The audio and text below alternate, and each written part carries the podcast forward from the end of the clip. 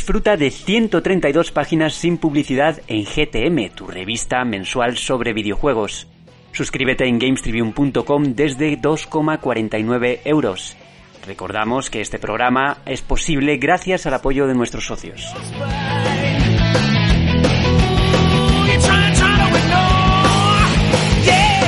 Muy buenas a todos y bienvenidos una semanita más a GTM Restart, tu podcast semanal de videojuegos.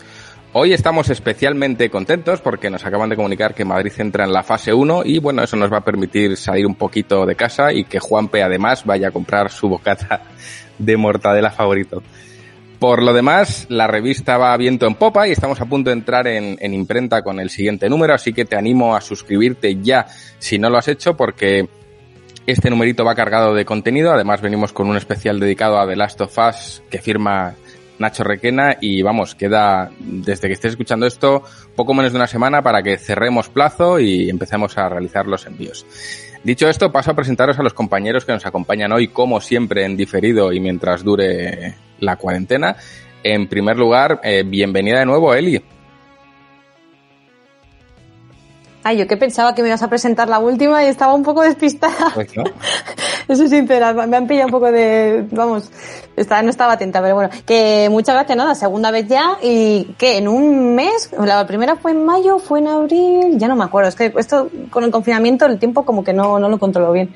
Pero bueno, que sepáis, que me he guardado esto y no lo he dicho fuera de micro, que he venido a, a molestar a Ramiro, porque que lo sepa la gente es el señor anti-Kirby, ¿vale? Y yo no perdono eso, no perdono que se meta con Kirby, así que me lo he callado y no lo he dicho fuera de micro. Ya lo suelto para que, oye, eh, que lo sepa todo el mundo que si le molesto es por ese motivo, no por otra cosa. Joróbate, Ramiro, por alusiones, ¿qué tienes que decir al respecto?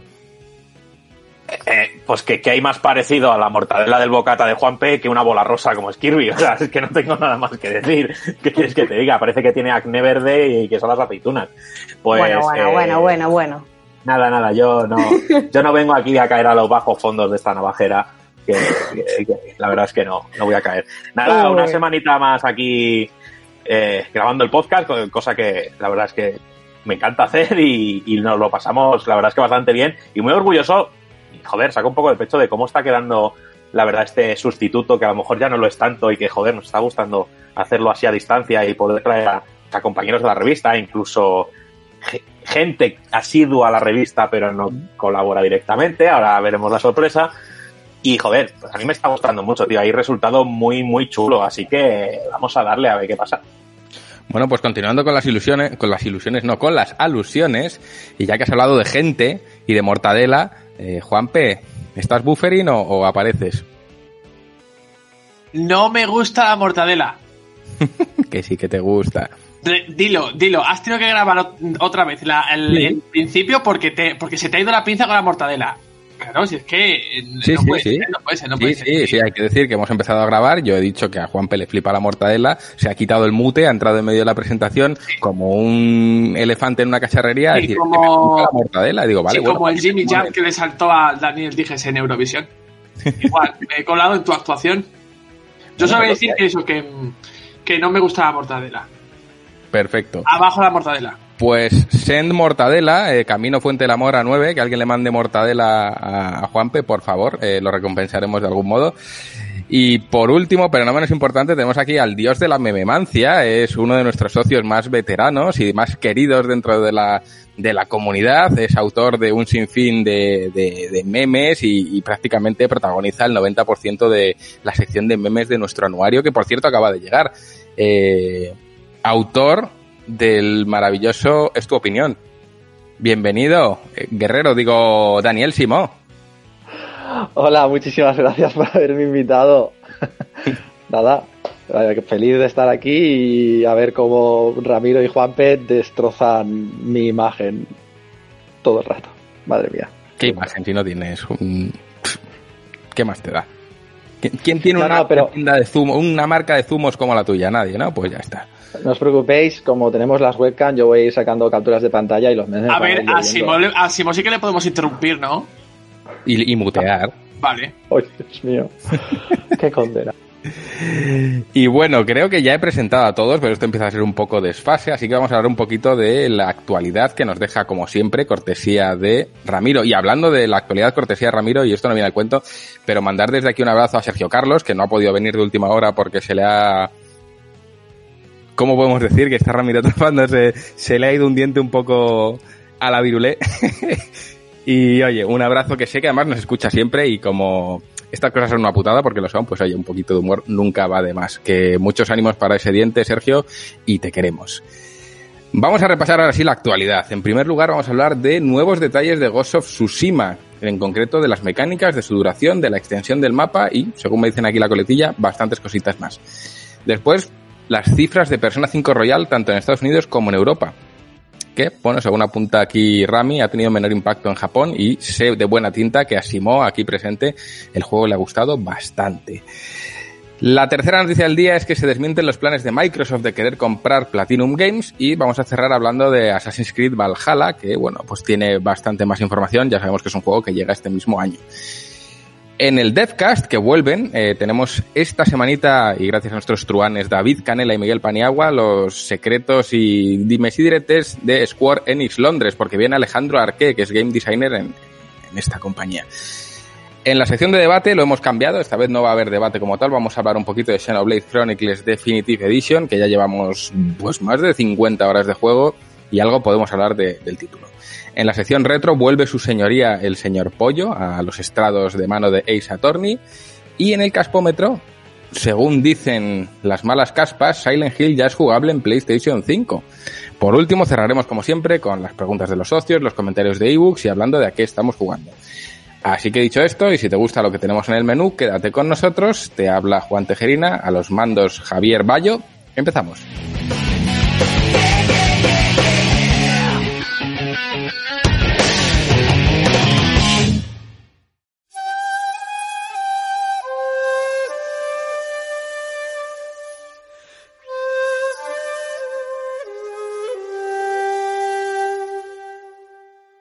Nuevos detalles de Ghost of Tsushima, uno de los juegos más esperados dentro de, de, la redacción, especialmente por nuestro amante de la mortadela. Así que, Juanpe, te paso eh, la batuta. Dinos, ¿qué, ¿qué, sabemos nuevo de este juegazo? No, venga, no, te, no voy a esperar más que saltas la, que saltas la noticia. Y, Hombre, me, vas a, y, me, y me, vas a tirar más mortadela. Eso es. No, no, no, no me gusta, no me gusta. No, pues eh, sí. Eh, si ya la semana pasada hablábamos de ese eh, tráiler, ¿no? De ese directo que hicieron en State of Play de, Sony para presentar más gameplay o el primer gameplay de, Ghost, of, Tsushima, eh, pues ahora eh, uno de los miembros de eh, Sucker Punch pues ha dado una entrevista a IGN, es su director cre creativo que se llama Nate Fox y bueno pues se le ha debido soltar la lengua mucho porque ha dado para bastante contenido en lo que se refiere a elementos jugables. Eh, uno de los más llamativos, o por lo menos que más ha llamado la atención de todos los que esperan este, este juego, es la duración, ¿no? Después de toda la polémica que hemos venido viendo eh, con muchos de los juegos de Sony, precisamente, o en general, eh, por su duración, según este, este ejecutivo, pues Ghost of Tsushima puede llegar a durar entre 40 y 50 horas, ¿vale? Siendo todo lo siendo eh, estilo yendo estilo Simo, ¿vale? Ya que le tenemos aquí yendo estilo Daniel Simo en plan, pues tengo que completar todo, voy a buscar todos los objetos, voy a levantar todas las piedras, voy a seguir a todos los pajaritos, todo. Bueno, pues si haces todo, eh, vas a, vas a, te vas a encontrar un juego que ronde entre las 40 y las 50 horas. Si es cierto que han dicho desde la desarrolladora que van, que han tenido eh, diferentes resultados cuando han probado con, con, diferentes personas, cuando han probado el juego, pero oye, que está en esa, en esa horquilla y que va a ofrecer bastante variedad, que no va a ser, que no va a ser un juego vacío. Y esto me lleva a otros aspectos que han dado de, desde, la, desde Sucker Punch, que es el, uno, este aspecto que te gusta a ti tanto, Juan, del mundo abierto, ¿vale? El mapa de, de Ghost of Tsushima. Eh, que bueno, que ya pues se ha comparado mucho y se ha dicho de, de todo al juego sin tenerlo, que a mí me repatea, pero bueno. Eh, ya veremos, ya veremos. Dicen que lo que se mostró en el State of Play fue solo una pequeña porción del mapa de, de, Ghost of Tsushima, ¿vale? La isla de Tsushima va a ser mucho más grande. Sí que es verdad que este, este director eh, creativo, Nate Fox, ha dicho que el mapa va a ser muy grande, pero también ha dicho que no va a estar vacío, que va a haber eh, todo tipo de misiones, de NPC, de objetos, de zonas para explorar. Y además, una cosa que yo creo que sí que pudimos ver en el State of Play es que va a haber muchísimos ecosistemas diferentes, ¿vale? Que todos los biomas posibles de la isla de Tsushima van a estar incluidos en el, mapa, pues montañas nevadas, eh, zonas de costa, eh, pues otras partes eh, mucho más verdes y más estilo primaverales, ¿no? Pues o sea que va a ser un mapa muy grande, pero que va a estar lleno de, cositas para explorar y para, y para hacer. luego, también han hablado de lo que es el tema de la dificultad del juego el tema del combate, que, muchos también eh, pues lo han, comentado bastante, ¿vale? A, nivel de todo lo que se refiere más a eh, esto, el combate estilo samurai y este tipo de cosas. Desde Sucker Punch aseguran que va a ser desafiante, que no va a ser tampoco un paseo. Eh, ya se ha hablado de, comparativas con, con, Sekiro, ¿vale? no va a ser tanto Sekiro, pero sí que es verdad que tampoco nos confiemos y que si vamos de guay, si nos vamos a enfrentar a cinco mongoles de Mongolia, que son los que invaden Tsushima, eh, pues que los mismos nos parten el lomo. Que nos, vamos a llevar un espadazo en el culo y, nos pueden dar eh, eh, para el pelo. Y además también han dicho que los duelos sí van a estar presentes en el juego. Aunque no los mostraron en, el State of Play, sí que han afirmado que van a estar. ¿Vale? Que es una parte que les, gustaría haberlo mostrado, pero que no, no lo hicieron al final. Eh, así que puede ser otro elemento bastante interesante para, para el combate en, en, Ghost of Tsushima. Yo creo que más de uno se tirará bastante tiempo eh, metiéndose de, de, tajazos con, con, con, como cualquier otro personaje. Y bueno, los dos últimos aspectos rápidamente. Eh, desde, desde Sucker Punch aseguran que Ghost of Tsushima va a llevar al límite la capacidad técnica de PlayStation 4. ¿Vale? Que los que han, eh, han trabajado mucho y han tenido muchos expertos para aprovechar al máximo la arquitectura de la, de la consola. Y también, eh, que yo creo que esto es un, un, detalle al final, eh, con todo lo que se refiere a los samuráis, que tendremos una mecánica y un botón dedicado para limpiar la katana de sangre. Para hacer lo que se llama el chiburi.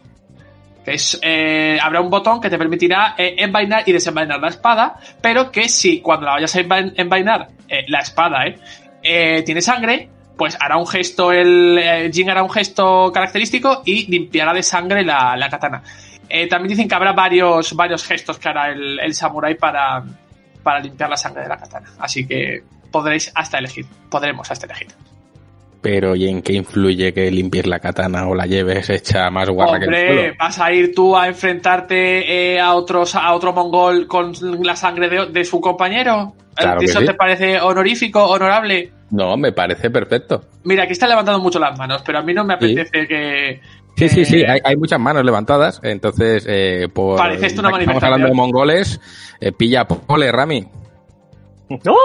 Hola, eh, nada, solo, bueno, pues si queréis comentamos un poquito de todos lo que nos ha llamado la atención de esta ampliación de, información porque, joder, la verdad es que ha sido la semana de Ghost Tsushima desde ese gameplay que ya nos dio mucha información que sí, estábamos deseando porque el lanzamiento está muy próximo y sabíamos muy poquito, pero parece ser que, que eso no les bastó y han querido profundizar y dar, o sea, presentarnos el producto bastante más porque se ve que todo este chorreo de información pues viene para complementar esa presentación. Bueno, bueno, para comentar lo de la katana, sí, mola porque es muy característico, es decir, tú si envainas la katana llena de sangre, se te puede atascar a la hora de desenvainarla y en medio de un combate no poder desenvainar, pues es un problema. Más que nada, la sangre cuando se seca atasca la hoja en la punta. Y por eso es característico. Luego, ¿qué comentar así que me haya llamado la atención? Yo tengo eh, eso que no han mostrado, yo más que lo que nos, enseñan es lo que todavía no nos han enseñado y es decir, todo el apartado este de los duelos me llama mucho la atención. Yo, yo extraigo que serán combates contra enemigos más poderosos, es decir, bosses, y será más un uno contra uno. Y, y, creo que ahí sí que va o puede brillar el supuesto combate que nos pueden presentar con todo esto de las posturas o los estilos de combate. Y bueno, sigo diciendo que los detalles de mundo abierto y de inmensidad me siguen haciendo torcer un poco el morrete porque esperaba un juego más lineal y un poco más acotado. Pero bueno, oye, Sucker Punch, lo que ha hecho hasta ahora y yo he jugado suyo me ha gustado.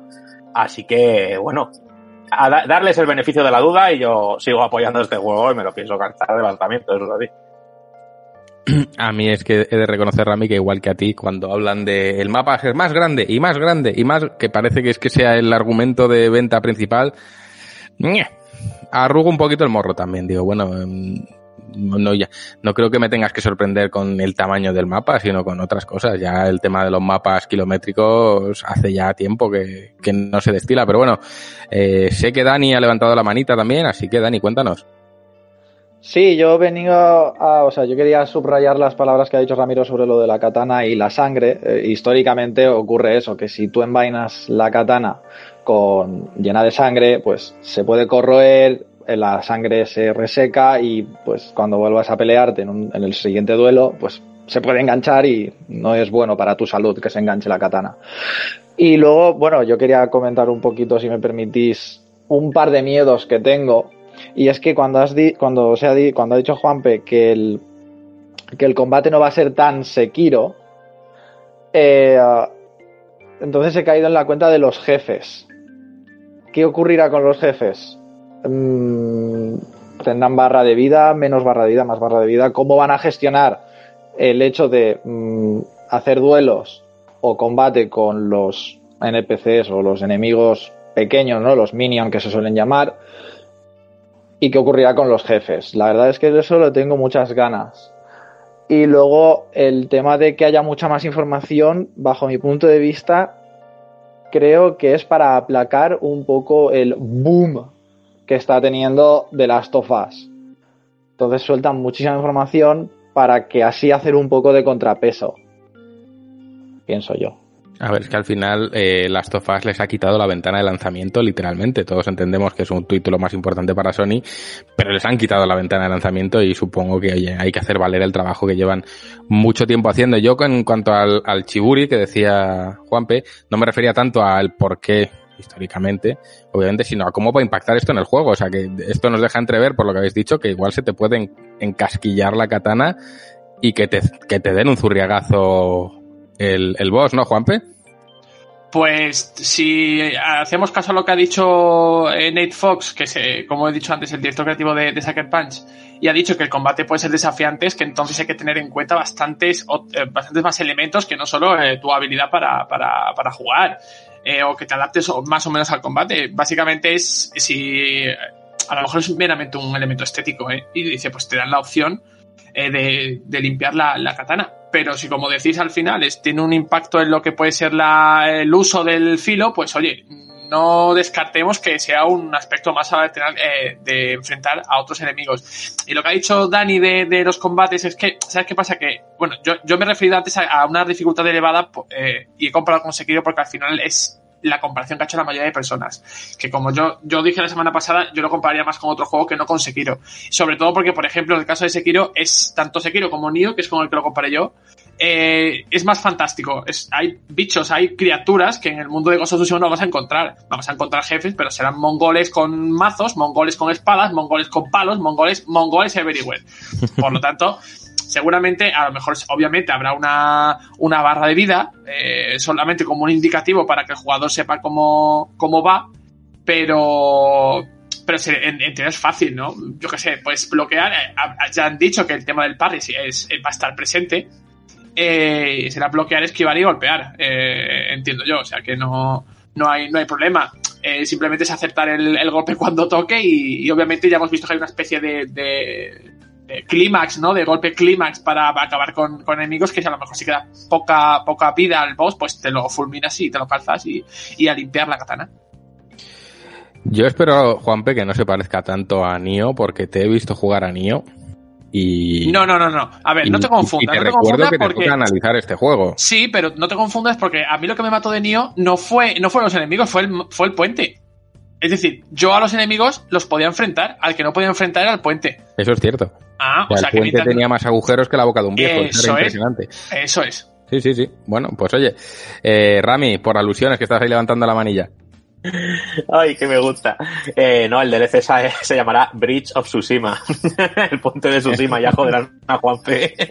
no, a mí eh, quería comentaros una cosilla de, sobre todo que ha, que ha hecho, que ha comentado Juanpe sobre el rendimiento. ¿No creéis, no tenéis, yo tengo ese miedito de que este juego en PlayStation 4 normal tengo, tengo, no sé, tengo ese miedito como que el Aeródromo, ¿no? va a ser, no va a ser el, el ultra deseado. Creo que a lo mejor está un poquito más enfocado a la Pro y ya a la 5.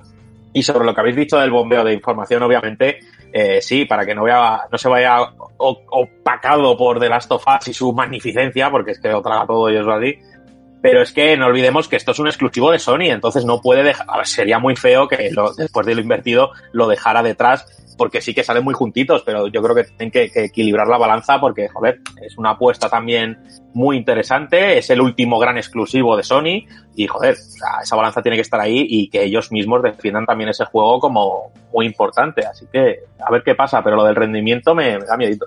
A mí me llama la atención en ese aspecto que ha dicho Juanpe que el título como que exprime al máximo, llega al techo de PlayStation. Y yo por lo que he visto, y no soy de juzgar por lo que veo, pero no me parece que esté tampoco a la altura de ponle un God of War o ponle un Last of Us 2. Entonces me llama la atención esas declaraciones porque ya, ya os digo que a nivel estético no me ha parecido que esté tan en el techo como, como estos dos títulos. Eh, Eli, cuéntanos, que estabas levantando la manilla. Esto me va a pasar lo de la última vez, que tengo ahora tantas ideas que voy a, voy a colapsar.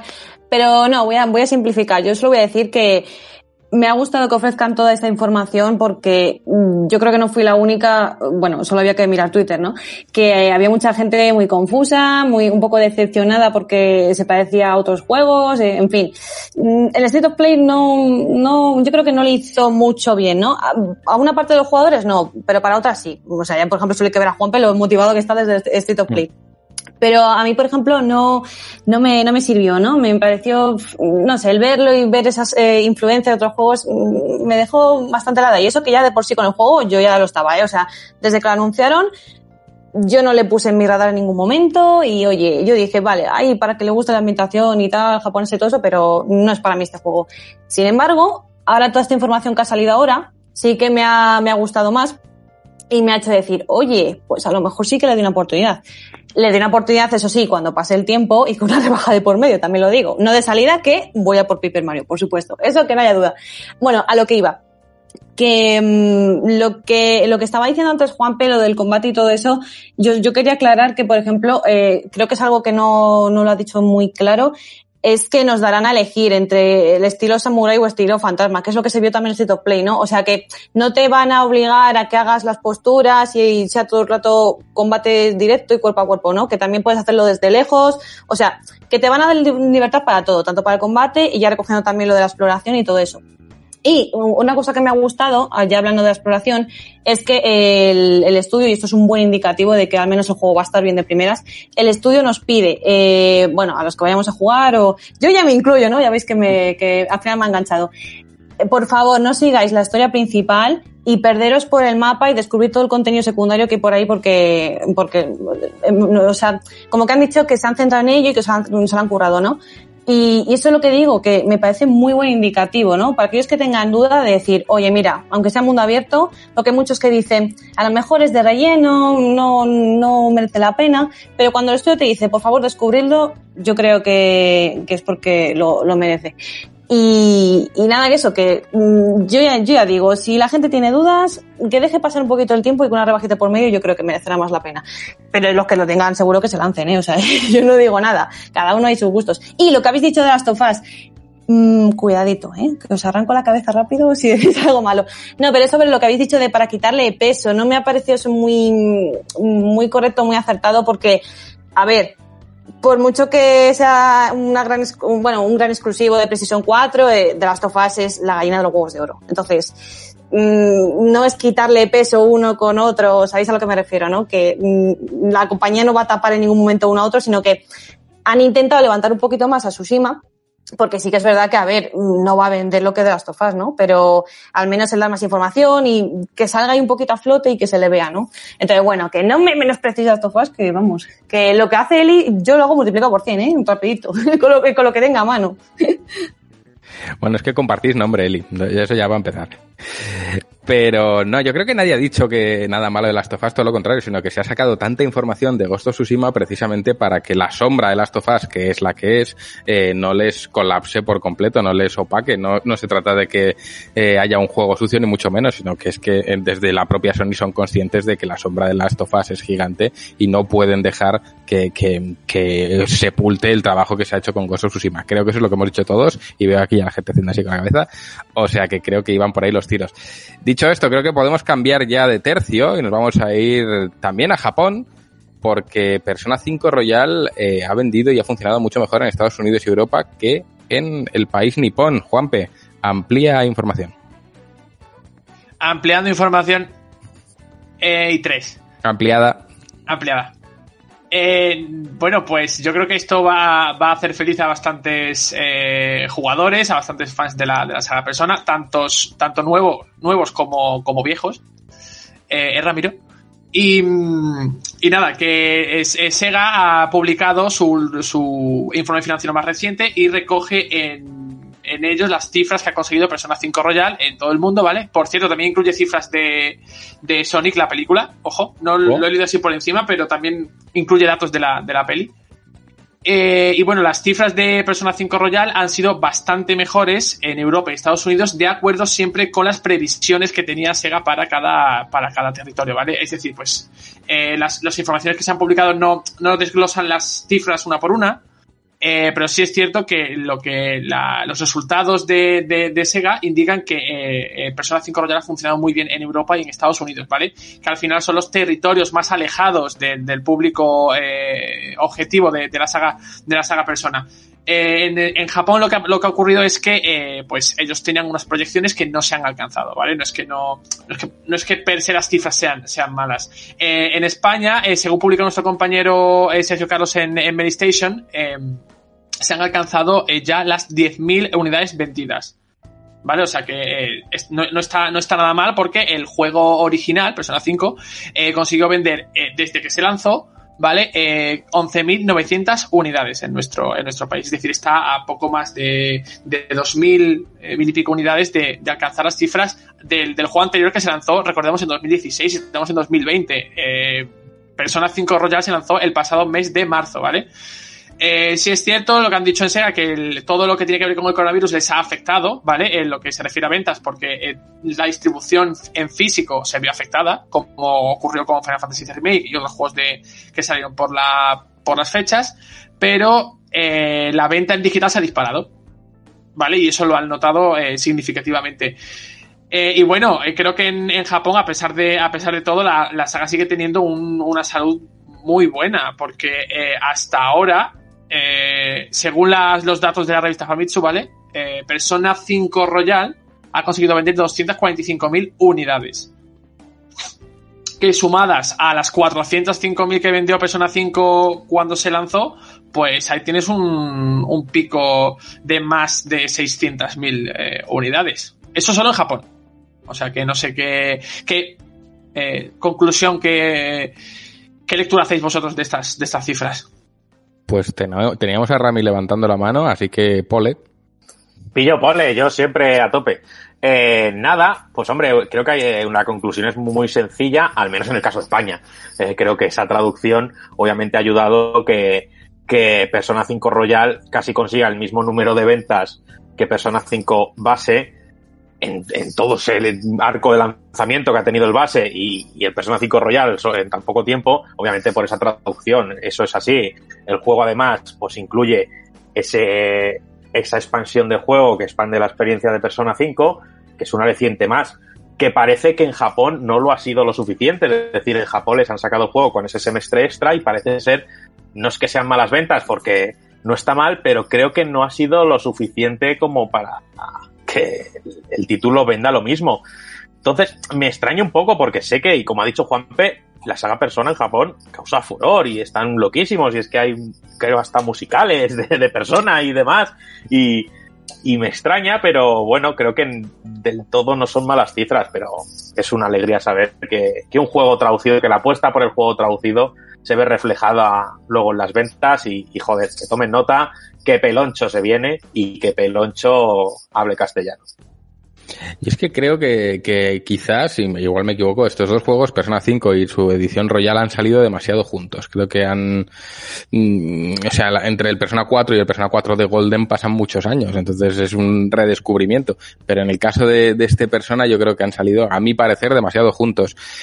Y hablando de traducciones, sé que a Daniel Simo es una de las cositas que más le ha llamado la atención y que por eso se ha embarcado, así que cuéntanos, Dani no tanto la traducción en sí, no tengo ningún problema con el inglés, sino que para mí, hasta que empezasteis a hablar vosotros de Persona 5, bueno, de la saga Persona, para mí Persona no existía en absoluto en la faz de la Tierra, o sea, y mira que yo juego y juego mucho y a muchas cosas, pero justamente la saga Shinigami Tensei, creo que se llama así, y su, lo que ya no es spin-off, porque ya se puede conseguir una, una saga por nombre propio, que es Persona, eh, para mí eran completamente desconocidas. Eh, empezasteis a hablar vosotros y a dar la chapa, mucha chapa. Y gracias a Ramiro eh, me dijo, te, te dejo el mío. Me dejó el suyo y él lo puede decir, quedé absolutamente maravillado y todo lo que decís es cierto sobre el juego.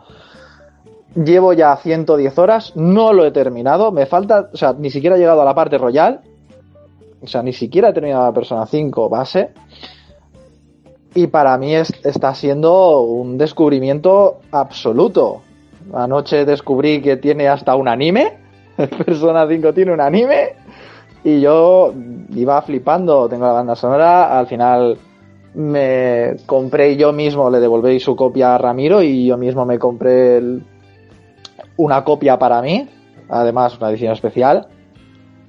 Y, uh, y yo estoy absolutamente maravillado y si alguien nos escucha y quiere la opinión de alguien que juega poco y solo a muy poquitos JRPG, Persona 5, por favor, jugadlo, de verdad. De verdad, es que es un juegazo, chapo. Es, es, un juegazo, es una muy buena manera de mostrar que el RPG por turnos está muy vivo si se sabe hacer bien.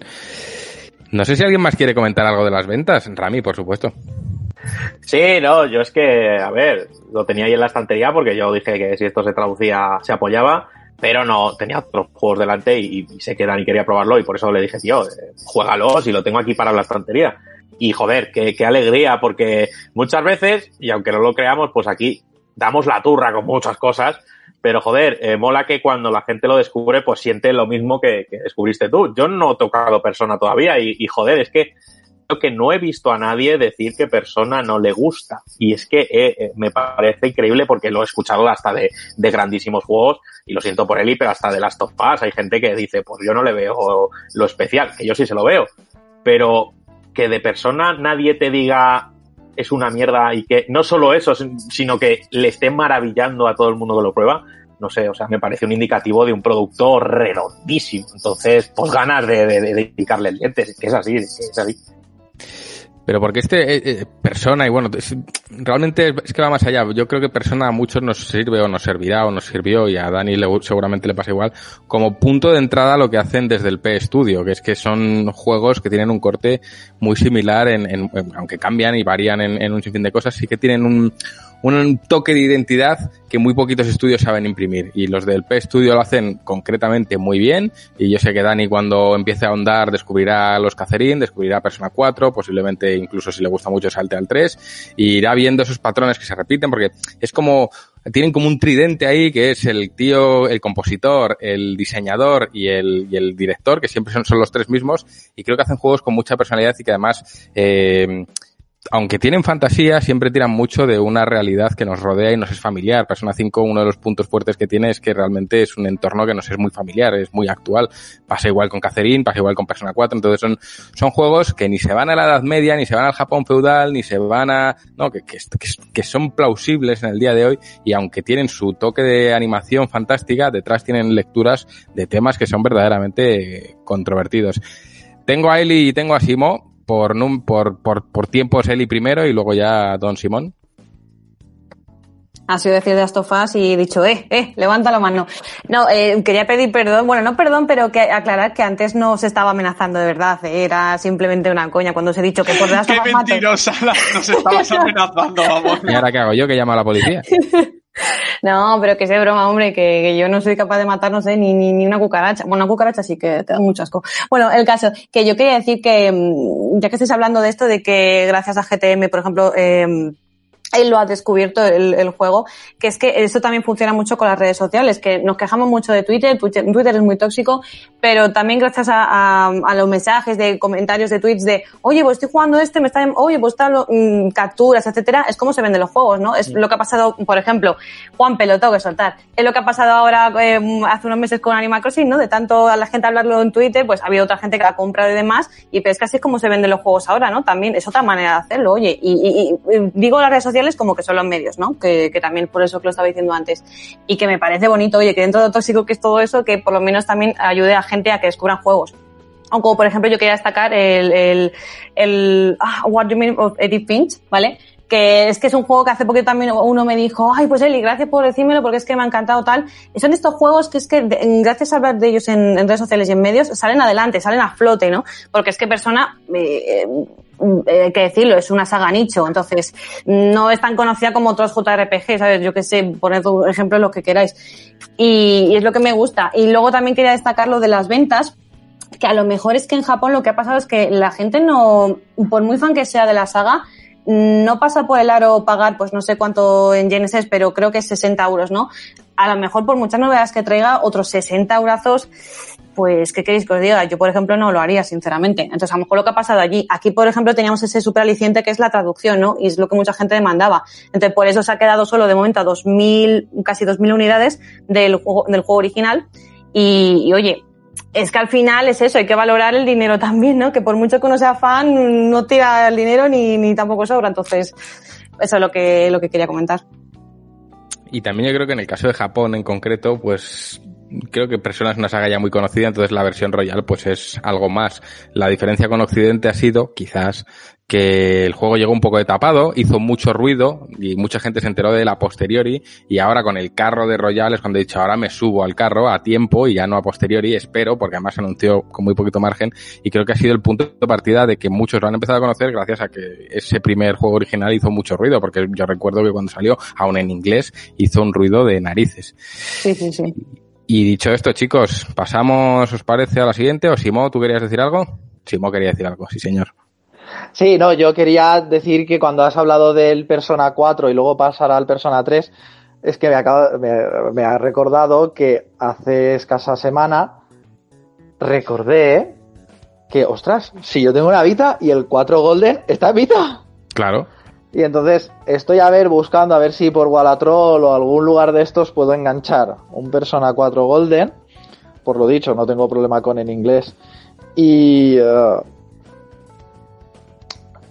y volver a recomendar el juego. Es que lo único que tengo son buenas palabras. Banda sonora, al patrón artístico. Un, un, podcast hablaste de que eh, hacer una interfaz con tonalidad pre predominante roja es muy difícil. Y yo lo sé porque mi color favorito es el rojo y es muy difícil encontrar cosas chulas rojas. Mm.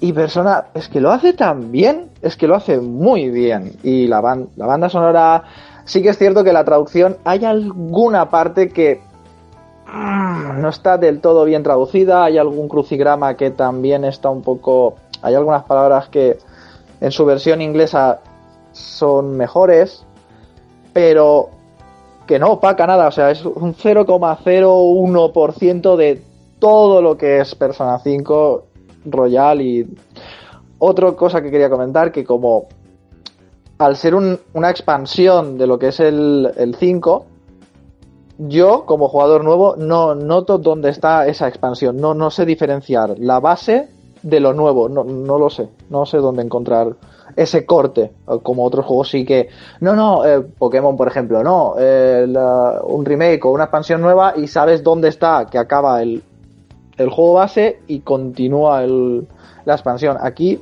no encuentro el corte y es un juego completamente homogéneo. Chapo. Te diré que me pasó igual en Persona 4 de Golden, que fue mi descubrimiento del, del P Studio. No, mi, mi, descubrimiento fue con Catherine. Luego salté a Persona 4 y no supe diferenciar qué era lo nuevo de qué era lo original. Y ahí está la gracia de, de, lo que hace esta gente, que lo hacen tan sumamente bien y lo integran tan sumamente bien que es muy difícil pensar que hay añadidos ficticios a posteriori, sino que está todo bastante bien engranado. Y además, antes de, pasar a, la siguiente noticia, quiero poner en alza lo que decía él y de las recomendaciones, porque al final, gracias a las recomendaciones, se descubren un, montón de, de, cosas. Yo lo he visto en, en redes con recomendaciones de Rami, eh, con recomendaciones de Juanpe, con las mías propias aquí, con, con mi campaña pro Lost Odyssey, y al final eh, es, un, es un gusto ver que la gente, oye, pues le han dado una oportunidad porque has dado la turra con el juego porque es que al final es que has dado mucho la turra, pero cuando ves que a la gente le ha gustado y le has descubierto algo que para ti fue importante, yo creo que es una satisfacción personal que hoy hay que ponerlo en alza. Eh, y sí, dice Rami ahí por el chat, el Damer, eh, Rami, dilo, no te quedes con las ganas, haz campaña. No, si es que ya ha sido muy pesado, si es que creo que dar más la turra es tal, eh, lo quería mencionar en el chat para el canal privado, pero con Damer también estoy dando una turra acojonante y a los amantes del survival jueguen Damer, hasta ahí. O sea, la gente va a pensar que me paga alguien, pero es que, joder, es que yo lo disfruto mucho y todo el amante al que se lo he recomendado de survival le ha gustado. Me falta Lázaro, que es un gran amante de los Resident Evil, que estuvo en el podcast anterior, que mm. se lo regalé por su cumple y espero con sus palabras con muchas ganas y adelantar que seguramente próximamente en las páginas de GTM incluso podemos tener una entrevista de Invader Studios, que es el estudio que se encargó de realizar el juego, así que telita rica. Sí, sí, sí, sí. Bueno, pues ahora sí que sí, vamos a cambiar a Platinum Games y es que por lo visto había rumores de que Microsoft quería comprar todo Platinum Games. Nos amplía la noticia nuestro querido Juanpe. Pues por lo visto había rumores, por lo visto. Por lo visto, porque yo no me he enterado, la verdad. Yo tampoco. Y mira que, que, que, han corrido ríos de tinta digital de... de pero, de, pero ¿sabes por qué no nos hemos enterado, Juanpe? Porque los únicos rumores de los que hablamos aquí son de Survival. De Survivals, es verdad. Es el, es el, terreno de Rami, él mete ahí su survival en sí. el cascómetro y el resto de rumores no se filtran. Efectivamente, es Resident Evil, Silent Hill eh, y ya está. Y viceversa. Y si no, que haga la caleta otro. ¡Eso, Eso es! Y, pero el caso es que sí, que parece que había bastantes, bastantes rumores de que Microsoft se iba a comprar Platinum, pero no, no va a ser así. A ver, podemos llegar a entender que la relación entre ambas compañías se acercase, porque recordemos ese, de nuevo, ese fallo de Scalebound entre Platinum Games y Microsoft. La licencia sigue siendo de Microsoft y por eso no vemos tampoco avances en este aspecto. Eh, pero los rumores han llegado a oídos de los responsables de Platinum, ¿vale? Y Atsuhi Naba, que es uno de los máximos responsables de Platinum Games, ha, ha hablado a Video Game Chronicles y ha, y ha asegurado que, que esto no, que esto no es, no, no es así, no, no hay planes ni hay, ni hay conversaciones para que, para que Platinum sea adquirida eh, por Microsoft. De hecho, ha insistido en que eso iría ahora mismo en contra completamente de la, del planteamiento de los objetivos que ellos tienen como compañía, porque recordemos toda esa, esa campaña de Platinum 4, ¿vale? De, de, de Wonderful 101, que su objetivo es ahora mismo autopublicar sus propios juegos y dejarse de depender de, de compañías para, para lanzarlos. Y obviamente esto chocaría directamente con convertirse en un first party de, de, de, Microsoft, que no solo, no, no solo tendrían que depender de Microsoft para lanzar un juego, sino en todo, porque serían dueños de, de, la, de la desarrolladora. Eh, además, creo que también ha dicho, eh, eh, eh bueno, sí, este, este rumor también venía a cuento porque Phil Spencer ya comentó anteriormente que tenía intenciones o que su objetivo era pues adquirir un estudio japonés para Xbox Studio, porque todos los que tienen ahora mismo son occidentales y no tienen ni en cantera ningún estudio japonés. De ahí que también, oye, pues, oye, pues a lo mejor a Platinum Games, si está, si el río suena, agua llueve, agua llueve, no, agua lleva. Agua llueva. Agua llueva. Y, y claro, pero vamos, que no, que ahora mismo mmm, Inaba dice que no está en las mentes de, de, Microsoft y que no sabe qué están haciendo, pero yo creo que están completamente en otra, en otra dirección, en otra sintonía para, para el futuro. O sea que Platinum Games de momento por su cuenta con su llueva y con su agua y con su río. Bueno, yo te diré que me he quedado solo con Ninava porque es el nombre del pueblo de, de Persona 4. Ahí queda eso, Rami, Pole, como siempre.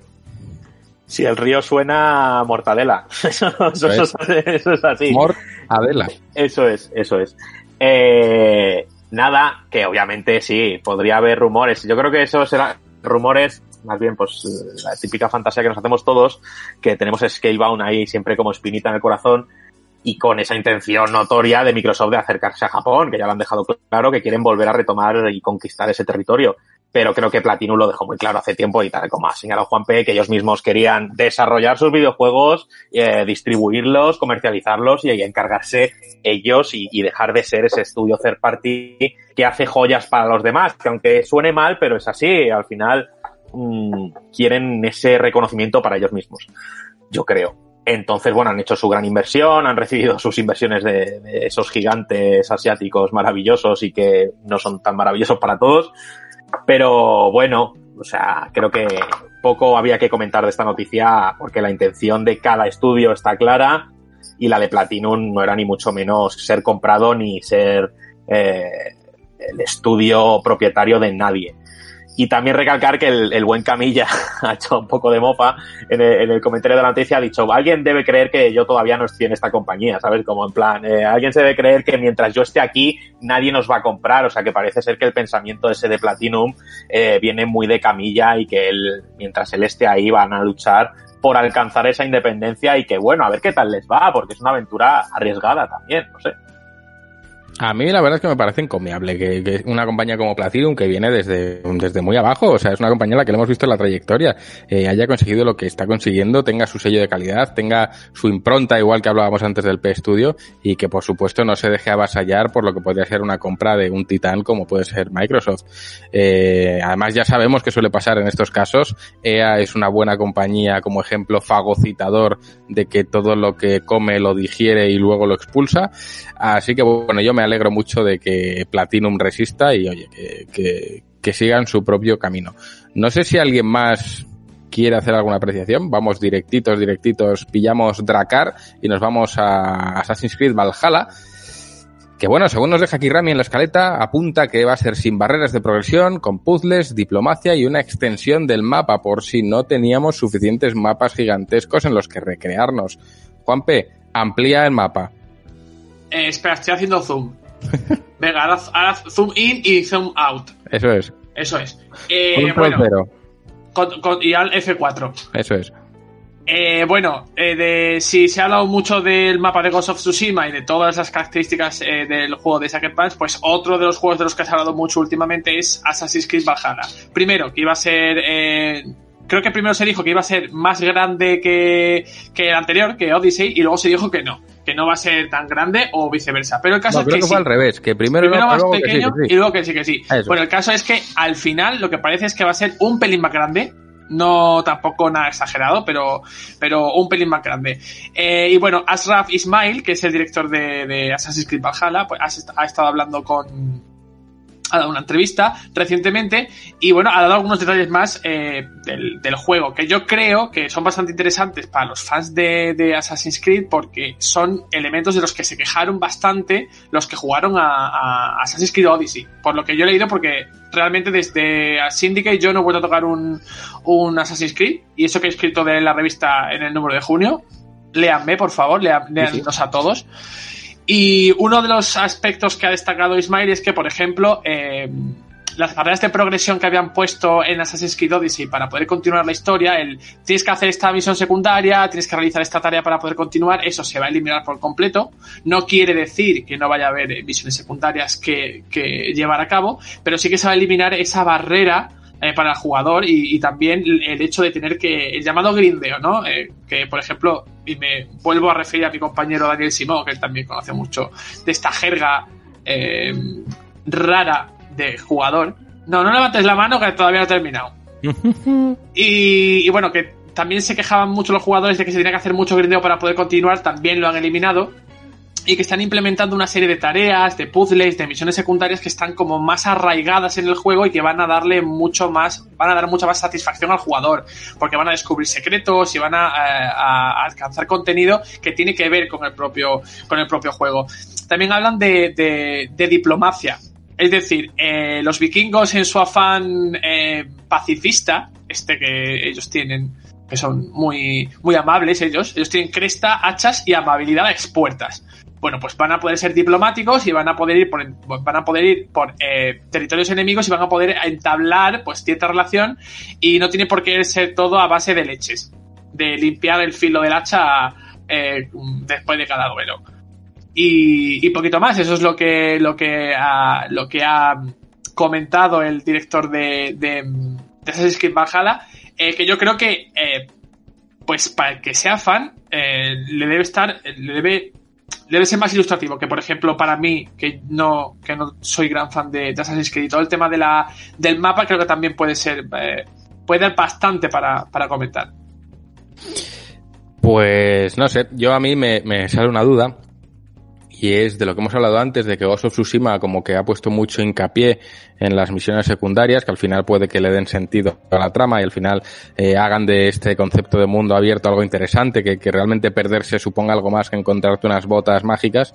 Eh, y tengo la sensación de que este Assassin's Creed no va a seguir esa senda, o sea, te podrás perder, pero creo que no va a hacer hincapié en ese contenido secundario, estoy casi, casi convencido.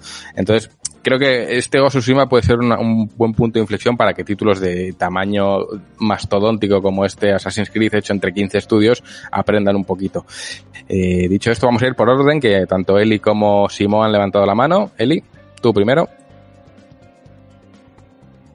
Pues yo quería destacar justamente eso, que yo sí dejé Assassin's Creed Odyssey a medias es porque se me hacía muy pesado, se me estaba haciendo muy pesado lo que apuntaba antes Juan, hacer misiones secundarias de repente para poder avanzar. O sea, se me, no sé, me, me aburría en algunos momentos y eso que me encantaba, me encantaba Cassandra y todo el rollo, pero uff, uff, en algún momento es que decía, mira, ya, no sigo. Seguía por algún motivo tonto, pero al final decía, mira, paso. No, no, sé, no recuerdo muy bien por qué otro juego lo dejé, pero volveré a él, también lo digo, antes de, de darle a Valhalla. Pero, madre mía, yo agradezco y espero que sea verdad lo de que, quiten todo ese rollo de, de Valhalla, porque es que si no, no voy a poder tampoco terminarlo y tengo muchísimas más, más ganas por ser de vikingos. Y luego, aparte, quería destacar eh, un detallito tonto, que es que, para que veáis la expectación que hay con, con esta entrega y el hype, que es que el, el tráiler superó los 100 millones de visualizaciones en los 10 primeros días y es el, vamos, es, eh, tiene el récord de, de, todos los juegos de Ubisoft, o sea que, oye, mmm, expectación ahí y por eso creo que necesitan que salga bien la cosa, así que espero que de verdad que lo cumplan y todos estos detallitos y demás sean, sean verdad. Bueno, oye, igual, igual sorprende, Simo, cuéntanos. Yo, por mi parte, también como a Eli, eh, a mí Odyssey me lo salvó Cassandra. No me lo salvó ni la historia ni su mundo, me lo salvó Cassandra. Eh, la, y al igual que ella, estuve a punto de dejarlo varias veces porque es que las misiones secundarias eran anodinas, aburridas y algunas excesivamente largas o es que te pedían cosas estúpidas. El mundo, eh, Ubisoft es especialista en mostrarte un mundo gigantesco, pero lleno de paja. Que no, no tiene alma, no, no, no. Dices, es que no. No llego a conectar con ese mundo como si podría conectar con otros mundos abiertos, más pequeños, pero que, que sean más concentrados. Por eso Ghost of Tsushima me llama mucho la atención porque, aunque digas, uff, 40 horas en un mundo abierto a lo mejor es corto, pero no, ya me he hecho demasiado mayor para pensar que a más horas mejor juego. No. Y en Odyssey, otro de los problemas que también tuvo para mí fue que los DLCs llegaron muy espaciados entre ellos. Si no me equivoco, el último llegó un año después de la salida del juego. Para los que nos compramos el día de lanzamiento del juego, ese DLC yo me lo pasé por, por cabezón. literalmente por, por, cabezón. Dije, lo he pagado, lo juego y se acabó. Y es lo que me pasó. A ver, con este Valhalla. Yo no le tengo demasiada expectación, la verdad. Hasta que no vea algo del juego, me, me mantengo a la espera. Pues buena almendra tienes, que dice el señor de Almendralejo. Rami, cuéntanos.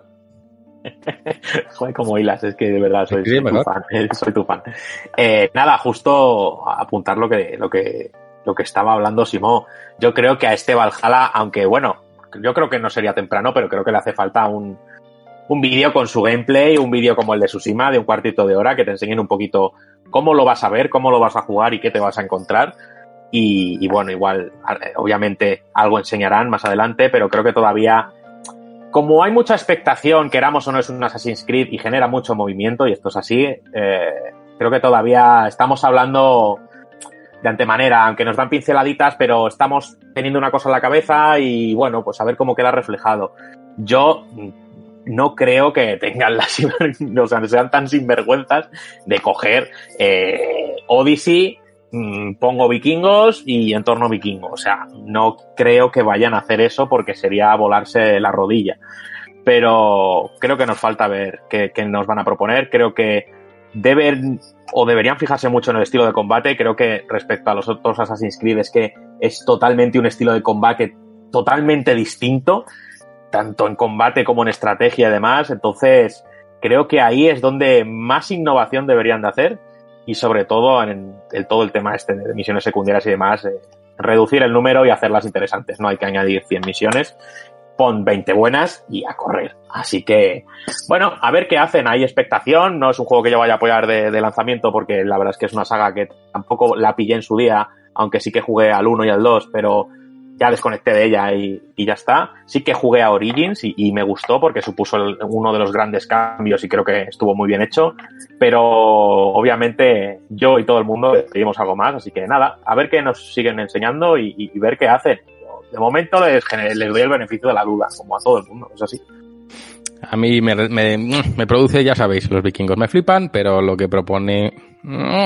Y creo que ya lo comenté en el podcast anterior, al final no deja de ser un juego hecho entre 15 estudios y creo que los juegos no dejan de ser un fiel reflejo de lo que, del desarrollo que hay detrás. Entonces, oye, es un juego mastodóntico, un mapa gigantesco, eh, pero no dejan de ser 15 estudios, cada uno de su padre y de su madre, todos coordinados, pero cada uno con su alma y espíritu, tratando de coordinarse en hacer un único producto. Creo que será, pues, una superproducción más, pero no tengo claro que nos vaya a calar como, como juego ni que vaya a ser recordado como por ejemplo fue el segundo o incluso el primero, que mira que es un juego limitado donde los haya. Dicho esto, no sé si alguien más quiere hablar de Assassin's Creed o pasamos al melocotonazo. Este, en este podcast nos deja Rami un melocotonazo que, cuyo título va al pelo y es que es Pena Negra de Seguridad Social. Javi, pincha el disco.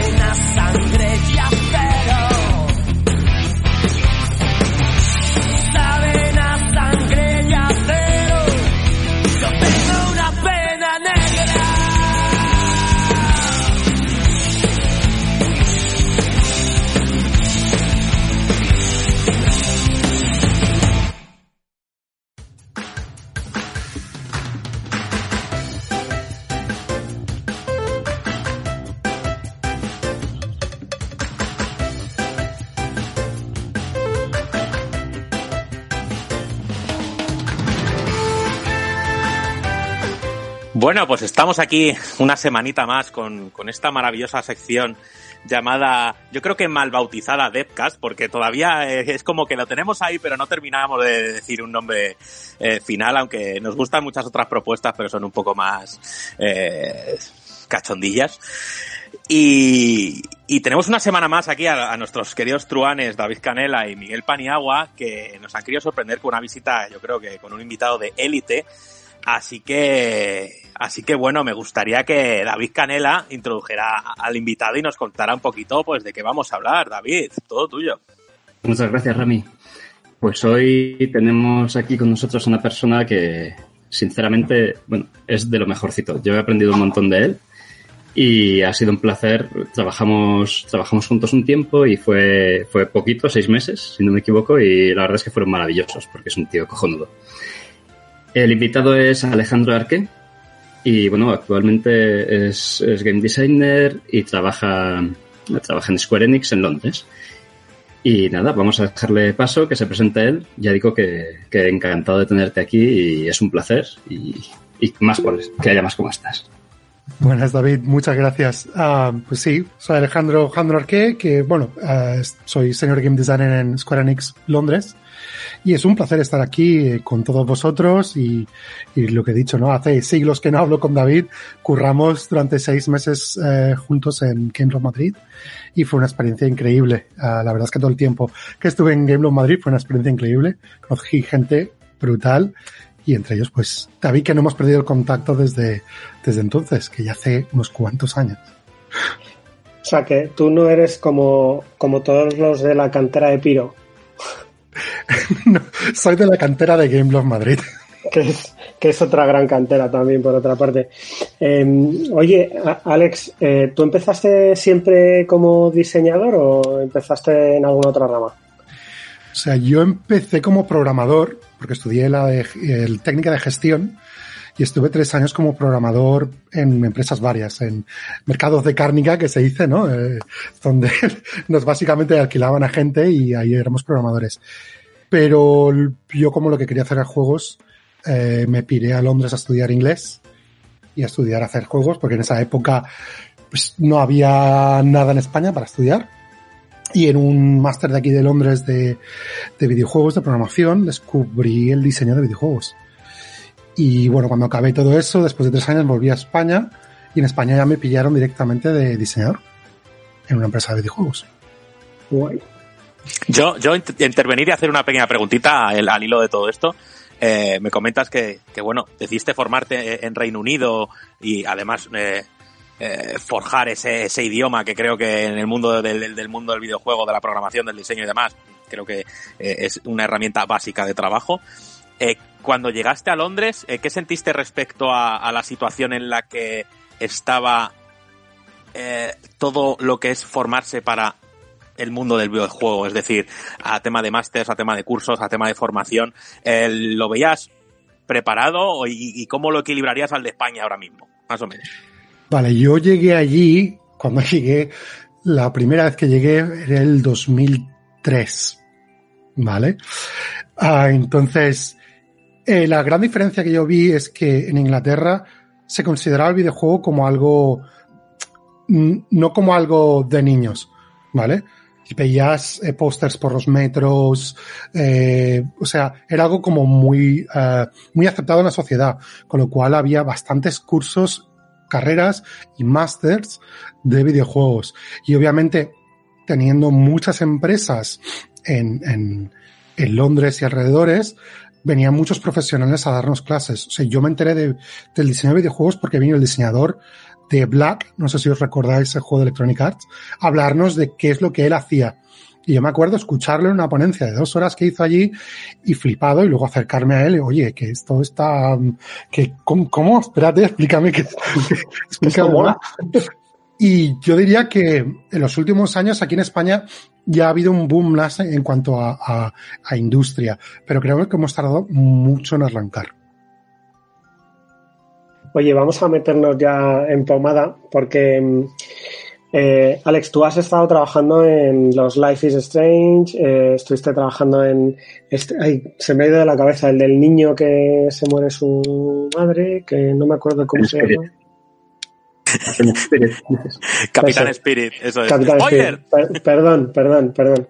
Eh, bueno, Eder, mm, son juegos prácticamente puramente narrativos, ¿no? Entonces, eh, como yo entiendo que, que, que has tenido experiencias en juegos que no lo sean tanto, me gustaría saber un poco, eh, desde tu punto de vista, cuál es, eh, qué diferencias hay, ¿no? Entre un planteamiento tan narrativo o un juego que tenga un planteamiento más de mecánica. Bueno, primero como, como diseñador, la gran diferencia em, que yo viví empezando la Strange 1 es, eh, primero, eh, cuenta la narrativa por encima del diseño, ¿vale? Hay como filosofía, tienes que pensar que eh, el jugador no se puede quedar bloqueado por un gameplay que no entienda, por, por un tema de habilidad. Lo que queremos es que el jugador ex- eh, experimente toda la, toda la historia, lo cual no significa que el juego vaya a ser simple, sencillo, demás. Ah, luego también eh, lo que hay es, se divergen lo que es el game designer del narrative designer, ¿vale? Que se encarga más de lo que es el diseño de las conversaciones y cómo tú eh, interaccionas con la historia. No el guion en sí, sino en cómo funciona la interactividad dentro de la historia. ¿vale? Son, son cosas que, por ejemplo, en un juego normal, juego normal, otro juego que no sea narrativo, ¿no? Mm, se tendrían menos en cuenta o, pasarían a un segundo término muy, muy claro. Y oye, hablando un poco de esto, eh, claro, en un juego normal, mm, normalmente un juego siempre pasa por varias fases, ¿no? Tienes pues la fase de concepto, la fase de prototipo, vertical slice y demás. Y siempre, siempre asumimos que, por ejemplo, un prototipo de un juego no tan narrativo, pues vas a prototipar las mecánicas principales. ¿Cómo es un prototipo de un juego como Life is Strange? Muy buena pregunta. A ver, eh, los- lo- las fases son las mismas, ¿vale? A nivel de concepto, por ejemplo, antes de entrar incluso en los prototipos, eh, desarrollamos lo que es eh, el arco narrativo de todo el juego, sin entrar en detalles ni en, ni en, ni en diálogos, sino qué es lo que va a pasar en todo el juego, ¿no? Entonces, si por ejemplo, Live Strange 2 queríamos potenciar el, el Choice and Consequence, eh, lo siento, eh, Sí, elección y consecuencias, vamos. Sí, em, entonces lo que hacemos es, uno, eh, hacemos un prototipo de todo lo que son las mecánicas de juego igualmente, el andar y demás, y buscamos cómo podemos aplicar lo que son pues, los cambios de choice and consequence. Entonces, creamos una escena donde pues tengan diferentes tipos de outcomes o de, de salidas, los puzzles, o que los puzzles tengan varias maneras de, de funcionar y cómo eso afectaría a la narrativa. ¿Vale? Mostramos diferentes tipos de cámara que hayamos querido implementar eh, y cosas de estas, ¿vale? Eh, porque al final, pues no deja de ser eh, un poco la narrativa es lo principal, con lo cual eso tiene que funcionar, ¿vale? Por ejemplo, en el 2 hicimos la implementación nueva que llamamos eh, conversaciones dinámicas, donde tú puedes ir andando y conversando al mismo tiempo interactuando. Eso no lo habíamos hecho en el 1. Entonces creamos ese sistema para probarlo en el prototipo y ver qué problemas había, qué teníamos que considerar en los niveles y demás. ¿Vale? ¿Y alguna vez habéis llegado a, a pensar en meter alguna mecánica que fuera más, eh, más activa de gameplay, por decirlo así, y que hayáis descartado? ¿Habéis hecho algún experimento de esos o directamente dijisteis, no, esto no tiene lugar y fuera? Experimentos en la parte de prototipos hicimos muchos, muchos con inteligencia artificial para eh, Daniel y ver cómo, por ejemplo, interactuaba, eh, diferentes maneras de, pues, interactuar con la historia, pero chocaba mucho con la filosofía inicial del juego, entonces decidimos, pues, no, no sacarlos adelante. ¿Vale? Hay, como bien sabes, en la época de prototipo hay muchas cosas que se tiran a la basura o que funcionan en papel, pero que luego una vez puestas e implementadas dices, es que esto no, no furula. Oye, me sale la, la vena de productor y, estábamos, estáis hablando de, de prototipos, de concepts, pero me gustaría ir un poquito más hacia, hacia adelante, ¿no? Al germen, ¿no? Eh, ¿Hay mucha diferencia en cómo se te presenta un pitch? Bueno, eh, habría que comentar un poquillo también que, tú formas parte de, Square Enix, de una especie de equipo de fuerzas especiales de Square Enix en Londres, que nos has estado comentando, que nos gustaría que ahora lo- se lo cuentes un poquillo a, los oyentes, pero ¿hay, hay, ¿hay diferencia entre un pitch de un juego que sea puramente narrativo a un pitch de un juego que sea un poquito más, como decíamos antes, un poco más normal? Pues mira, empiezo contestando un poco que el, equipo en el que formo parte, ¿vale? Y ese es, bueno, es el External Studios de- dentro de Square Enix, que lo que hacemos es básicamente tenemos varios equipos dentro de este grupo que están compuestos por un, un senior designer o un lead designer, un art director, un technical director y un, y un productor, ¿vale? Eh, productor también eh, ejecutivo. Y lo que hacemos es buscar equipos para financiarlos básicamente. Um, y entonces lo que hacemos es financiar el equipo y formamos parte del equipo con ellos. ¿Vale? Para asegurarnos de que también que, el, que, el, que la calidad, pues es la calidad que Square Enix quiere sacar, que la calidad del diseño esté muy, sea muy buena, ¿vale? No como tester, sino pues eh, participo en toda la parte de concepción, de diseño de mecánicas, como, como parte del equipo, ¿vale? Lo mismo con el, con el director de arte y el director técnico, ¿vale? Oye, Dicho perdona, esto- tenéis, perdona un segundito, Alex. ¿Tenéis un solo proyecto a la vez o podéis distribuiros en varios proyectos? Mira, tenemos, eh, teníamos eh, el año pasado, por ejemplo, que pueda, que puedo decir, estábamos trabajando en el Outriders, que es uno de los proyectos que tenemos, con The People Can Fly. Teníamos el Chascos 4, um, con oh, Avalanche de Nueva York. Y luego estaba el Life is Strange 2 con Dontnod, ¿vale? Y obviamente tenemos otros dos que están ahí. Entonces, pero cada uno tiene su propio equipo. O sea, no es rollo, yo me encargo de cuatro o cinco proyectos. No, no, porque es, es imposible, literalmente. Yo recuerdo hacer algo parecido con Before the Storm y el 2, porque mientras estamos haciendo Before the Storm, estábamos haciendo también el 2, estamos en fase de concepción y prototipaje, y fue locura, locura, o sea, mm, no, no, no daba abasto. Vale. Y volviendo un poco a lo que has preguntado, de cómo se diferencia de un pitch. A ver, en un pitch de un juego narrativo buscamos cuál es la historia a grandes rasgos que trata, qué es lo importante de esa historia y qué es lo que la hace memorable, ¿vale? Que, porque esta historia va a estar mucho mejor que, eh, yo qué sé, Detroit, por decirte algo, ¿no? O, otro juego, ¿vale? ¿Qué es lo que hace a esta historia única? Oye, y en, este, en estos juegos, a ver, tratáis siempre temas que son, son muy, muy delicados, ¿no? O sea, yo el, el, el 2 no lo he jugado, el, el 1 un poco, sí, y veo que hay temas muy candentes, ¿no? Racismo, drogas, eh, gender issues, o sea, eh, eh, alcoholismo, eutanasia, homosexualidad, que ahora está tan en boga por el Last of Us 2 también, ¿no? El, el suicidio. Eh, ostras, es que no dejáis, no dejáis un tema, un tema delicado, ¿sabes? Eh, ¿Qué vamos a hacer nosotros ahora, Alex?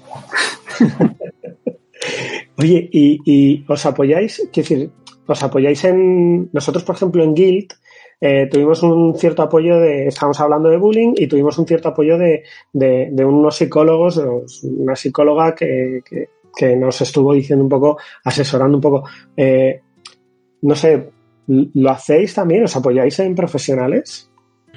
O hicimos tanto en el, primero como en el 2, como el Before the, Before the Storm, eh, utilizamos profesionales, sí, eh, investigaciones y research de diferentes ámbitos, porque obviamente sí que queremos tocar ciertos temas y los temas los planteamos incluso en el, momento de pitch, ¿sabes?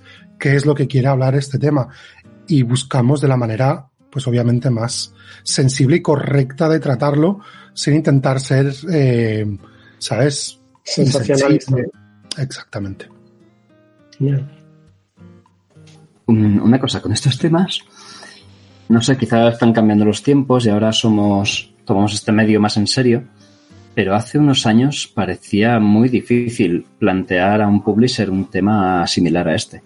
Es como, no, no, mm, violencia sí, disparada y mata a todo el mundo que queráis, pero bueno, entramos en problemas gordos personales y demás. Parece que todas esas cosas no se querían tocar. ¿Notasteis algo similar en, con Life is Strange?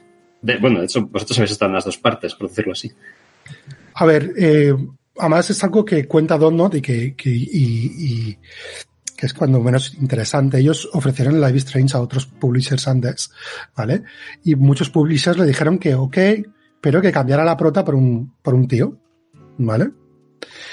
Recuerdo cuando nos lo enseñaron a nosotros, fue como, no, la historia es, tiene sentido como es y trata los temas que trata y me parece extremadamente correcto siempre y cuando, y eso es algo que recuerdo que siempre lo decíamos, se trate todo de manera correcta, ¿vale? O sea, sin hacer, pues, pues yo qué sé, si estamos hablando de suicidio, sin mofarnos del suicidio, sin trivializarlo, sin tratarlo de, o sea, tratarlo todo desde el respeto máximo. Y si sabemos que algo no podemos tratarlo desde el respeto máximo, pues se quita y ya está, porque para ofender a alguien preferimos no mostrarlo, ¿no? Y esas conversaciones las hemos tenido muchas veces, ostras, ¿y cómo hacemos esto? Y cómo, ¿sabes? Muchas veces, a veces tiramos incluso de, de, experiencias personales, ¿no? Pero sí que es verdad que antes de Life Strange yo no recuerdo muchos juegos que trataran eh, dichos temas.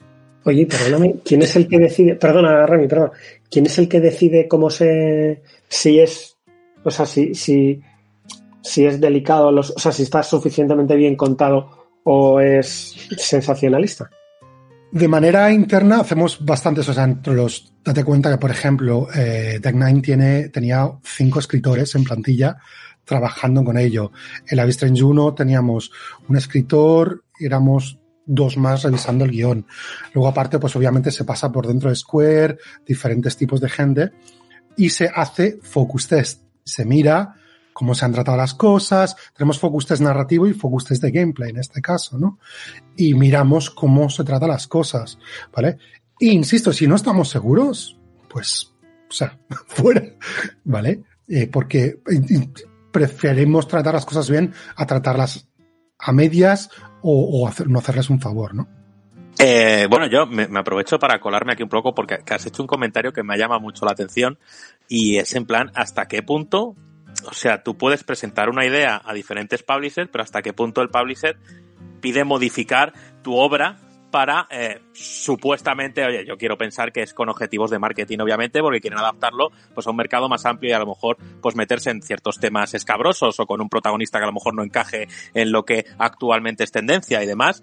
O sea, eh, me, me, resulta mm, extraño hasta qué punto. Eh, no sé si sabéis de algún ejemplo más. Obviamente no me vais a dar ningún nombre ni me vais a dejar ninguna distribuidora, pero ¿sabéis si ese eso es lo normal? Es decir, que un publisher determine tanto como habéis dicho hasta tu protagonista o no? Más sin dar nombres ni, ni dar ejemplos claros, pero ¿creéis que existe esa medida de, de presión tan importante, creo yo, tanto como para modificar una obra original? Yo te diría que sí. Um, porque muchas veces, incluso nosotros mismos, ¿vale? Eh, ves, un, ves un pitch y dices, ostras, está todo perfecto, pero esto de aquí no acaba de cuadrar. Piensa, por ejemplo, si lo miro yo desde el punto de vista de diseño, puedo pensar, mira, esto es que no acaba de funcionar. Si modificarais esto y esto y esto, pero, por ejemplo, en nuestro caso, ¿vale? Yo cuando hablo con, con, con ellos a nivel de diseño, siempre intento llegar a un compromiso, entender el por qué han, escrito eso por qué quieren llevar eso a cabo y ver cómo podemos llegar a algo intermedio.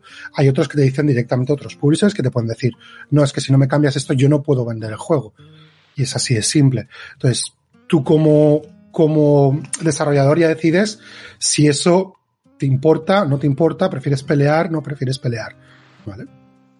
También no solo cuestión de marketing, sino que a veces hay desarrolladoras, o bueno, publishers en este caso, que tienen su propia seña de identidad, por decirlo así. Y a lo mejor una mecánica les gusta mucho, pero yo qué sé. Eh, a lo mejor Nintendo le gusta mucho la, jugabilidad que propones, pero te dice, oye, quítame las pistolas y las motosierras, ¿sabes? Entonces no siempre es una cuestión tan, tan de, no, no, creo que esto es lo que vendes, sino es que nosotros representamos este tipo de cosas. Yo voy a volver a, a Life is Strange un momentito, eh, porque yo había puesto una, una, una, una pregunta, la, la, había puesto. Eh, a ver, en Life is Strange hacéis una. Hacéis una. que el jugador tome unas decisiones que son entre el morir y el matar, ¿vale? Eh, entonces yo- había puesto literalmente cómo podéis ser tan cabrones, ¿no? Pero me, me dijo David, no, hombre, no digas eso. entonces, eh, ¿cómo, cómo, cómo conseguís el equilibrio este? De, de decir, porque hay, hay veces que, no hay una, no hay una clara eh, respuesta ganadora o no hay una clara buena respuesta. Entonces, eh, ¿cómo, cómo, ¿cómo lo hacéis ese, para encontrar eh, ese equilibrio? Mira, esa es la pregunta perfecta. Ah, te lo diré. Mira, em, sinceramente es una de las identidades que tenemos en la Strange. Lo que hemos visto, por ejemplo, hay dos cosas, ¿no? Una, lo que hemos visto que por nuestros test, focus test y demás, incluso los jugadores tienden todos a ser buenos. Por mucho que la gente diga, ah, pues yo no voy a ser tan bueno en el juego. No, no, la mayoría de gente siempre escoge, si ve una opción mala y una buena, siempre tiende hacia la buena, ¿vale? Entonces, eso es por un lado. Por otro lado, creo que en el mundo de hoy en día eh, no es blanco y negro, ¿vale? Entonces, y además no sabes qué va, qué, qué repercusión tiene lo que dices o no dices. Entonces, lo que intentamos, por un lado, es trasladar eso a un juego donde tú, pues, hombre, si tienes que escoger entre mm, matar o morir, pues ninguna de las dos es una situación correcta. Eh, y muchas veces, por ejemplo, hay una conversación, recuerdo, eh, sin hacer demasiados spoilers, que una persona te pide que la mates, ¿vale? Y tienes la opción de, de decirle que no, decirle que sí, o decirle, es que ahora no quiero decidir. Y en ese momento, si escoges eso, te dice, no, no, mójate y dime qué es lo que quieres hacer. Porque hay veces en la vida que no puedes quedarte así ambivalente. Y creo que eso lo que genera es que el jugador pare y piense mentalmente qué es lo que quiere hacer, ¿vale? Entonces, eso para mí lo que hace es que el jugador se, se mete más en el papel, le, le importan mucho más esas acciones, con lo cual se ve mucho más identificado. Y luego, cuando pongamos otros tipos de situaciones, le costará más aún decidir sobre lo que, lo que está haciendo. Y he de decir, como último apunte, que cómo ponemos la frase que tú lees para escoger es súper importante. Nos podemos tener semanas modificando esa frase que tú ves, porque una suena más positiva que la otra. ¿Vale? Por ejemplo, en Love is Strange 2, la opción final la modificamos un montón de veces. El texto, opción siempre es la misma, pero el texto, para el texto que sale al final, lo modificamos un montón y cambia un montón cómo escoge la gente. ¿eh? Tenía una pregunta con respecto a eso, porque en los juegos muchas veces el jugador tiene ganas de ganar. O sea, él pretende hacerlo bien. Y sin embargo, en un juego como Life is Strange, dejáis ahí. Es como, vale, tú decides, no hay una opción claramente buena. ¿Cómo creéis que la gente trata eso? ¿Creéis que la gente se puede llegar a frustrar por decir, hostia, lo han, han matado a no sé quién, no sé quién se ha matado? O he hecho no sé qué cosa que. Han matado a Kenny. Han matado a Kenny. Pues mira, eh, por un lado te diré, si alguien se frustra porque han matado a fulanito, menganito, me parece perfecto, porque entonces hemos conseguido sacar una respuesta emotiva de ese, de, ese jugador. Pero lo que más nos interesa no es que tú ganes o pierdas, porque al final lo que nos interesa es que tú experimentes tu propia historia. Entonces, la Strange 1 es tu historia. Entonces, para ti, esa persona murió, vivió, o vivió esto, o vivió lo otro. Y lo que quiero es que la gente luego, por ejemplo, en el 2 nos ocurrió algo muy curioso. Tenemos cuatro finales con tres variantes, ¿vale? Cada uno pensó que su final era correcto y que el resto no eran válidos. Porque no eran su historia. Y eso me parece perfecto. Y la gente discutía, no, no, es que mi final es mucho mejor. Porque pasa esto, esto, y en mi historia es que Daniel es así. Dices, correcto, es que tú no has ganado, has vivido tu historia. Y con todo eso, y avanzando un poquito más en temas de, de cómo lo lleváis en el desarrollo, ¿cómo, ¿cómo gestionáis toda esa ramificación y todas esas decisiones, eh, vamos, en general? Volviéndonos locos. Uh, no. en el primero, en el primero utilizamos, eh, no teníamos tools realmente, y lo que utilizamos era un, una hoja de Excel. Entonces lo que poníamos, sí, sí, sí, sí. sí, sí. Uh, lo que poníamos era, pues por ejemplo, en cada fila, todas las opciones que tú hacías, y luego las columnas eran todas las escenas que había, ¿vale? Entonces mirábamos qué elección que tú habías hecho, por ejemplo, aquí, qué consecuencia había tenido y si no lo había tenido, hostia, pues tendremos que poner, antes de que acabe este capítulo, tenemos que poner una consecuencia aquí, aquí y aquí, para que quede, eh, que dé la sensación de que, de que hay consecuencias, ¿no? Ah, eso fue el primero. Y el monstruo de Excel, pues, era increíble, era increíble. En el Before the Storm, Deck Nine tenía una tool propia que te permitía traquear todo eso. ¿Vale? En el 2, eh, también teníamos una tool propia que nos permitía traquear eso. Y luego, por ejemplo, yo me curré un, simulador de, del juego en modo texto para que tú pudieras, porque era Chosen Consequence era un poco más complejo.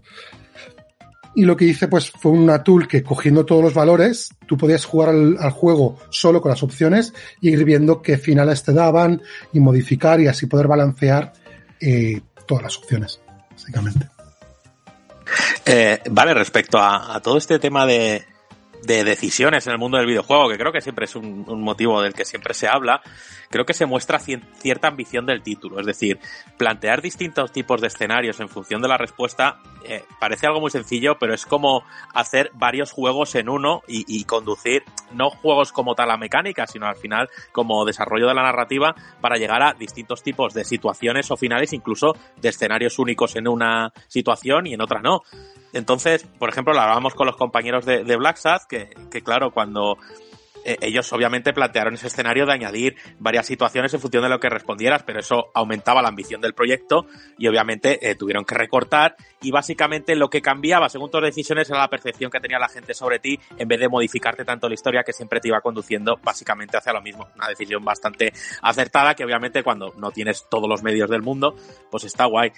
Y me gustaría preguntarte respecto a esto de las decisiones, si desde, en cierta manera, vosotros analizáis eh, las respuestas generalizadas de la gente, es decir, eh, en el 1, eh, obtenéis ciertas métricas sobre las decisiones de la gente para poder mejorar ese tipo de decisiones y aplicarlas en futuros títulos. Es decir, si tomasteis como referencia las respuestas a, a, las decisiones en el 1, para en el 2 decir, vale, pues vamos, o sea, si la gente se ha conducido mucho hacia un lado, vamos a enrevesarlo un poquito todo y ponérselo un poquito más difícil y añadir esa capa de grises que siempre defendemos aquí, que creemos que es maravillosa, porque la vida no es ni conducirse hacia la luz absoluta ni hacia el caos absoluto, esto no es eh, ni bien ni mal, o sea, la vida está llena de grises, no siempre una decisión es buena para todos ni mala para todos, y, y saber eso, sí, si, si habéis bicheado esas decisiones de la gente para, para ponerlo un poquito más difícil o que la gente todavía mire más en su interior en futuros juegos, como es en el caso del 2, para dar una respuesta pues más afín a su caso propio lo que ellos harían. Pues mira, eh, muy buena pregunta y tiene varios layers la pregunta, ¿vale? Eh, te date cuenta que el Abyss Strange 1 y el Before the Storm y el Abyss 2 son episódicos. Entonces, cada episodio lo, es un proyecto, ¿vale? O sea, no es que tengamos todos los episodios, los cortamos en trocitos y los sacamos luego. No. El episodio 1 lo hacemos y cuando estamos acabando el episodio 1, estamos ya haciendo el episodio 2 y luego el 3. Entonces, lo que sí hacíamos eh, y seguíamos haciendo era observar cómo se comportaba cuando estábamos acabando el 2, por decirlo de alguna manera, podíamos ver lo que la gente había hecho en el 1 porque el 1 estaba fuera y así que podíamos modificar cosas eh, en el tercero. Por ejemplo, en el episodio 2 ocurre del, del Live Strange 1, ocurre algo muy grave con un personaje, que no voy a spoilear, que pues en principio su eh, hilo argumental acababa en ese, en ese episodio, ocurriera lo que ocurriera, ¿vale? Pero la gente le gustó tanto ese personaje y la verdad quedaron tan impactados con lo que le podía ocurrir a ese personaje que decidimos, decidimos incluir una escena nueva en el episodio 4 en el que salía ese personaje. ¿Vale? Con lo cual, pues sí que modificamos cosillas. Ahora, entre el 1 Before the Storm y el 2, lo que hicimos es, bueno, tenemos que añadir más de ese tipo de contenido. Más contenido de que si tú haces esto, tú solo vas a ver esa escena. ¿no? En el 3, por ejemplo, hay un momento en el que, pues, eh, en el episodio 2, eh, es, perdón, Live Strange 2, episodio 3, eh, hay un momento en el que tú puedes entrar en un sitio con unas personas o con otras, ¿vale? Y la escena cambia completamente. La manera de acercarse a esa escena es completamente diferente, ¿vale?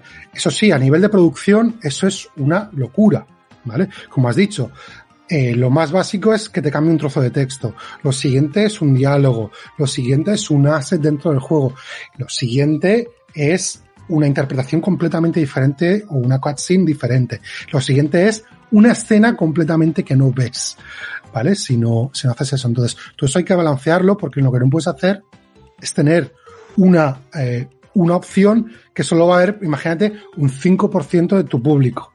Porque esa opción o esa escena que te habrá costado, hablando en, en plata, X dinero de hacer, no sale a cuenta. Entonces, eh, para que lo vea 5% de gente, hombre, si tienes dinero infinito, perfecto, ¿vale? Pero si no lo tienes, pues tienes, tienes que ver cómo puedes conseguir que más gente la vea, ¿vale?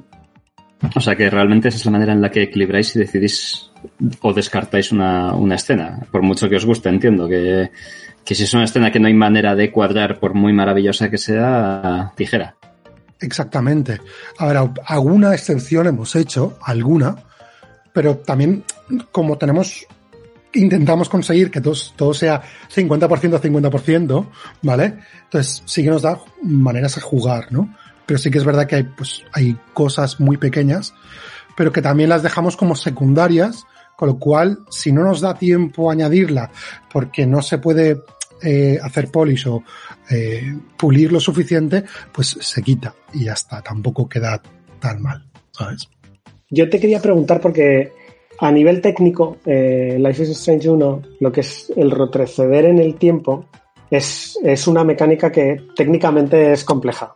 Eh, yo imagino que tus, vuestros programadores el día que dijisteis, hemos llegado con esta mecánica que podemos retroceder el tiempo.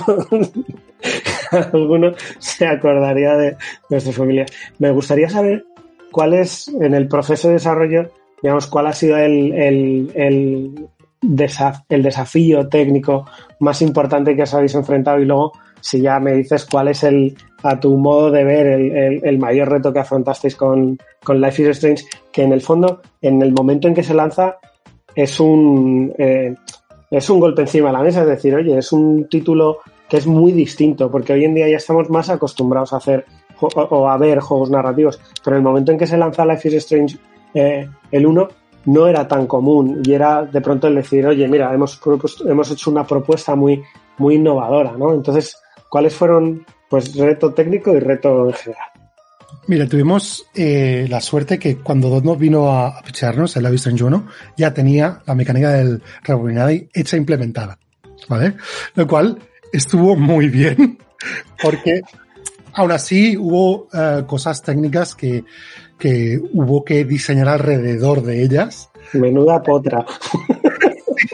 sí, pero creo que también venían del... Um, tenían algo ya medio implementado en el Remember Me que utilizaron para, ¿sabes? Entonces, en ese sentido estuvo muy bien. Sí que es verdad que hubo problemas de diseño, o sea, técnicos, que lo que hicimos fue rodearlos a través de diseño, como David habrá visto miles de veces que dices, bueno, no podemos hacer esto, pues diseñamos alrededor, ¿no?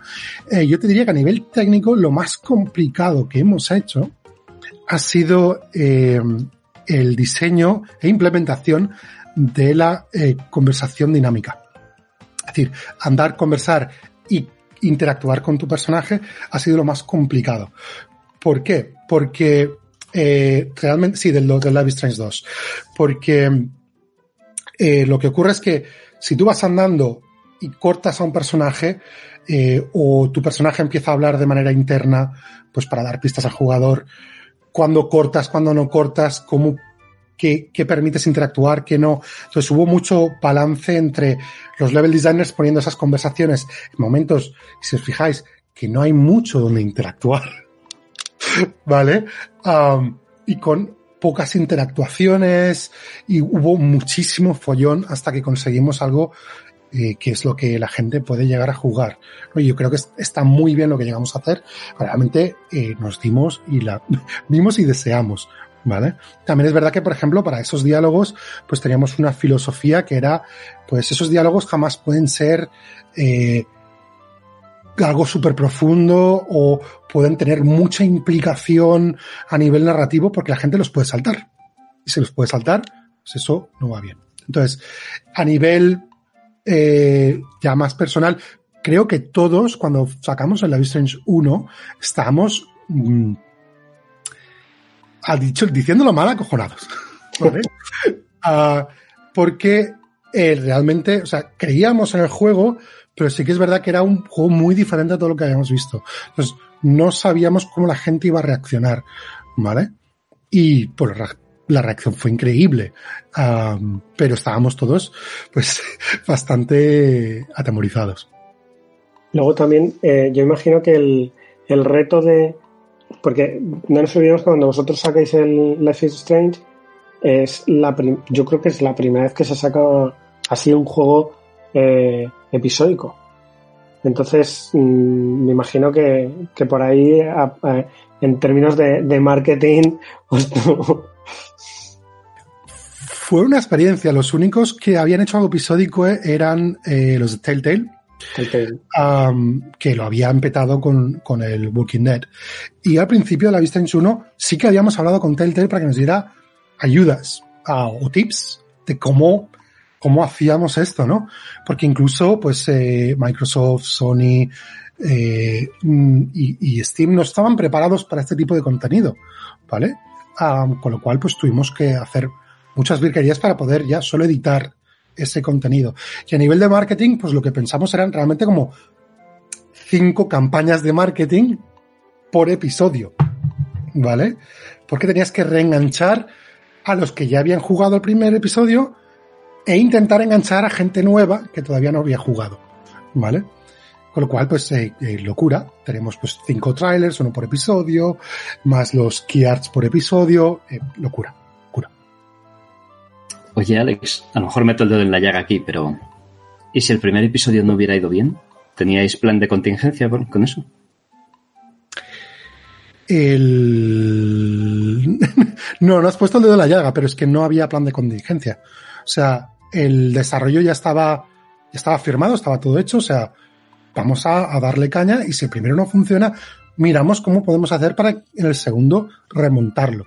Y el tercero, y el cuarto, ¿vale? Sí que es verdad que me puedo llegar a imaginar sacar el primer episodio y que no le guste a nadie y tener que hacer cuatro episodios más, el equipo hubiera estado bastante destrozado y no te lo voy a negar moralmente, que yo siempre digo, ¿no? Eh, mantener la moral del equipo alta súper importante. Así que es un riesgo, es un riesgo muy alto. Eh, ahora que han sacado Final Fantasy VII Remake y lo van a hacer episódico, si vosotros preguntasteis a, a los de Telltale, ¿os han venido a preguntar a vosotros? No, el, lo que es la división de Japón de, de Square Enix es, es como una empresa aparte, o sea, somos la misma empresa, pero ellos toman sus propias decisiones. O sea, en eso me gusta mucho Square Enix porque somos los equipos, tenemos mucha libertad creativa. ¿Vale? Sí que es verdad que tenemos pues eh, conocimientos comunes y siempre pues exponemos todo lo que hacemos y todo aquel que pregunte pues es más que bienvenido. Te quería hacer otra preguntita. Ya me voy a salir un poquito de, de, Life is Strange, tal. Me voy a, me voy a centrar un poco más en, en tu rol de, diseñador y experto en narrativa. Entonces, el otro día comentábamos, estuvimos eh, hablando de, del anuncio de, del Ghost of Tsushima. Y entonces hablábamos del, del personaje, ¿no? De Jin. Y el personaje, hablan de que es un personaje más gris, ¿no? Es como un personaje secundario, ¿no? Y entonces había un comentario por ahí que decían que hay que intentar que Sony vuelva a hacer personajes principales como súper fuertes, ¿no? Súper, eh, como, como muy... Mmm, o sea, que, que, tengan mucha, mucha potencia, ¿no? Que sean muy icónicos, ¿no? ¿Perdona? Muy definidos. Más, más que definidos, que sean icónicos, ¿no? Que, que, que, sean muy potentes, ¿no? Pues un Kratos, Joel del, del Last of Us. Y yo pensaba, eh, y lo que comenté fue, que ahí es donde te quiero pedir tu opinión, yo creo que tanto Jin eh, de Ghost of Tsushima como Deacon de Days Gone, que son juegos a los que yo les veo cierto parecido porque no son super primeras espadas, sino que están un peldaño por debajo, pero haciendo las cosas bastante bien, que sea, a mí Days Gone me pareció un, un proyecto que lo sacaron un poquito antes de tiempo, pero yo cuando llegué llevaban 50 patches y tuve una experiencia maravillosa. Entonces, eh, me da la sensación de que estos personajes que son un poco más grises, que no son tan potentes, a mí me, me- me permiten involucrarme un poco más en la, en la historia. Yo no sé si, si coincides conmigo en eso, entonces quería preguntarte eh, si, si la industria hacia dónde está yendo, ¿no? Hacia esos personajes grises o personajes súper icónicos como pueden ser Kratos o Joel. Pues mira, eh, creo que la industria evoluciona para los dos lados. Opino como tú. A mí me gustan mucho más los personajes grises a nivel personal. Ahora sí disfruto con un Kratos, ¿vale? Pero fíjate que el, el último Kratos es un poco más rebajado, ¿vale? No es tan bestia, sigue siendo bestia, pero tiene mucho más de personalidad y características con el, o sea, relación con el hijo y tal.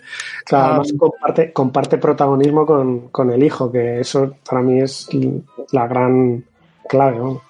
Exactamente, yo creo que depende mucho de lo que te pida la historia del juego y lo que sea el juego, ¿vale? Eh, sí que es verdad, por ejemplo, eso me refiero al Live is- Strange Before the Storm, tener un personaje muy fuerte tiene sus propios retos, ¿vale? Porque yo me puedo haber identificado, pero tú no, ¿vale? Con lo cual ya alineas a todo un a todo un público, ¿vale? Ah, si además permites que el jugador pueda escoger las opciones, por ejemplo, en el Before the Storm teníamos Chloe, que tiene un- una, una personalidad muy fuerte. Entonces, siempre escoge mal. Lo que haga, lo que haga, escoge mal. Porque siempre las cosas le salen mal, ¿vale? Entonces, eh, escribir un personaje así y conseguir empatizar con la gente y que la gente entienda por qué tiene esas dos opciones es muy complicado. Es muy complicado. ¿Vale? Y insisto, no a todo el mundo le gusta. O sea, a mí me gusta Kratos, a otra persona lo puede detestar. Y estás aislando parte de, la, de los jugadores. ¿Vale? Pues voy a tocar otro, otro tema candente. Eh, juegos narrativos. Eh, en el fondo, pues. eh, este además me, me afecta directamente porque yo me encargo muchas veces de localización y grabación de voces. En que cuando tienes un juego narrativo hay muchísimo más texto, evidentemente. Eh, mucho más eh, voiceover, o sea, grabaciones de, de voz. Eh, te tienes que involucrar más con los actores, entiendo.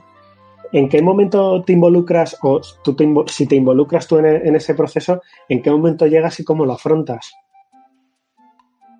Pues eh, desde el principio, am, por ejemplo, el Live is Strange 1, am, en todo realmente, lo que hemos hecho, eh, por ejemplo, cuando teníamos el casting, hacíamos lo que se llama el casting sheet, de tú teníamos, pues, enviamos a diferentes agencias, eh, actores que podían pillar, eh, tenían pues la hoja de personaje, obviamente, con los nombres cambiados, y tenían pues eh, una representación de los diferentes tipos de emociones que ese personaje va a tener dentro del juego, ¿vale? Entonces los actores graban su, su parte y te la envían de vuelta. Entonces nosotros lo que teníamos pues era un- un- una carpeta con un montón de ficheros, no mirábamos nombres porque el nombre me daba igual y nos daba todos igual. Entonces lo que hacíamos es cada uno eh, que estábamos metidos en lo que era esa parte, escuchábamos todas las voces con mejor un trozo del juego o con el arte del juego y mirábamos si nos pegaba y nos cuadraba.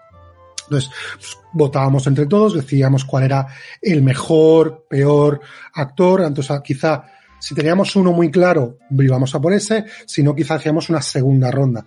En la Strange 2 hicimos una segunda ronda para ver que tanto eh, los dos críos eh, funcionaban bien con otros registros, no solo con el enfado, sino con la tristeza, si podían llorar, si hablaban español am, y demás. Am, eso es para la parte de selección. Luego, eh, lo que es el voiceover lo hacemos en Los Ángeles. Y entonces ahí tenemos una empresa eh, que es externa, que le contrata, y donde se hacen las, las grabaciones de voz. Durante ese momento tenemos lo que es un director de, eh, de voz. En nuestro caso es Phil Bash, que ha estado en todos los live streams que hemos hecho. ¿Vale? Y mientras él está haciendo las sesiones, eh, pues en el caso con Dondos estaba eh, Michelle y Raúl, los eh, Game Directors, y estaba yo en Skype, escuchando las grabaciones de voz. Y cuando había algo que no acababa de cuadrar, hablábamos con el director, decimos, mira, es que esto no está bien, este registro, tenemos que empujarlo más para aquí. Eh, con, pues en Deck Nine, pues se encargaba, que era eh, Web, que era uno de los, de los directores, y también estaba yo. Eso implica que allí empiezan a grabar a sus 8 de la mañana, aquí son mis 12 de la noche, ¿vale? Y acabo de grabar a las 4 de la mañana. Pero mira, es, es increíble. O sea, lo- los resultados son espectaculares. Y obviamente, antes de enviar todo, lo- todo el texto al, al director, se hace un pase y se intenta comentar en cada diálogo cuál es la sección, cómo funciona, qué es lo que está intentando hacer, todo para cada uno de los diálogos. Cuál es la cantidad de trabajo que se hace antes de enviar eso y obviamente no se hace un- una grabación, son varias grabaciones.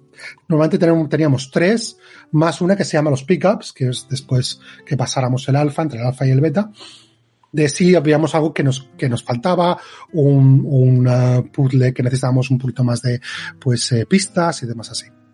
¿Vale? Eh, mira, me hace gracia porque en Guild hicimos un proceso bastante parecido. Si no, muy parecido. Y yo solo tengo una duda, comentario troll. ¿Cómo cojones haces para decidirte? porque yo me acuerdo de escuchar, eh, vale, mm, seis, en este caso creo que eran vo- voces de Sally. Bueno, en los diferentes idiomas, que esa es otra. Y, y era como, vale, a ver, ¿cuál he escuchado que me gustaba? Era la A del inglés, luego del español la 3, luego el... y es un caos. Y encima, vale, hay gente que dices, vale, este no sabe actuar, pero hay otros que dices, hostia, están ahí, ¿no? Bueno, cualquiera me valdría. Entiendo que tiráis de votaciones a saco y, y- porque ya hay un punto que entiendo que es muy personal, ¿no? Si tiramos mucho de votaciones, o sea, por ejemplo, eh, en mi caso pues, estaba yo, estaba el productor de Square, estaban los dos game directors. Luego también el director de doblaje daba su opinión, ¿vale? Por ejemplo, decía, mira, esta persona creo que podemos, a pesar de que su, por ejemplo, eh, interpretación en la, en el casting no ha estado bien, creo que podíamos empujarla y me cuadra más, ¿vale? Por este estilo, por este otro.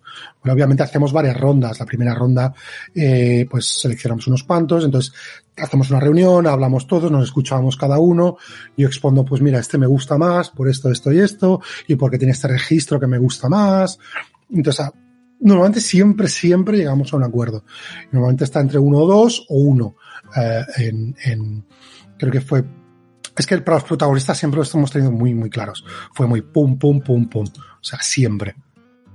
Y, y yo volviendo un poco a la naturaleza de, de Life is Strange, es decir, esa naturaleza episódica, que creo que habéis, o sea, eh, no sé si Telltale os ayudó o no, pero yo creo que la habéis defendido muy bien y, que habéis conseguido productos redondos. Y entonces, eh, tú Alejandro, supongo que habrás trabajado en juegos más convencionales, es decir, un juego completo, y luego eh, con Life is Strange, Before the Storm, el 2, yo creo que ya tienes el máster de, juegos episódicos. Eh, ¿Cuál es para ti como diseñador es, es el modelo que más te gusta abordar? Y si crees que al afrontar un producto de manera episódica, como es Life is Strange, da un poquito más de margen para que luego en su conjunto sea un juego más redondo y que puedas ir tomando esas pequeñas decisiones, aunque creo que son más pequeñas que, que- masivas, porque la ruta está definida, pero puedes ir orientándolo mejor y que en conjunto sea mejor. La respuesta es difícil no va a ser blanco o negro. Am, yo Sí, esto va de grises, como hemos dicho. Sí, sí.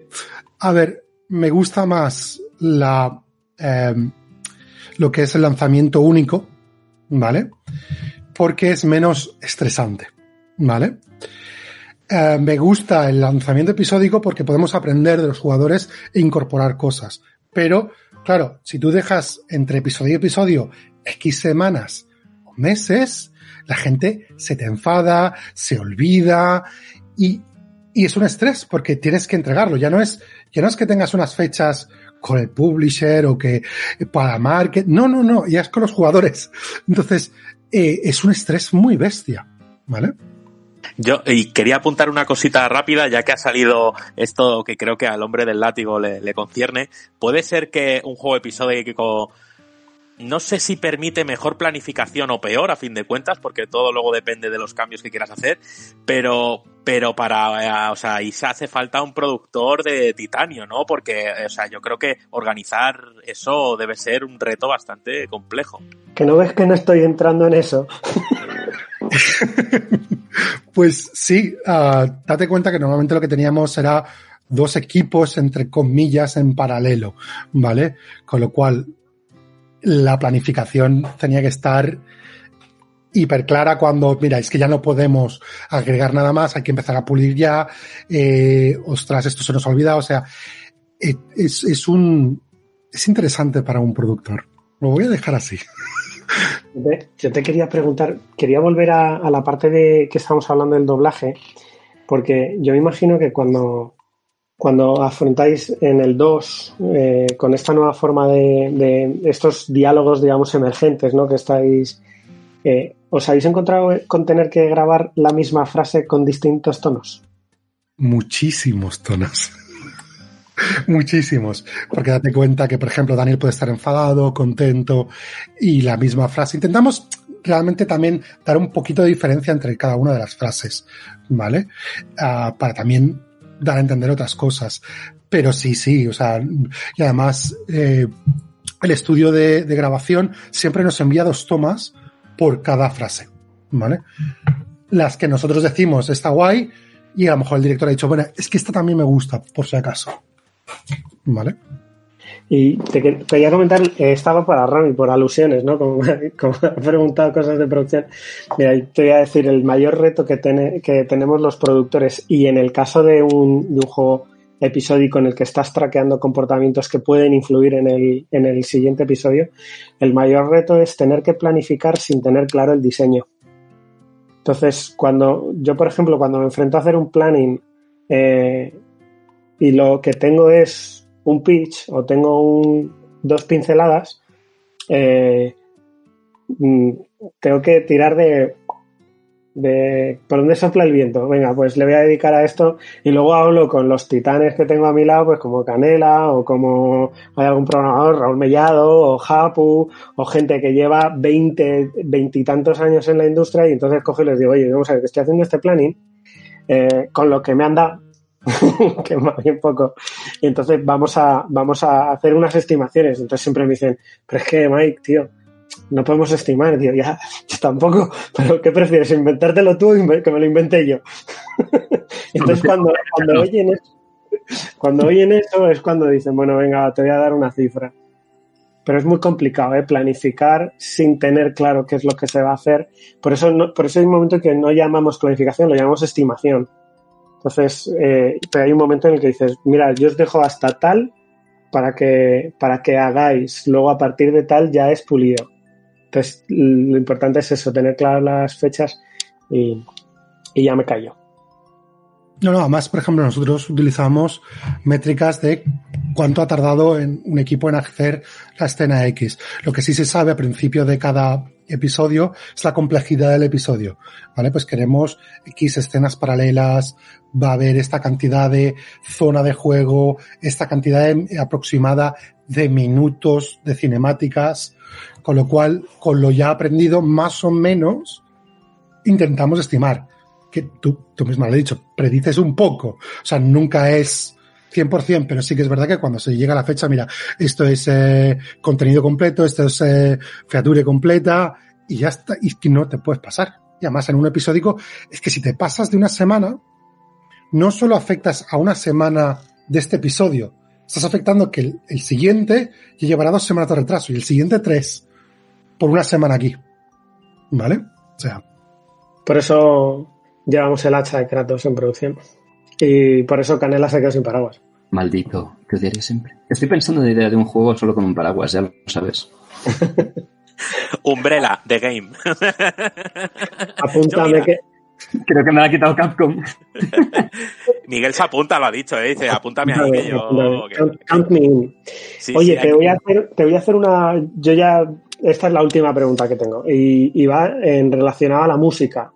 Eh, yo creo que. Vamos, yo descubrí a este chico, a Sid Mat- Matters, o, con la canción de Obstacles en el, en el primer Life is Strange, que se hizo. Yo creo que es que todo el mundo la conoce esa canción. Eh, ¿Quién elige la, la banda sonora? No me digas el director de audio, pero yo entiendo que. ¿quién la- No. también es un proceso um, democrático dentro de lo que cabe, ¿vale? Eh, tenemos en la Vista en 1 y el 2, con El director de audio tiene mucho input y uno de los directores, que es eh, eh, Raúl Arbé, también tiene mucho, mucho oído. ¿vale? Entonces lo que hacemos es, pues si sabemos que la escena quiere transmitir esto, buscamos música del estilo, eh, letras y líricas que tienen que ver con el, con el momento o lo que queremos despertar en el, en el jugador. ¿vale? Entonces, entre nosotros pues nos pasamos música, yo tengo una cantidad de lista de reproducción que me pongo en plan, bueno, pues necesito algo más eh, cañero o algo más melancólico, y entonces luego se mira porque aparte tampoco podemos tardar mucho en escoger según qué, qué, qué, canciones, y ahora contra el por qué, porque una vez entonces escogemos una o dos canciones, ¿vale? Entra lo que es la parte de licencia, que ya entra todo lo que son los abogados, contactar con la productora, que puede llevar una canción perfectamente tres meses conseguir una licencia. ¿Vale? Y de mientras está haciendo el juego. ¿Vale? Entonces, ¿qué pasa? Que cuando escoges la canción, entonces puedes editar todo lo que son las cámaras, la iluminación, todo lo que es la edición de ese momento. Imagínate que a último momento, ¿vale? Alguien te dice, pues no te vas a llevar la licencia. Eh, sí, efectivamente. O sea, es. Uf, hemos llegado a momentos que estábamos en alfa o beta y todavía no sabíamos si teníamos la licencia de la canción X. Que a lo mejor el, el autor había dicho que sí, nosotros habíamos dicho que sí, pero había una palabra en el contrato que todavía no acaba de convencer a alguno de los abogados. ¿Vale? Dice, es que, es que el juego está en beta, es que está en beta, es que necesitamos sacar el, el que no podemos, ¿sabes? O sea, momentos de tenerlos, de, estar muy tensa, son muy grandes. Yo me imagino ahí la presión en el ojete de vuestro productor debe ser de muchas Gs. es, es, mucho, es mucho. Me imagino a Alex cogiendo la guitarra diciendo canto yo, canto yo. Sí, sí, además, a ver, lo que también intentamos hacer es proponer dos canciones, la que nos gustaría y la secundaria, ¿vale? Eso fue en, todos, pero luego lo bueno que tuvimos en Before the Storm es que, por ejemplo, Dotter los contratamos literalmente para que nos escribieran las canciones y, el score. Y eso ganamos mucho, ¿vale? Y, estuvieron involucrados en, muchas partes del, del, desarrollo y vieron los guiones y se basaron en muchos de los guiones para hacer muchas de las, de las canciones que se escuchan en Before the Storm. Madre mía, yo me estoy quedando loco porque es que además eh, eh, la charla la charla con Alejandro estábamos aquí en plan pues eh, es game designer, en Square Enix, ha estado en juegos importantes y demás y, claro, yo estaba aquí muy enfocado en el game design, pero es que esta charla nos está dando conocimiento sobre un cojón de áreas increíble porque a mí me está encantando y es que me, me estoy quedando fascinado, la verdad. Y joder, Alejandro, qué, qué, qué puta bendición ha sido, de verdad. Eh, me gustaría luego hacer una pregunta, en plan, ya que os tengo aquí a los tres y cada uno sois de un área, entonces como una pregunta un poco más global, pero me gustaría profundizar un pelín en, en, Alejandro y como, como te he comentado que, que tenemos pues muchos socios que, que, están muy interesados en el desarrollo sobre videojuegos y ya no solo por un interés eh, debido a su pasión, es decir, me gustan los videojuegos, quiero saber qué hay detrás, como el que se informa sobre dirección o producción en el mundo del cine, sino que también hay mucha gente que, que, está formándose en esto y que le gustaría eh, llegar algún día a ser un Alejandro Arque que está ahí trabajando y, en un equipo top para juegos top de una distribuidora top. Entonces, eh, bueno, decirte si tienes algún tipo de recomendación a todas estas, estas personas que están empezando en el mundo de los videojuegos, porque creo que es un mundillo complicado, muy sacrificado, creo que es mágico también porque creo que, consigues cosas muy bonitas y conoces a gente muy interesante y, consigues hacer cosas que al final son productos maravillosos. Y, bueno, una pequeña recomendación a todas estas personas que estén empezando. Y luego un par de preguntitas en plan sobre recomendaciones que nos recomiendes tú. Pues mira, un juego que me gustaría que probarais para ver un diseño de juego bueno o una banda sonora y demás. Así un poco de, un poco en general del mundo del videojuego.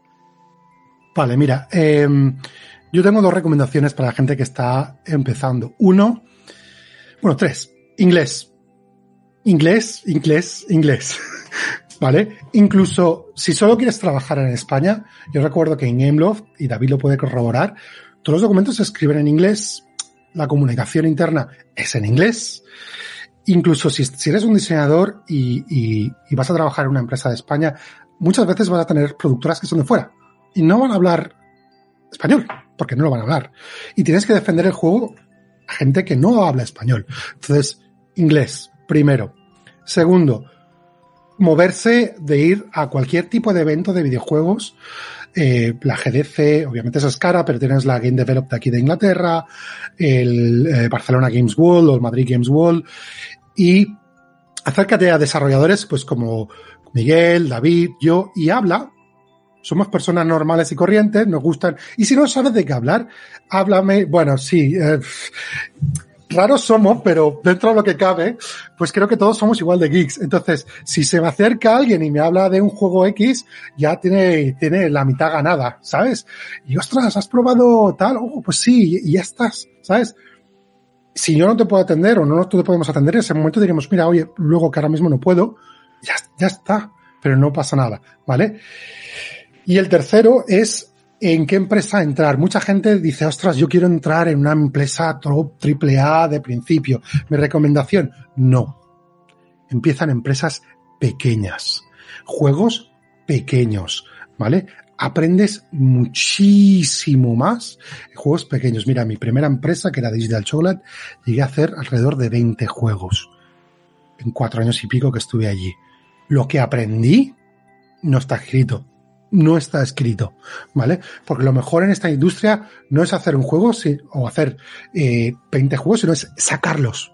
Sacarlos y ver cómo funcionan, ver en lo que te has equivocado, que puedes mejorar. Eso es súper importante. Entonces, si, si vas a entrar en la industria, mira no solo a las tripleas, mira a las pequeñitas.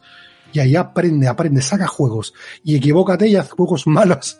Porque entonces sabrás qué es lo que funciona y qué es lo que no bien inciso lo que ha dicho Alex. Eh, para que os hagáis una idea, cuando yo entré en Piro, yo tuve suerte y entré y a los tres meses se canceló un proyecto. Y luego entré en otro y ese salió a los siete meses después. Yo en un año tenía un proyecto en la calle, pero había gente que había estado en ese proyecto cinco años y decía, es que en cinco años no he sacado nada. Y se canceló y todo a tomar por saco. Y, luego hay otra cosa también, y es que en las empresas pequeñitas, en contra de los AAA, ya lo hemos hablado muchas veces, pero no te especializas tanto. Entonces tocas palos por todos lados. Y tocas de todo y aprendes un montón. A mí es que Alex me ha quitado, o sea, estás haciendo la pregunta y estaba pensando, lo primero, el inglés. Pues, y a veces es algo que se lo digo siempre a mis alumnos. Les digo, ¿cuántos de vosotros habláis inglés, pero bien hablado? Y no hablo de que tengan que hablar con el acento de Shakespeare ni... No, o sea, que te defiendas. Si, si todo, un inglés cuando habla español no habla como Cervantes, ni habla como un nativo español. Se les nota que son extranjeros. Pues lo lógico es que a nosotros se nos note que no somos nativos. Entonces, todo el mundo tiene una vergüenza en España porque decimos what happening. Bueno, pues este what happening, que lo puedes refinar, pero que hace que te entiendas, es muy válido cuando estabas hablando de vea eventos, yo me acuerdo cuando yo me hice, yo me reciclé, o sea, yo sabéis que, que vengo de la minería y me paso a los videojuegos. Y me voy al Game Lab del 2013 y hostias, al que tengo ahí enfrente es a Patrice Desilé. Y le veo un momento que se está fumando un cigarro en una terraza y dije, cojones, tío, me voy a hablar con él. Y como además hablo francés y él es de, es de Canadá, de francófono, me puse a hablar en francés con él, que eso es algo que yo sé que nadie de mi alrededor hacía. Entonces me puse a hablar en francés con él y me estuvo contando su vida y tengo su mail y nos felicitamos las navidades, ¿sabes? Entonces, pues dices, ala, qué bien, ¿no? Mira qué contacto, no me sirve para nada a nivel profesional, pero mira qué majo, es un tío muy majete. Entonces sí, hay que ir a eventos, hay que dejarse ver, hay que acercarse, no que no, la gente no tenga vergüenza, porque es, es verdad lo que dice, lo que dice Alex, es que hay veces que, que la gente está ahí como mirando y diciendo, ala, y este, joder, es es mm, el de. ¿Cómo se llama? El, de, el, el, del South de Colossus. ¿Cómo se llama? Este chico. ya no se acuerda nadie de él. es broma, es broma. Tú, tú lo sabes. No Fue un mito Nos pasó una cosa muy graciosa en un Game Lab que fuimos, el del 2017, que fuimos eh, con Raim a recoger los premios. Porque nos, no íbamos a ir y nos dijeron, oye, tenéis que venir y entonces, pues resulta que habíamos ganado muchos, muchas pulguitas de Game Lab. Y cuando llegamos ahí estaba Fumito Hueda.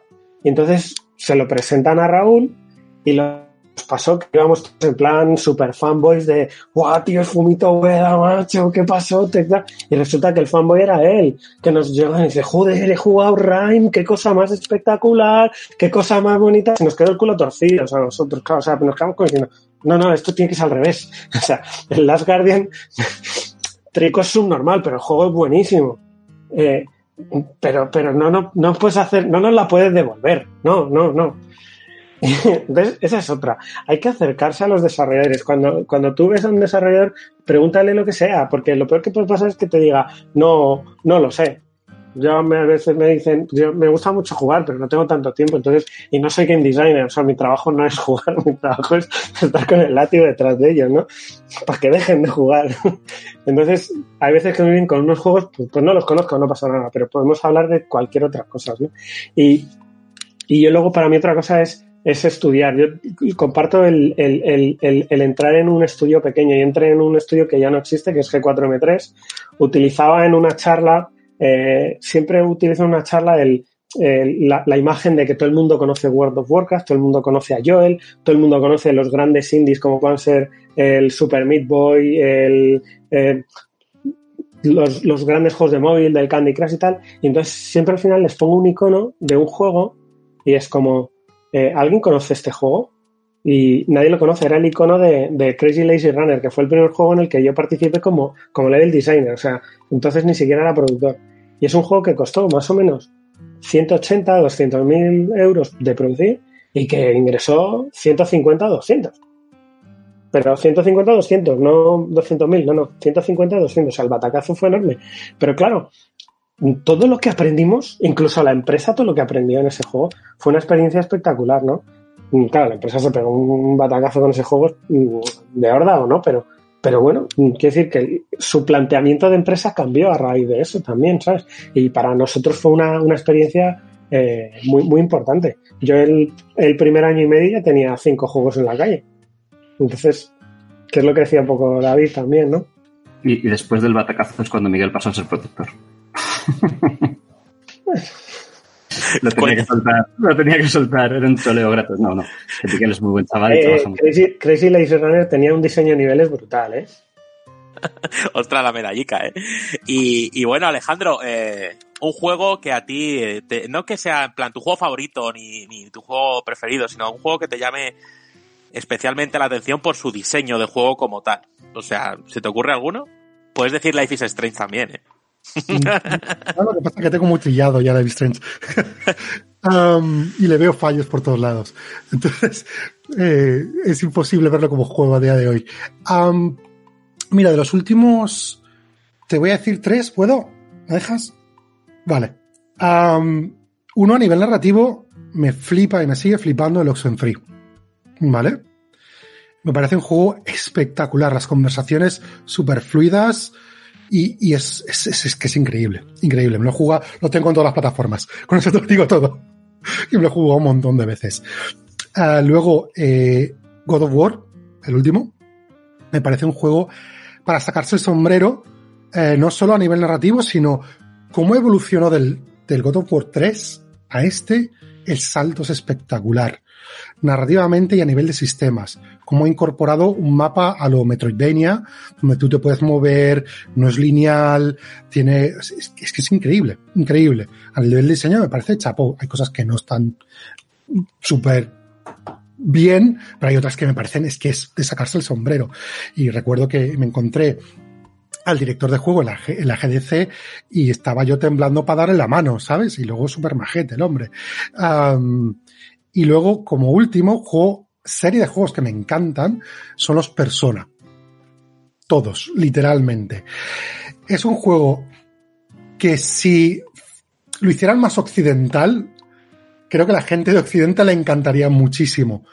Eh, o sea, como persona me encanta como son, adoro el manga, las relaciones entre personajes me parecen increíbles, lo que aprendes de mitología, porque hay un montón de mitología metida adentro, la profundidad del, del tema principal, tercero era sobre la muerte, el cuarto sobre aceptarte a ti mismo, o sea, me parece un juego redondo.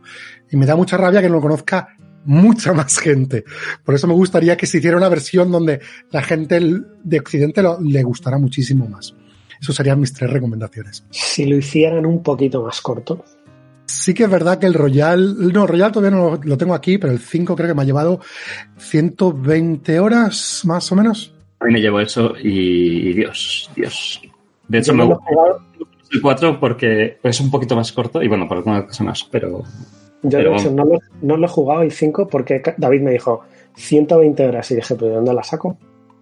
Y luego también, como hemos hablado de, de banda sonora, pues una última recomendación, o dos o tres, o las que tú quieras, de, de bandas sonoras. Incluso si quieres meter cine o, o- y demás, o, o series, pues que te llamen especialmente la atención. Pero si nos centramos en videojuegos, mejor. Producer, producer Forbid de videojuego. Mira, la banda sonora de los Metal Gear me parecen todas de sacarse el sombrero. Todas. Y las, he- las tengo en reproducción. Am, luego la de God of War, que me parece increíble. Y eh, Journey. dices, dices que te mola persona muchísimo y no dices la banda sonora de persona. Maldito. Es que, es que tenía que poner otras. Y eso que las tengo todas aquí, ¿eh? O sea, os puedo enseñar. Tengo todos los discos de. Es que de, pe- de persona ya ha dicho que son juegos redondos, entonces eso engloba todo. Es gusta. Gracias, Ramiro. Ahí, ahí, ahí me la- has hecho muy buena. Me, me Oye, Alex. soy el viejo gruñón aquí. Aquí y en todas partes, David. Oye, yo quería, quería darte las gracias eh, por ir cerrando, eh, darte las gracias por esta charla magnífica, amena, ilustrativa. Hemos abordado un montonazo de temas que, que me ha pillado por sorpresa, de hecho. Teníamos el guion hecho y no contaba con que fuéramos a, a- abarcar tanto. Y, bueno, eh, cuando vuelvas por España, eh, asegúrate pasarte y dar un saltito por, por tequila. Nos echamos unas cañas, un pincho de tortilla cuando volvamos a la eh, normalidad, entre comillas. Y, y nada, pues eh, encantado de, de haber podido compartir este ratito contigo. Muchas gracias a, a vosotros. Y además, tengo, tengo pensado ir a Madrid, porque Madrid me tiene el corazón robado, aparte de Barcelona, que soy de Barcelona, pero adoro Ma- Madrid. Y, y este año, si se vuelve a la normalidad, como has dicho, eh, sí, sí, pienso, pienso volver y ir ahí a daros la chapa y hacer una cena de diseñadores que solíamos hacer hace siglos cuando estaba yo por allí. Y ha sido Y productores. venga, también productores. Es de decir que era de diseñadores, guion no productores. Así podíamos malmeter. Si yo mal meto igual, hombre. No, no, pero ha sido todo un placer estar aquí con vosotros y charlar de, de todo. Y siempre que haga falta me dais un toque y yo estoy súper contento. Pues sí, Alex, muchas gracias, tío. Yo la verdad es que agradezco muchísimo la oportunidad de volver a hablar contigo, que ya sabes que me encanta, que eres un tío cojonudo. Y además que yo, como dice Ramiro, también me he sentado aquí a escuchar y a aprender. Así que, tío, muchas gracias. Sí, yo, yo, yo también va a ser esto aquí un colofón de, de gracias y tal, pero es que la verdad agradecemos un montón cuando gente que trabaja en el mundillo pues echa pues un rato además de su tiempo libre eh, y, para estar con nosotros y joder, lo agradezco un montón y, y sobre todo agradezco que esto haya servido también como un poco de reencuentro entre viejos compañeros, que joder, que, que, que creo que está muy bien. Y, y nada, tío Alejandro, eh, solo decirte que, que te debemos una revista con la portada de Life is Strange 2, así que queda, para que quede grabado, eh, que sepas que, que va a ir hacia allá, ya donde estés, no te preocupes. Y, nada más, tío, que eternamente agradecido, que nos tienes a tu disposición para lo que quieras o lo que necesites. Y que nada, muchísima suerte en todos tus proyectos y que muchísimas gracias por haber venido. Insisto, muchísimas gracias. Me, estáis poniendo hasta los colores, porque no se me ve, pero estoy rojo, rojo más no poder. Ah, y ha sido, ha sido un placer enorme, un placer enorme. Sigo, sigo vuestra revista, he escuchado todos vuestros podcasts. Para, para mí ha sido, estaba un poquito cojonadillo antes de entrar. Ah, porque os respeto muchísimo y, y insisto, es, el, el honor es, es mutuo. Bueno, pues eh, nada, yo creo que aquí damos por finalizada esta sección Devcast maravillosa. Así que a esperar a ver a quién nos traen nuestros truanes a la próxima edición, porque ya se estaban ahí fraguando cositas interesantes y veremos a ver cómo lo hacemos posible.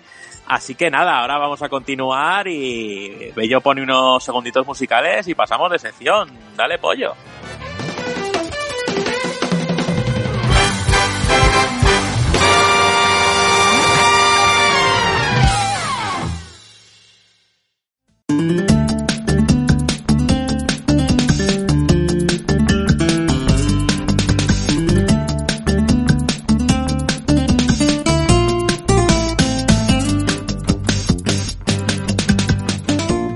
Y ya estamos aquí después de hablar con Alejandro Arqué, que nos ha contado muchos secretillos de cómo funcionan y es curioso el tema, Rami, de, los equipos, de cómo un equipo de Square se desplaza y ayuda. Bueno, son cositas interesantes. Y ahora vamos a hablar de algo que también es interesante, oye, que es Xenoblade Chronicles Definitive Edition, del cual ya llevamos jugadas 50 orillas, he de decir que todavía no lo he terminado, pero bueno, ya tenemos permiso oficial para dar nuestras impresiones del juego. Y lo que me gustaría preguntar antes de empezar con la diatraba y poder organizar mis pensamientos, que es un mundo abierto al fin y al cabo, es si alguien más lo ha jugado de los aquí presentes o me voy a hacer un monólogo. Eh, Simo, dame una señal de esperanza. Yo te podría decir que lo jugué hace 10 años. o sea que recuerdo prácticamente solo el inicio y poco más. Lo único que recuerdo es que fue un buen juego, pero tampoco me marcó la historia. He jugado al Chronicles X también, el cual abandoné. Y el Chronicles 2 sí que lo, lo llegué a terminar y después si quieres intercambiamos algunas impresiones de la saga en sí. Eso está hecho. Rami, cuéntanos. No, yo no los he jugado, pero sí que tengo pues alguna que otra preguntita que me gustaría hacer, porque a mí aunque un juego no me interese jugarlo, pero como juego me interesa. Entonces quiero saber qué es lo que ofrece, porque obviamente no todos podemos jugar todo, ¿vale? Pero sí que me interesa saber qué puedo encontrar en un juego. Entonces, bueno, pues sí, sí, quiero hacer preguntitas, sí. Pues mira, el, para ponernos en situación, ya que hablaba Dani de, de, de la trayectoria de los Xenoblade, eh, mi relación con Xenoblade siempre ha sido de amor-odio y mucho más odio que amor. Y precisamente por eso es por lo que yo quería enfrentarme a este análisis y, redimirme o reafirmarme, porque al final, oye, pues yo creo que, que toda persona tiene que estar abierta al cambio de opinión. No, no soy muy fan de la gente que se mantiene en sus 13 toda la vida y yo dije, bueno, en su momento lo compré para Nintendo Wii, no sé si se decía Nintendo Wii, no, la Wii normal, se llamaba así. Y recuerdo que venía con un mandito rojo para poder jugarlo, porque con el Wiimote de las narices, pues no era lo más óptimo a la hora de jugarlo. Y recuerdo enchufarlo en esa tele de, de, de, de pantalla plana, de las que empezaban a llegar por aquel entonces, que ahora parece que llevan aquí toda la vida, pero creo que la irrupción de las pantallas planas coincidía más o menos con Wii. Y de hecho, mmm, Wii estaba optimizada para, para, para teles de tubo, o sea, con las TFT se llevaba regular tirando a mal. Y recuerdo, y seguro que más de un oyente lo recuerda también, que se recomendaba comprar el famoso cable por componentes para poder más o menos jugar a la Wii en una tele TFT. Yo recuerdo que, que lo jugué, lo compré y no duré ni cinco horas porque eh, se me desprendieron las retinas, o sea, se veía francamente mal. De hecho, recuerdo, oye, yo participaba en un foro y la gente recomendaba descargárselo y jugarlo con filtros en el, en el ordenador, porque incluso se podía conectar el mando por Bluetooth al ordenador antes que jugarlo en, en la Wii. O sea, se veía, yo recuerdo que que no llegué a poder jugarlo precisamente por, por este asunto. Eh, más tarde, ya comentaba también Simo, que salió el Chronicles X, que creo que coincidía un poquito con el, y que aquí me interrumpa Juanpe si me equivoco, coincidía con el inicio de la revista en papel y todavía teníamos la versión web y recuerdo jugarlo y sentir la furia más oscura y tenebrosa dentro de mí al ver eh, ese desastre absoluto de interfaz.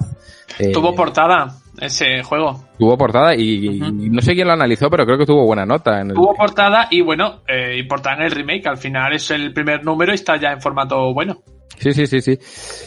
Pero mi recuerdo de este juego es, además es que lo recuerdo muy vividamente, que me cabreó mucho. O sea, hay pocos juegos que me hayan cabreado tanto y creo que Chronicles X fue uno de esos juegos porque la interfaz era un auténtico insulto. Creo que aquí todos los presentes tenemos nuestras respectivas profesiones y todos somos muy celosos de ella y cuando vemos algo que amenaza nuestra profesión, pues nos jode. Y en mi caso, como diseñador de, interfaces y de experiencia de usuario, eh, la interfaz de Chronicles X eh, para mí era una absoluta aberración y un absoluto insulto a, a mi profesión y, lo sigo manteniendo.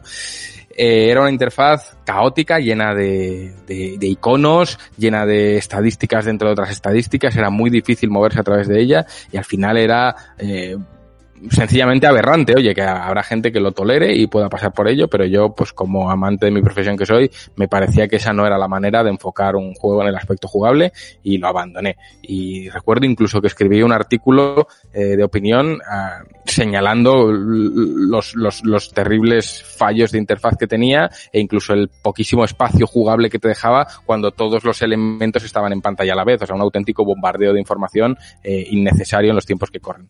Así que con esa trayectoria de odio hacia Xenoblade, dije, bueno, pues ahora vamos a jugar al Chronicles 1, ahora que llega como debería, y vamos a ver qué tal. Eh, reconozco que lo que más me llamó la atención precisamente fue ese anuncio que hicieron, Rami, que lo comentábamos tú y yo, que es que habían rediseñado la interfaz. Y yo dije, vaya, pero si había gente que decía que estos juegos no tenían problemas de interfaz, pocas veces se ve en, un, en una reedición en un remaster, como es el caso, que se cambie toda la interfaz. Eh, Rami, cuéntanos que, Sí, sí, hombre, para que tú tampoco te, te ahogues, ¿sabes? Y, y además, no, y, y, y, que esto vaya siendo un poquito eh, un intercambio. Sí que, sí que siempre esa palabra de, de la interfaz y Xenoblade en, mm, siempre han ido enlazadas y, y, siempre me lo has dicho y tú te fijas mucho en esas cosas. Y llama mucho la atención que uno de los de las cosas reseñables que hayan dicho, eh, además de la banda sonora y que tiene un prólogo añadido y demás, y del lavado de cara que han hecho, que me gustaría también hablar, es eso, hicieron hincapié en la interfaz. Entonces, obviamente era algo que no estaba bien y que, joder, a mí me gusta que, que, que tomen nota de esas cosas y que, y que las, que las trabajen. Pero quería preguntarte una cosa, así a tono general, y os la pregunto a, también a Simoy, a los que hayáis jugado o sepáis del juego. ¿Puede ser que el problema de Xenoblade sea su accesibilidad, y no solo por su interfaz, sino porque es un JRPG muy puro y muy denso y, incluso Xenoblade 2 eh, hablan de los tutoriales incluso en la hora 70 de juego. ¿Es posible que eso impida que la gente lo disfrute un poco más? Pues es, es difícil de, de, decir porque creo que no es un JRPG muy puro como tal. Quiero decir, mmm, si tuviese que compararlo con un juego, no te lo compararía con un RPG, te lo compararía con un World of Warcraft, con un MMO incluso. Eh, y además, tiene una disposición de interfaz muy similar, que es tu barra de, de habilidades ahí en la parte inferior, eh, en una disposición horizontal con sus iconos y sus habilidades. Eh, tiene un sistema de autoataque muy parecido a World of Warcraft y tú vas ejecutando habilidades que cuando las ejecutas generan el famoso cooldown, que es, bueno, tarda un tiempecito en reactivarse y volverla a utilizar. O sea que en ese sentido es, por lo menos este Chronicles Definitive Edition, es muy similar, mucho más similar a un, a un MMO, solo que no es online, es un mundo muerto por así decirlo.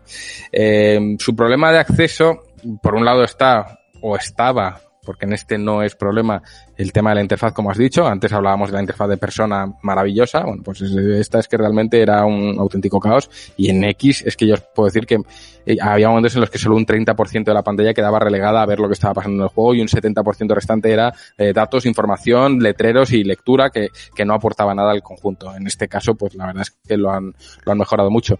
Como decías, es uno de los puntos reseñables y uno de los puntos que me hizo interesarme por el juego. Es decir, si yo en su momento le critiqué tan duramente el tema de la interfaz y veo que ellos, no por mí, por supuesto, sino porque obviamente habrá sido una queja generalizada, eh, han tomado nota, pues creo que también es de recibo tomar nota y decir, bueno, pues ahora que tú has cambiado aquello que a mí me molestaba, pues ahora déjame disfrutarlo. Y en ese sentido han hecho un trabajo muy bueno. La interfaz está muy cuidada, es, no te voy a decir que es la mejor de todas porque no lo es, pero creo que hace el juego muy jugable, muy accesible y muy, muy disfrutable en ese aspecto. Eh, quizás una de las barreras que más se plantean es el hecho de que, bueno, es un juego de corte japonés y ya sabemos lo que ello implica. Además, eh, tampoco se sale mucho de la norma, ¿no? El típico juego japonés con hombres contra máquinas y mechas gigantes. O sea, en ese sentido, pues es quizás muy japonés y yo sé que el tema de los mechas tiene un gran público en Japón, pero creo que en Occidente no es tanto, es algo más acotadito. Y creo que eso en, general echa un poquito para atrás. Luego también eh, es una historia muy, digamos, muy macro. Es no, no es una historia íntima en el que desarrollan y se centran en personajes, sino es más lo que está pasando en un mundo que es mucho más grande que tú y que pretende hacerte sentir muy pequeñito en ese mundo. De hecho, ya, pues no sé si conocéis la premisa, pero para, para recordarla, eh, nos cuenta la historia de dos titanes que se mataron el uno al otro a la vez y en sus cuerpos brotó la vida, en una, una vida mecánica y en otra una vida orgánica. Y cómo esas dos formas de vida colapsan y pugnan el uno contra el otro a ver quién prevalecerá con luego el desarrollo y el, en fin, una historia digamos muy predecible en ese sentido. Pero he de decir que lo estoy disfrutando bastante, o sea, no, no, no, no es por, sé que, sé que Dani quiere hablar, o sea que yo para no enrollarme, Dani, tú, tú interrúmpeme, interrumpidme cuando queráis, eh, no, no hay problema. No, no, yo aquí me marco un Ramiro para que puedas beber un poco de agua porque te vas a quedar con el paladar no seco. No, no eh, yo lo que quería era suscribir las palabras que dices y es que en su día yo abandoné Chronicles X por eso mismo, porque no me enteraba absolutamente nada. Y mira que tenía guías, vi guías, tengo la guía en papel, o sea, la, la, la, la guía, el librote. Y no había manera, es que no me enteraba absolutamente nada. Y uh, la historia tampoco me llamaba, o sea, no, no, me, no me metía, no, tampoco le pido que me meta de lleno al, en, la primera, en la primera media hora, en la primera hora y ¡wow! ¡Qué, qué, qué, qué explosión de cabeza! ¿no? Era, era, recuerdo que el X era un juego muy, muy, muy lento y los giros de guion a lo mejor empezaban a las 40 o 50 horas. Y en el 2 sí que es cierto que la interfaz era mucho más limpia. El problema es que seguían, teni seguían teniendo el problema de los tutoriales demasiado espaciados en el gameplay. Lo abandoné y uh, dije no, hay que acabarlo. No quiero que me pase como con la Wii U, que al final terminé guardando la, la Wii U, la tengo guardada y no he terminado el X. El 2 lo terminé.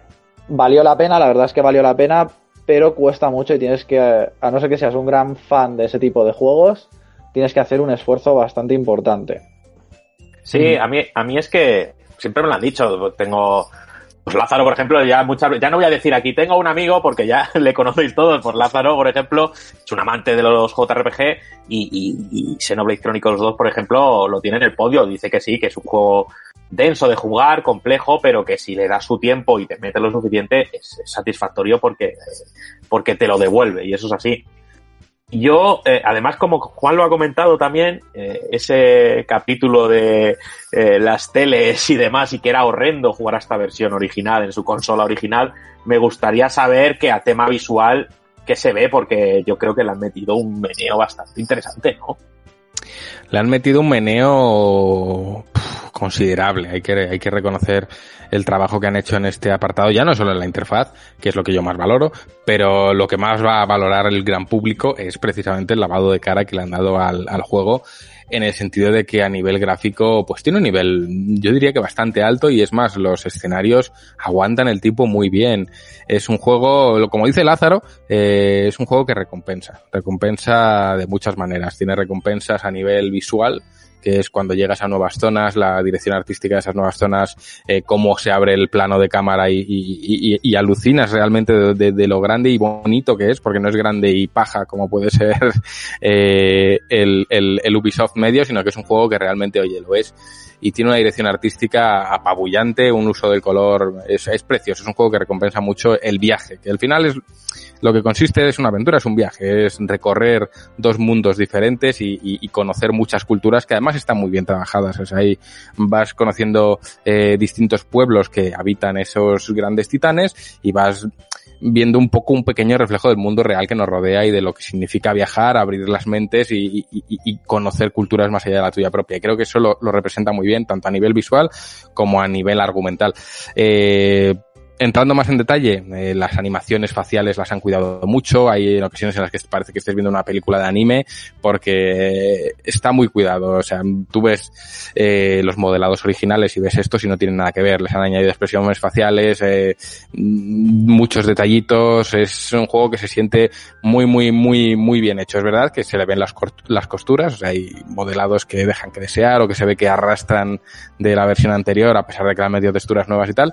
Sobre todo se nota mucho en las animaciones, en las animaciones de los NPCs sí que se nota que, bueno, pues que, que, que es antiguo. Pero es un juego que aguanta el tipo muy bien. Yo creo que a día de hoy cualquier comprador de Switch que lo juegue no le va a defraudar. No es un juego a nivel gráfico de 10, ni siquiera te diría que es un juego gráficamente a nivel 8, estará en el 7 y medio, un 7, un, es un notable, es un, teniendo en cuenta que tiene 10 años o más de, de, antigüedad, el trabajo que han hecho es muy bueno. Y sobre todo, claro, no le puedes pedir ese nivel de exigencia a nivel artístico con los personajes porque es que va mucho más allá. Es, los entornos son una auténtica, una auténtica pasada. Y volviendo a lo que decía. Lázaro, es un juego que recompensa mucho tanto a nivel visual como en el combate. Es verdad que el combate hoy por hoy yo lo siento bastante anticuado. Al final tú llevas un equipo de tres, como puede ser en Final Fantasy VII Remake. De esos tres solo puedes manejar a uno, eh, los otros dos dependes totalmente de la IA y es, a veces es, bueno, a veces no, la mayoría de las veces es un truño, o sea, la IA no te pinta nada, no puedes rotar entre ellos para decirle a cada uno lo que debe hacer, salvo en acciones combinadas donde le puedes decir a cada personaje cómo atacar. Pero bueno, es, ya os digo, es eh, todo aquel que haya jugado a un MMO eh, va a reconocer muy rápido ciertos patrones de diseño.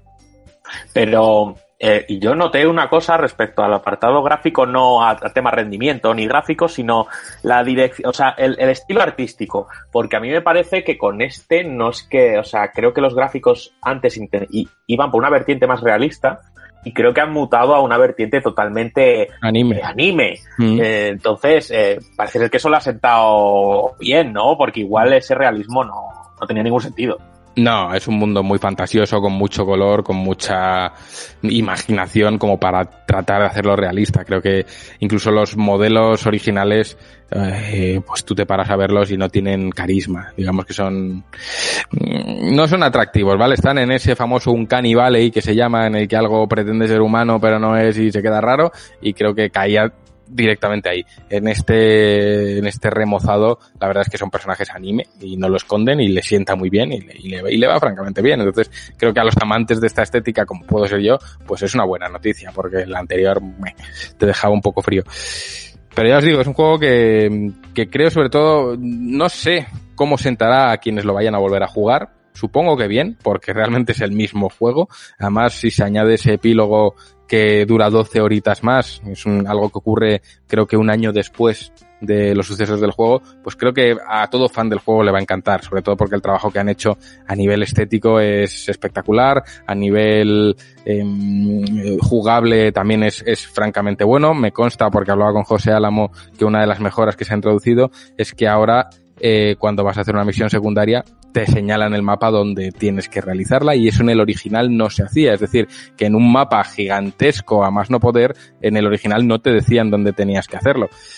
Si entramos a hablar en detalle de esas misiones secundarias, pues he de decir que son como poco decepcionantes. O sea, son... Eh, Uf, son, a ver, son a la no antigua, ¿no? Como has comentado de su, como has comentado de su combate y demás, a la antigua, secundarias de hace 10 años, ¿no? Sí, sí, secundarias de hace, o sea, eh, a ver, no, no llegan al nivel de tedio de vete a la ciudad B a llevar esperma de ballena y luego vete a la ciudad A, eso no, o sea, no, no han llegado tan, tan, no han caído tan bajo, pero sí que son misiones que no aportan absolutamente nada. Y, y, me duele porque tienen, tienen trabajo argumental detrás. O sea, tú vas a hablar con el NPC medio que te da la misión, igual tienes que darle 10 veces al botón A para que deje de hablar y que al final desemboque en mátame tres gorrinos. O sea, que, que, hay, hay, un desarrollo argumental que, que carece de cualquier tipo de interés. Entonces, me duele porque me estoy imaginando a ese señor, al Kobayashi medio, que está ahí tecleando sus, sus misiones emocionado, para que luego llegue el tejerina medio y diga, me importa la mierda, a, a, a, a, a, y te mato tres gorrinos. Entonces hay veces que es verdad que me siento mal diciendo, joder, aquí hay un tío escribiendo sus, sus cosas, luego hay un Ramón Méndez traduciéndolas, porque la traducción es cojonuda, y al final a mí me importan un carajo, a, a, a, y me va a matar tres cochinillos. Mm, son misiones absolutamente olvidables, no aportan nada, son vete del punto A, o sea, recógeme tres flores, o cosas que no, que no, que están hechas, yo creo, eh, para que como el, el, juego es un viaje y tienes que ir de un sitio a otro, que al final el, el, el, trayecto entre un punto y una ciudad y otra, pues tengas algo que hacer. Ya durante el camino, pues cojo las tres flores, mato a los tres cerdos, tal y cual. ¿Por qué? Porque algo muy bueno que tiene es que no te hace volver al NPC a entregar la misión, como, como estamos acostumbrados, sino que tú cuando la completas en medio del campo, pues mágicamente ganas dinero y mágicamente ganas experiencia. Entonces, está hecho más que nada para eso. A nivel Oye. de combate se le ven las costuras en cuanto a eh, es un juego japonés y te pide grindear, te pide el tedioso. Hay veces que ves que no llegas por cuestión no de habilidad, sino de nivel. Y eso a estas alturas, pues hombre, duele un poquito, porque creo que los juegos, pues todos sabemos de dónde viene, pero hay una tendencia más a que se valore un poquito más la habilidad del jugador y en este caso no es que se valore excesivamente, se valora mucho el nivel, aunque he de decir que cuando consigues superar uno de esos combates que de repente suponen un pico de dificultad, de, de, que tú vas arrasando con todo y llegas a un combate que te matan de dos joyas, cuando consigues superar esos combates sí que hay ese grado de satisfacción de decir, oye, pues lo he conseguido y qué guay. Y poco más, es un juego, ya os digo, tremendamente complejo, a pesar de que la interfaz la han simplificado, es muy complejo, tiene un montón de opciones, tiene crafteo, tiene algo parecido a las materias de Final Fantasy, tiene misiones secundarias a cascoporro, tiene incluso un afinigrama en el que te dice qué afinidad tienes con cada puñetero personaje del juego y cómo se llevan entre ellos, tú abres un mapa y de repente ves que el panadero se lleva mal con el herrero pues cosas así, tú puedes ir viendo cómo se llevan entre los personajes del juego. Y creo que al final es algo que le da una coherencia brutal al conjunto, le da vida a todo lo que plantea, pero a mí como jugador, pues obviamente me abruma y no me invita a investigar en ello. Me hace sentir que estoy un poco al margen de todo eso. Es decir, sé que me lo propone, sé que podría estar al tanto de que el panadero y el herrero no se llevan, pero creo que no lo necesito. Es algo que, que, que, que, está muy bien que esté ahí, pero en mi caso me hace sentir un poco desconectado. Y, y, y hablando de eso, pues podemos hablar de, de lo que de lo que comentábamos antes, que es que es tan grande que al final mmm, te puede estar contando tutoriales 70 horas fácilmente porque va introduciendo cosas nuevas y tal. Este no lo hace tan así, pero es verdad que yo en las 60 o 50 horas de juego que llevo, pues hay conceptos que estoy empezando a entender ahora, porque nadie me los ha explicado durante el juego. En plan, ah, bueno, pues esto igual es esta cosa. Eh, si yo me llevo bien con este personaje, le cojo estabilidad. Son cosas que, que rizan demasiado el rizo. Yo creo que algo más sencillo a nivel jugable le daría un poquito más de empaque. Pero bueno, al que le guste algo tan abierto y con tantísimas posibilidades, desde luego se lo va a pasar de maravilla.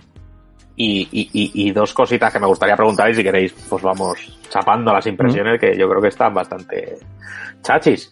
Eh, uno de los puntos que me gustaría preguntarte, que tú como jugador horizontal, que siempre hemos dicho aquí en el podcast, sí. pues es saber qué, qué, qué, qué, tal se siente en la portátil de, de, Nintendo, porque tú además juegas con, con la Lite, ¿verdad? Mm. Y, y, bueno, y que cómo se comportan las manos, que, que, si va bien, que si has notado rascalotes, que si has notado, que sé, una cosa así por encima que hayas notado, y luego que me digas que tú que creo que, que observas bastante este punto, aunque creo que no has dicho nada, y creo que además los seguidores de, de Xenoblade le da mucha importancia a la banda sonora. Ellos alaban bastante esa banda sonora y sobre todo del primer Xenoblade y me gustaría saber que además han, incluido su versión orquestada que pues debe ser todavía mejor y, y, y, saber, bueno, pues saber tu opinión, que tú también le das bastante a las bandas sonoras.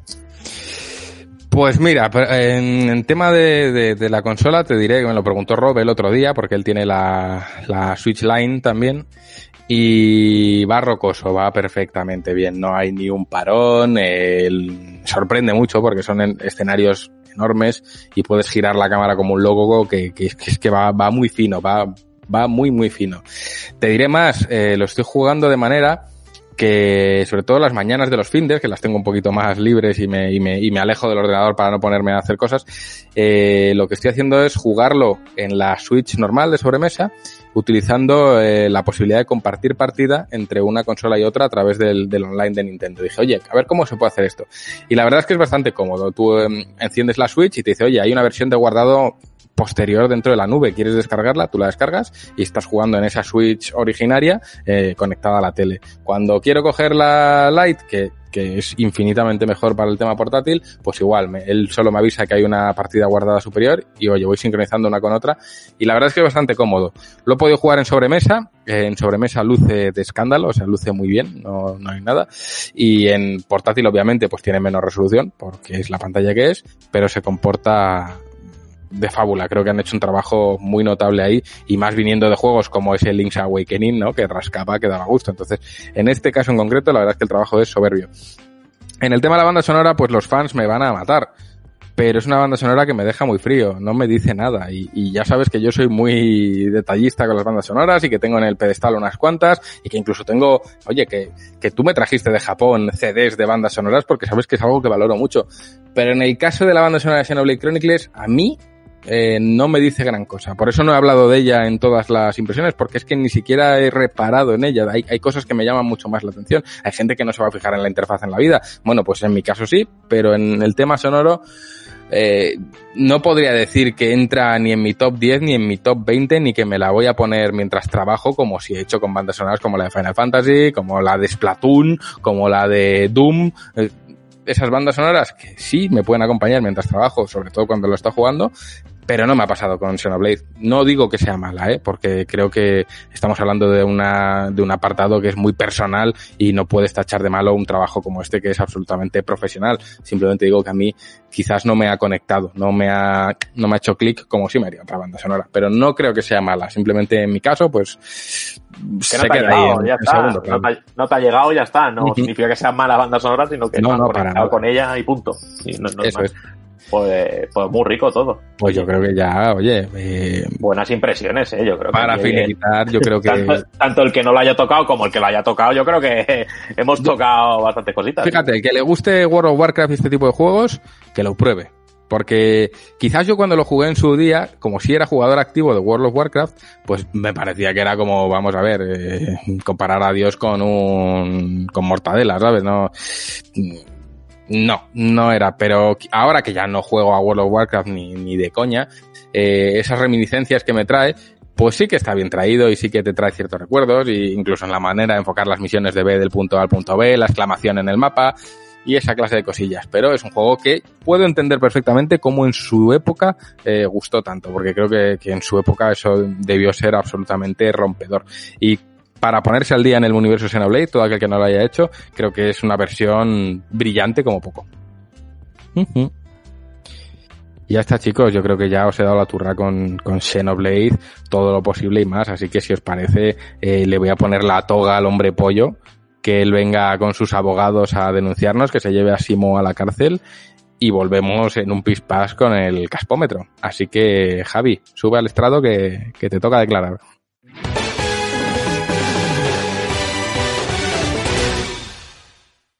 Tribunal de GTM, una semana después.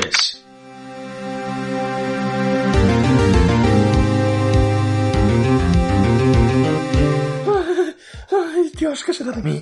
Oh, oh, por favor, no, no, no, no, no, no, esto no puede ser, esto no puede ser, esto no puede ser. Tranquilícese, hombre. Ya verá cómo todo sale bien. ¡Que me tranquilice! ¡Que me tranquilice! ¿Cómo voy a tranquilizarme con ese testigo sorpresa? Además, todo mucho que pueda rebatirle nada. Vamos, hombre, confía en mí. He librado a muchos de mis clientes de situaciones peores. Sobre todo con inesperadas ayudas de última hora. Eh, eh, un momento. ¿Me me está diciendo que va a dejar a los azares del destino el resultado de mi juicio? No. Bueno, sí. ¿Qué ha dicho? Nada, nada, hombre. Deja de preocuparse. En lugar de eso, explíqueme una cosa. Acaba de decir que no podría rebatir al testigo. ¿A qué se refiere? ¿Eh? ¿Eh? ¿No se lo había contado ya? Eh, pues verá, eh, es que no recuerdo nada del suceso. Tan solo sé que salí corriendo a casa del vecino y que cuando llegué vi el cuerpo ensangrentado en el suelo. Pero justo entonces algo me golpeó en la nuca y quedé inconsciente. Cuando recuperé el conocimiento estaba tumbado al lado de la víctima y empapado de sangre. La policía llegó justo en ese instante y, y claro, poco pude decir en mi defensa. Ah, cierto, lo había olvidado. ¿Que lo albe? ¿Me está diciendo que no he tenido en cuenta un detalle tan importante para mi defensa? No, hombre, no. Simplemente que al guionista no se le había ocurrido todavía esa idea la semana pasada. Pero no se apure, enseguida improvisó algo. Ah, será mejor que vaya haciendo testamento. Pero sea más optimista, hombre, que ya verá cómo todo sale bien. Ah, ¿Dónde se habrá metido Maya? Ojalá estuviera aquí para animar un poco a este infeliz. Seguro que se está tiborrando de hamburguesas en algún lado.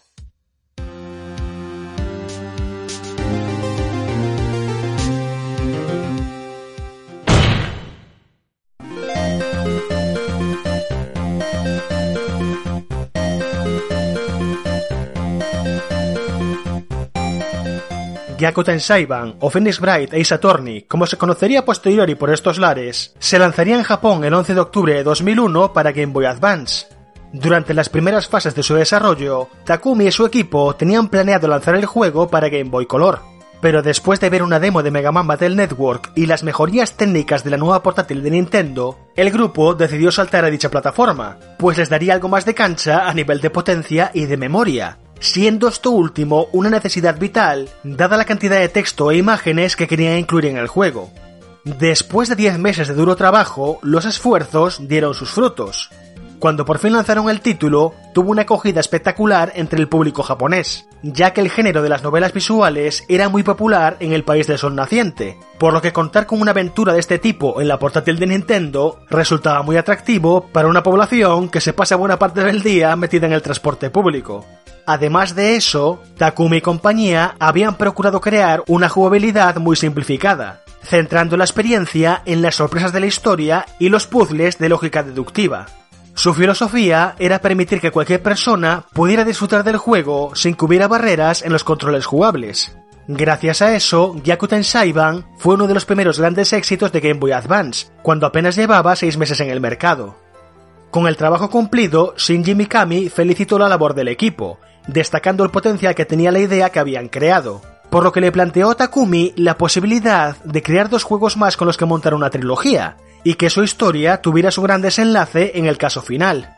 A Shu Takumi le encantó la idea, pero antes de comenzar con esta nueva propuesta, decidió tomarse unas merecidísimas vacaciones. Pero poco sabía entonces lo que le esperaría a la vuelta.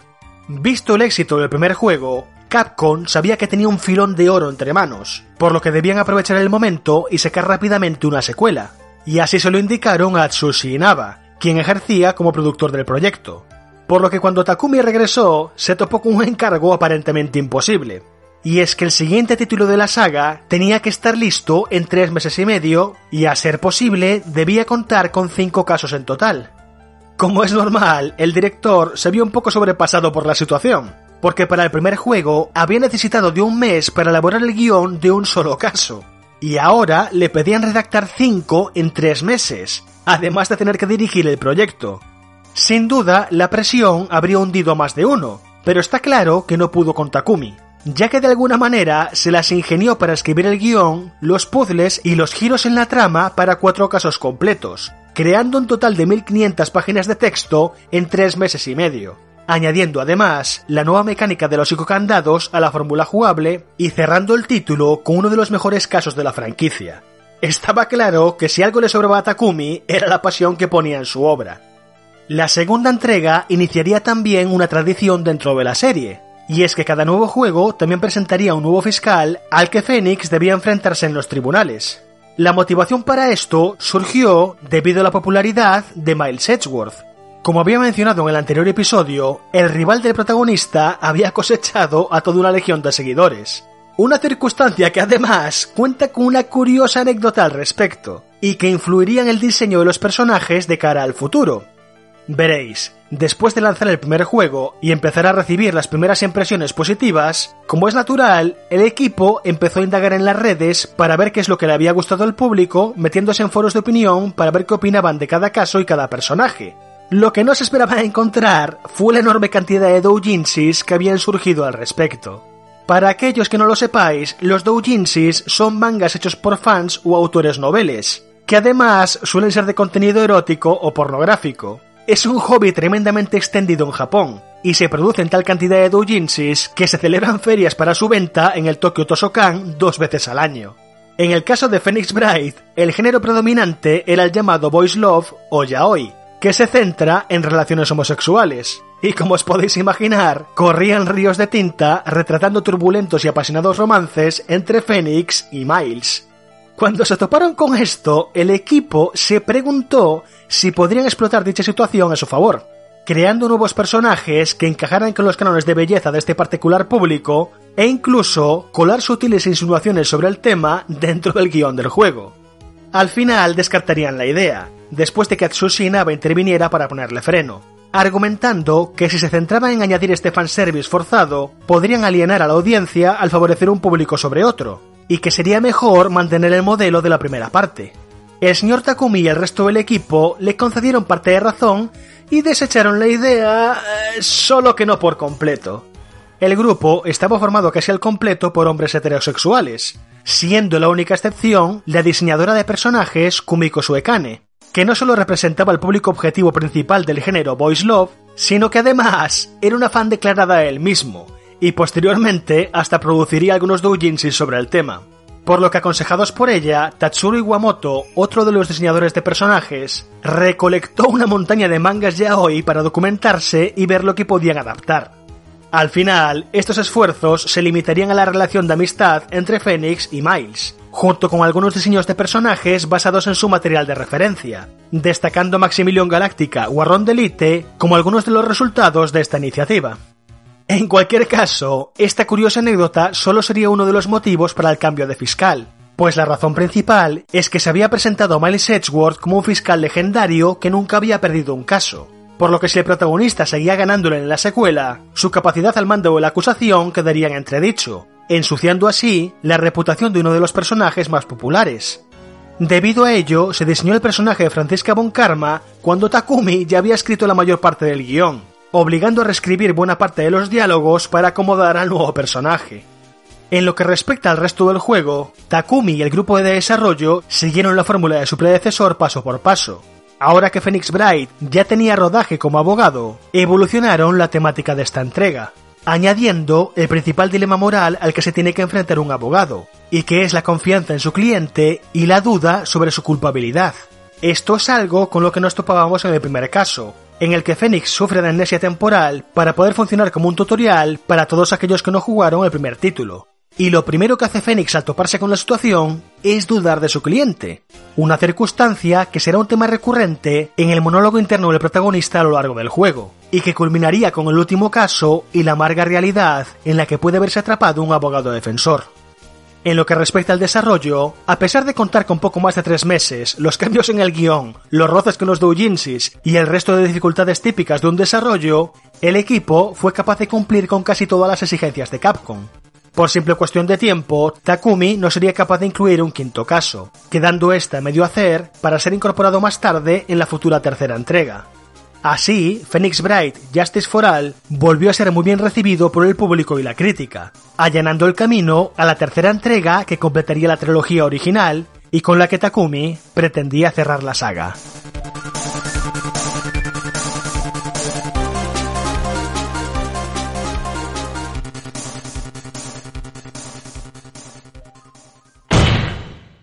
Tribunal de GTM, sala número 4.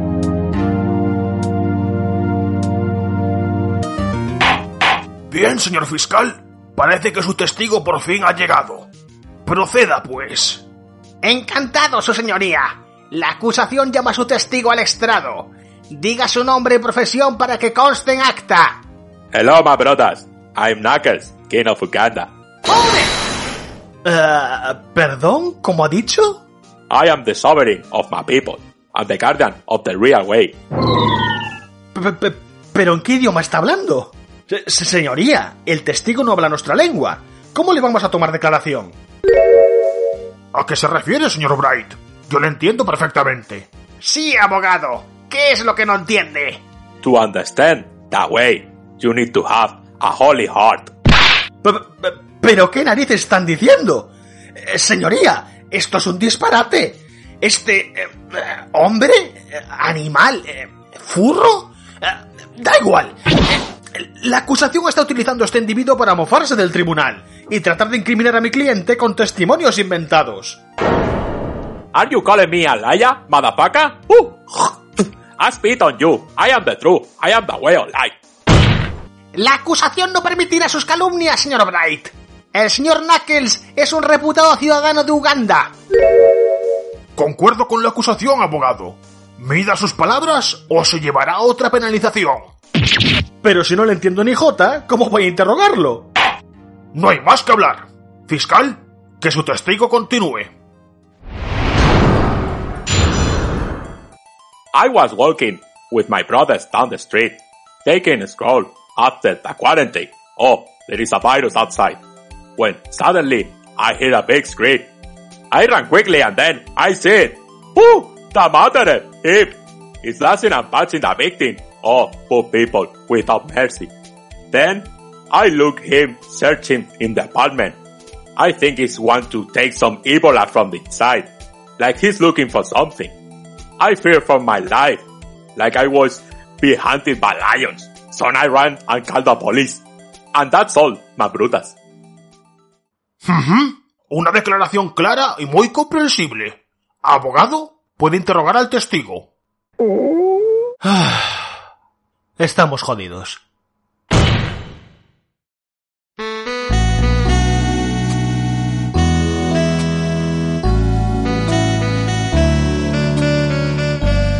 Antes de continuar con el último título de la saga clásica, quería expandir el tema que mencioné al final del pasado episodio. Como ya he mencionado, se puede ver muy fácilmente que el juego es una sátira sobre la maquinaria judicial del país del sol naciente. El sistema ideado para el título nos plantea una realidad donde la justicia es rápida y decisiva.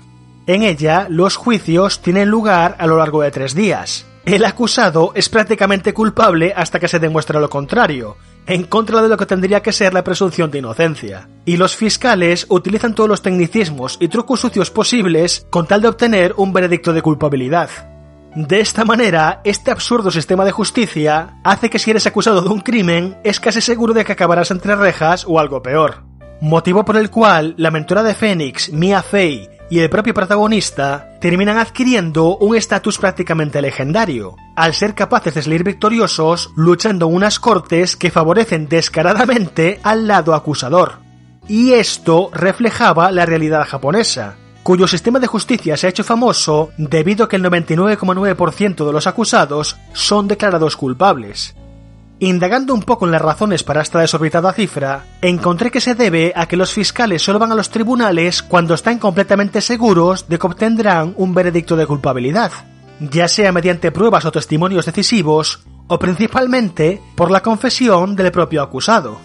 Esto último es el motivo central de la crítica, pues la Fiscalía puede retener a un sospechoso hasta 23 días cuando se le acusa de un crimen. Pero la triquiñuela es que pueden repetir este periodo de retención por cada cargo al que deba hacer frente. Frecuentemente acusan a un sospechoso de solo uno de los crímenes por los que debe tener que rendir cuentas, y cuando va a vencer su tiempo de retención, le acusan de otro de los cargos, renovando así el ciclo.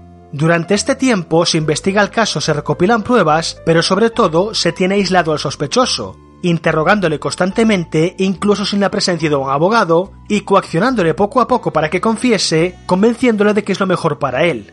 Es por ello que Japón presenta muchos casos de gente inocente que se declaró culpable para poder escapar de este encarcelamiento, ya que este ciclo de reclusión termina haciendo que los acusados pierdan sus trabajos, tengan problemas de salud o los marquen como parias sociales. Por si no fuera poco, los jueces tienden a favorecer a la fiscalía durante el proceso, y los abogados tienen que ser unos auténticos expertos en todos los entresijos de la ley para poder mantener la imparcialidad en la sala. De hecho, un abogado japonés ha declarado que después de 25 años en el oficio, solo ha conseguido que 5 de sus clientes sean absueltos. Esto me lleva a otro de los aspectos recurrentes en los juegos, y que son los testigos sorpresa y las pruebas manipuladas o perdidas con las que nos topamos en algunos casos, y que hacen referencia a varios escándalos reales que se dieron en Japón, donde hubo algunos fiscales que manipularon pruebas para conseguir veredictos de culpabilidad. Y es que el principal motivo por el que los fiscales japoneses no inician un juicio a no ser que estén seguros de ganar, es que Japón se jacta de contar con una justicia precisa e infalible, por lo que la reputación de los miembros de la acusación puede verse manchada si pierden un caso, motivo por el cual hacen tanto énfasis en los juegos sobre la trayectoria de los fiscales a los que nos enfrentamos, presentándolos como unos furas de serie que nunca han perdido un caso y que se asegurarán de mandar a nuestro cliente al paredón sea como sea. En fin, Después de esta diatriba sobre la parodia que presenta Isa Torni del sistema judicial japonés, las absurdas y pintorescas situaciones que nos topamos en cada juego ya nos parecerán tan ajenas a la realidad. En cualquier caso, decía antes que Sutakumi pretendía cerrar esta saga de juegos con la primera trilogía. No obstante, esta tercera entrega fue la que más le costó sacar adelante, pues no se le ocurrió una base sobre la que edificar el gran desenlace de la historia. Sobre todo, le costó mucho idear el primer caso, que una vez más tendría que funcionar como tutorial. Como ya habían presentado a Fénix como novato en la primera parte y con Amnesia en la segunda, no estaba seguro de cómo justificar la falta de conocimientos en la tercera entrega. Finalmente se le ocurrió recurrir al flashback, poniendo al cargo de la defensa a Mia Fey, en los inicios de su carrera como abogada, y siendo el acusado nada más y nada menos que Phoenix Bright cuando aún estaba en la universidad, por lo que todos los personajes principales reaparecían desde el principio. El desarrollo de Phoenix Bright Trials and Tribulations no tuvo que verselas con una fecha de entrega tan ajustada como la segunda parte, disponiendo de 15 meses para sacar adelante el nuevo proyecto. Gracias a ello, por fin se pudo añadir un quinto caso, rescatando el que había quedado a medio hacer en el anterior título. Pero además, el equipo había conseguido dominar por completo los entresijos de la portátil de Nintendo, aprendiendo montones de trucos para ahorrar espacio, lo cual permitió que la tercera parte fuera 2,3 veces más grande que el primer juego. De hecho, en los primeros títulos, muchos de los personajes reaparecían en todos los casos para no tener que crear nuevos sprites que llenaran la memoria del cartucho. Una costumbre que repetirían a lo largo de toda la saga, tanto para ahorrar espacio como para crear un elenco de personajes que, al conocerse entre ellos, ayudaban a desarrollar el carácter de cada uno. Una vez más, la tercera entrega volvía a presentar a un nuevo fiscal, el misterioso Godot, cuya historia personal sería la piedra angular de la trama junto con Dalia Thorn, la principal antagonista.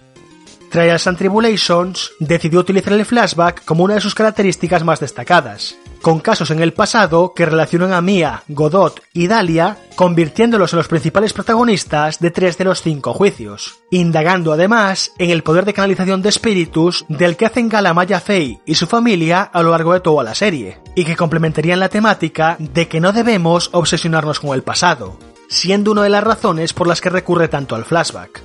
Debido a ello, Trials and Tribulations contaba con una historia que conectaba sus casos entre sí, en lugar de seguir el formato episódico de sus predecesores, siendo un aspecto que fue muy aplaudido entre la crítica, pues establecía los personajes, tramas y revelaciones poco a poco hasta llegar al clímax del último caso. En lo que respecta al desarrollo, el grueso de la producción se centraría en la historia y los giros de guion con las grandes revelaciones, Después de todo, Shu Takumi había encarado este proyecto como el cierre de la trilogía y de la serie, por lo que sentía que incorporar nuevas mecánicas o poderes no tendría mucho sentido. Pero aún así, sí que supo añadir algunas sorpresas, siendo este título uno de los que menos participa el protagonista titular, ya que dos de los casos los comanda Mia Fey y durante una parte del quinto caso controlaremos nada más y nada menos que a Miles Edgeworth a los mandos de la defensa. Takumi quería traer de vuelta a Miles debido a su popularidad, pero no quería ponerlo como antagonista por los motivos que mencioné antes. Al hacer que sustituya a Phoenix en la defensa de forma temporal, permitió encarnar a su personaje favorito a mucha gente, y es muy probable que este fuera el embrión que más adelante gestaría el spin-off Ace Attorney Investigations protagonizado por el fiscal. Su Takumi firmaba así una excelente trilogía de juegos, donde gracias al generoso tiempo de desarrollo para su última entrega, pudo darle un final memorable que consagraría a Phoenix Bright como una de las obras de culto de la compañía de Osaka. El creador de la serie quería poner punto y final al periplo del carismático abogado, pero el éxito de sus aventuras en los tribunales había demostrado su potencial económico a Capcom, que ya había empezado a hacer planes para localizarlo por fin en Occidente, por lo que estaba claro que esta franquicia tan solo había dado sus primeros pasos y profundizaré en su legado en el próximo capítulo.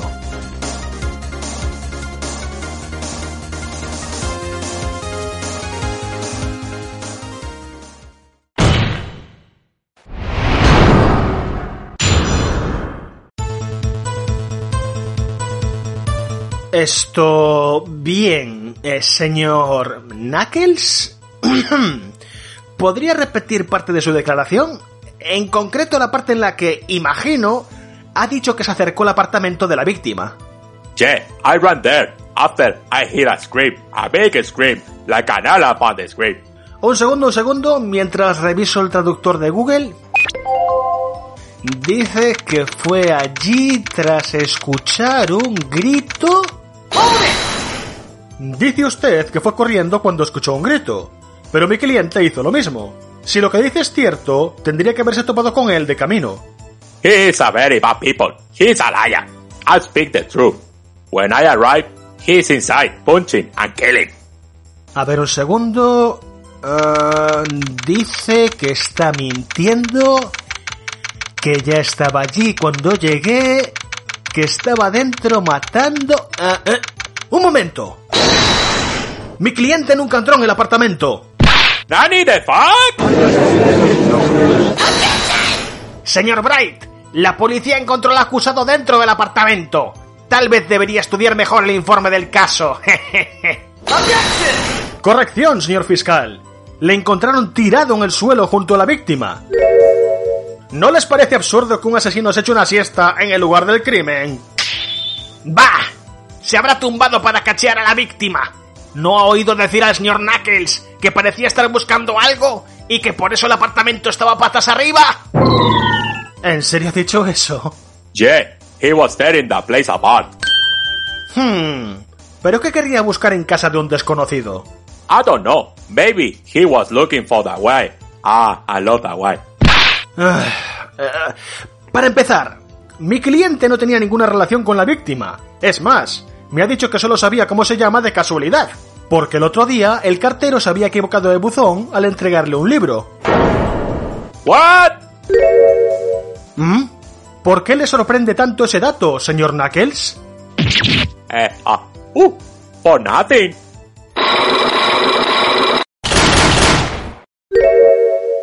Mira, Nick, un psicocandado. ¡Maya! ¿Dónde te habías metido? Ah, bueno, ya sabes, la hamburguesería de la esquina. Tenía una oferta de 3 por 1 si comías todo. ¿Cómo podría resistirme? Pero serás glotona. Un día de estos no vas a entrar por la puerta. Creo que no es buen momento para esto. ¿No te has fijado? El testigo está ocultando algo. ¡Wow! ¡Menuda novedad! Un testigo mintiendo en un caso de Saturni. ¿Dónde se habrá visto? ¡Jo! Solo quería ayudar. Hey, you, piece of elephant shit. Leave the queen alone. ¿Eh? Eh, ¿Perdón? ¿Cómo dice? The queen is in danger. I must to protect her. ¡Ah! ¿Pero qué está haciendo? ¡Pare! ¡Suélteme! ¡Ah! ¡Ah! ¡Ah! ¡Orden! ¡Orden! ¡Orden! Alguacil, detenga esta pelea inmediatamente. La sesión queda aplazada. Se retomará la vista la semana que viene en el próximo capítulo de GTM Restart.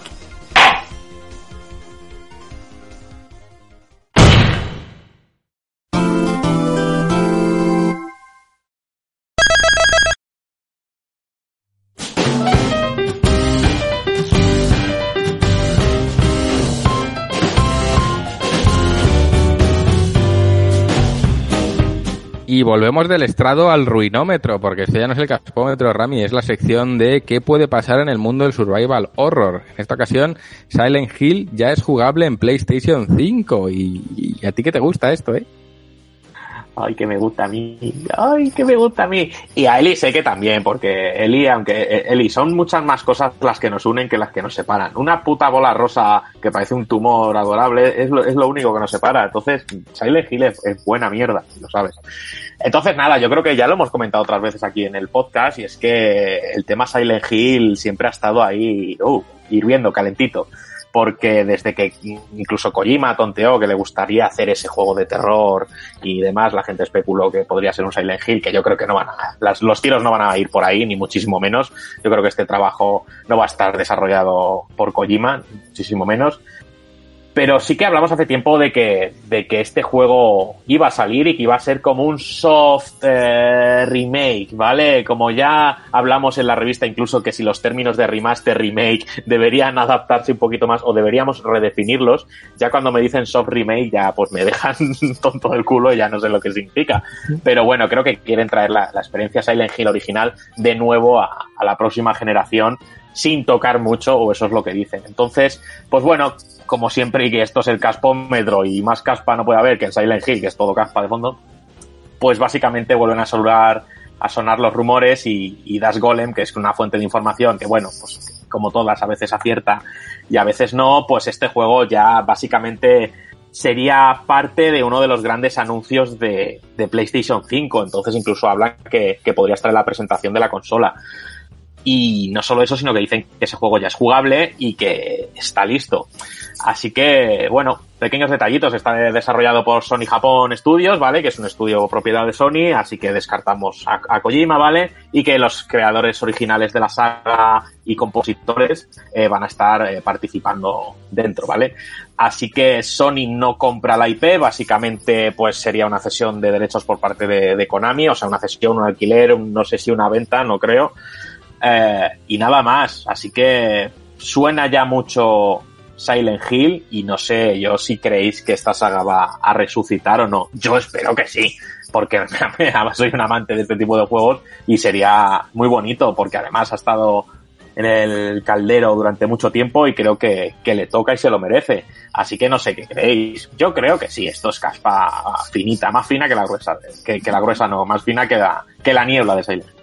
A mí como Silent Hill me interesa muy poco, porque las cosas son como son, pero me ha gustado mucho ver las reacciones en la cámara, veía a Simo haciendo así con la cabeza, luego Eli te ha hecho así, eh, entonces como se ha respirado tanto amor y Eli te ha hecho la peineta doble, eh, me, ha hecho, me, ha hecho, un fallo, me ha hecho un fallo así, en plan. Un doble fallo, o sea. Feísimo traer un soccer, que lo llaman los de Steel Panther. Eh, feísimo.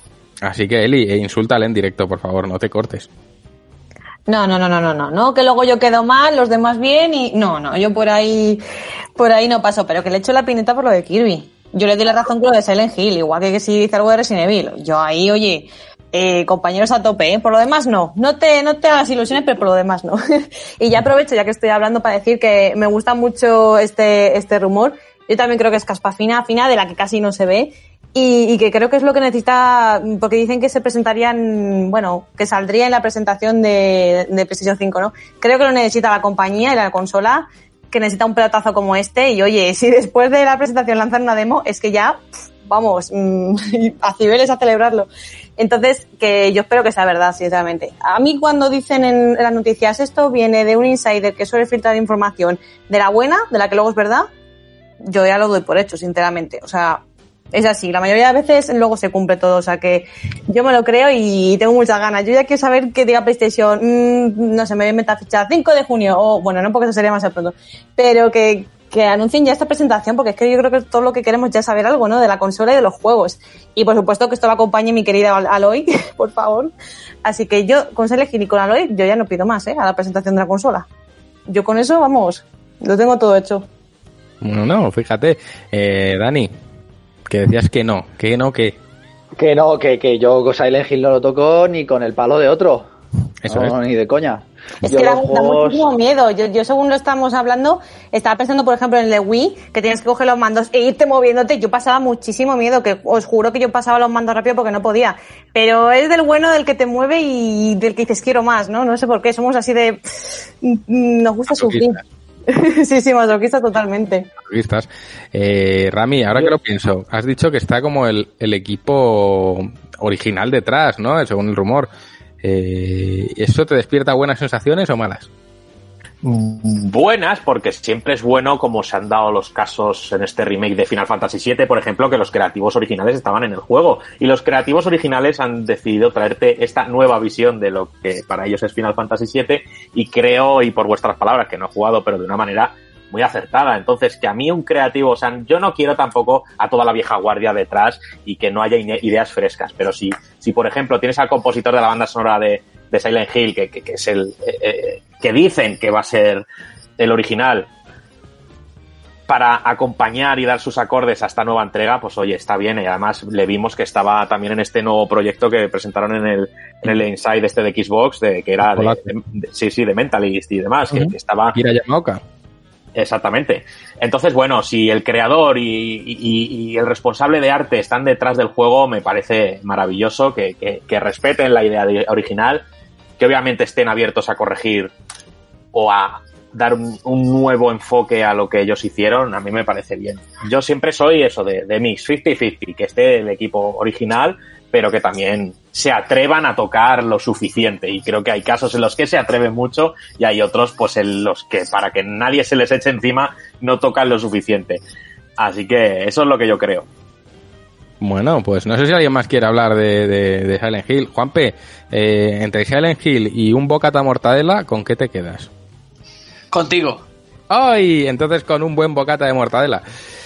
Bueno, pues oye, creo que todo dicho. No sé, ya si queréis, eh, paramos un minutito de música que nos ponga Javi Bello un poquito de jazz y volvemos contestando a los socios, que supongo que tendremos un trillón de preguntas como siempre. Rami hace así con la cabeza. Así que volvemos en un segundito.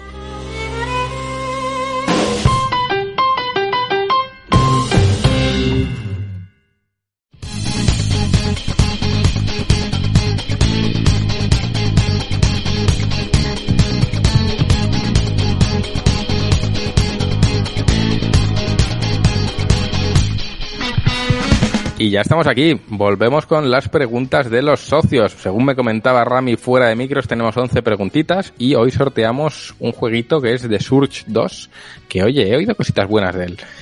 Rami, mm, ¿por dónde quieres empezar? ¿Por eh, definir el juego o te lanzas a las preguntas?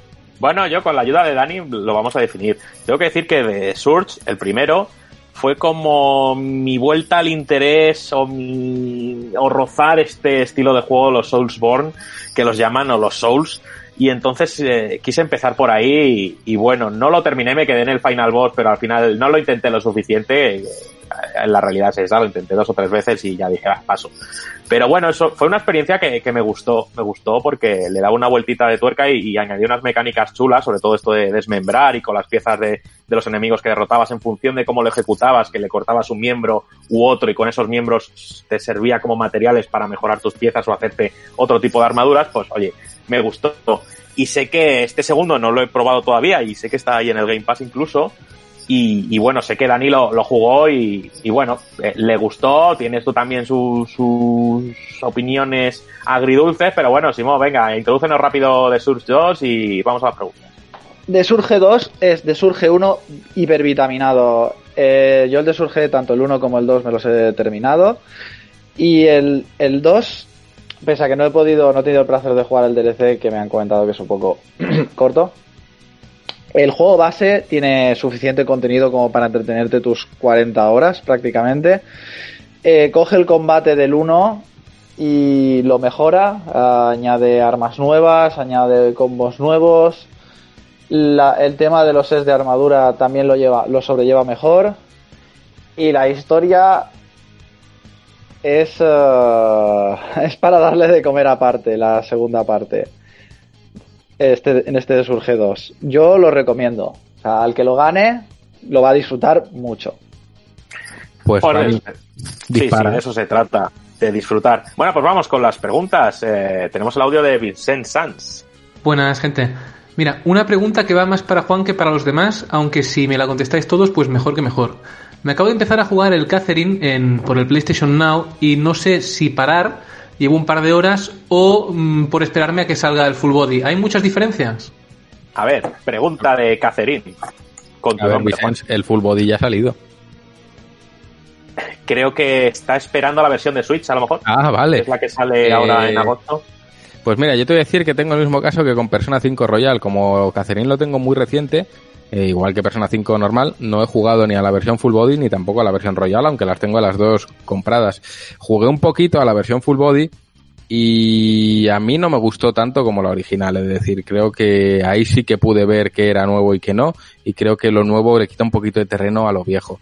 Es mi opinión. Eh, la gente que lo ha jugado entero les ha encantado el Catherine Full Body. Entonces, mi opinión es totalmente infundada. Yo recomendaría jugar al original porque es un juego muy cortito. Es un juego que yo- yo creo que en 10 horas te lo has pasado. Y luego jugar a Full Body que introduce a este tercer personaje y cambia un poquito la ecuación de todo.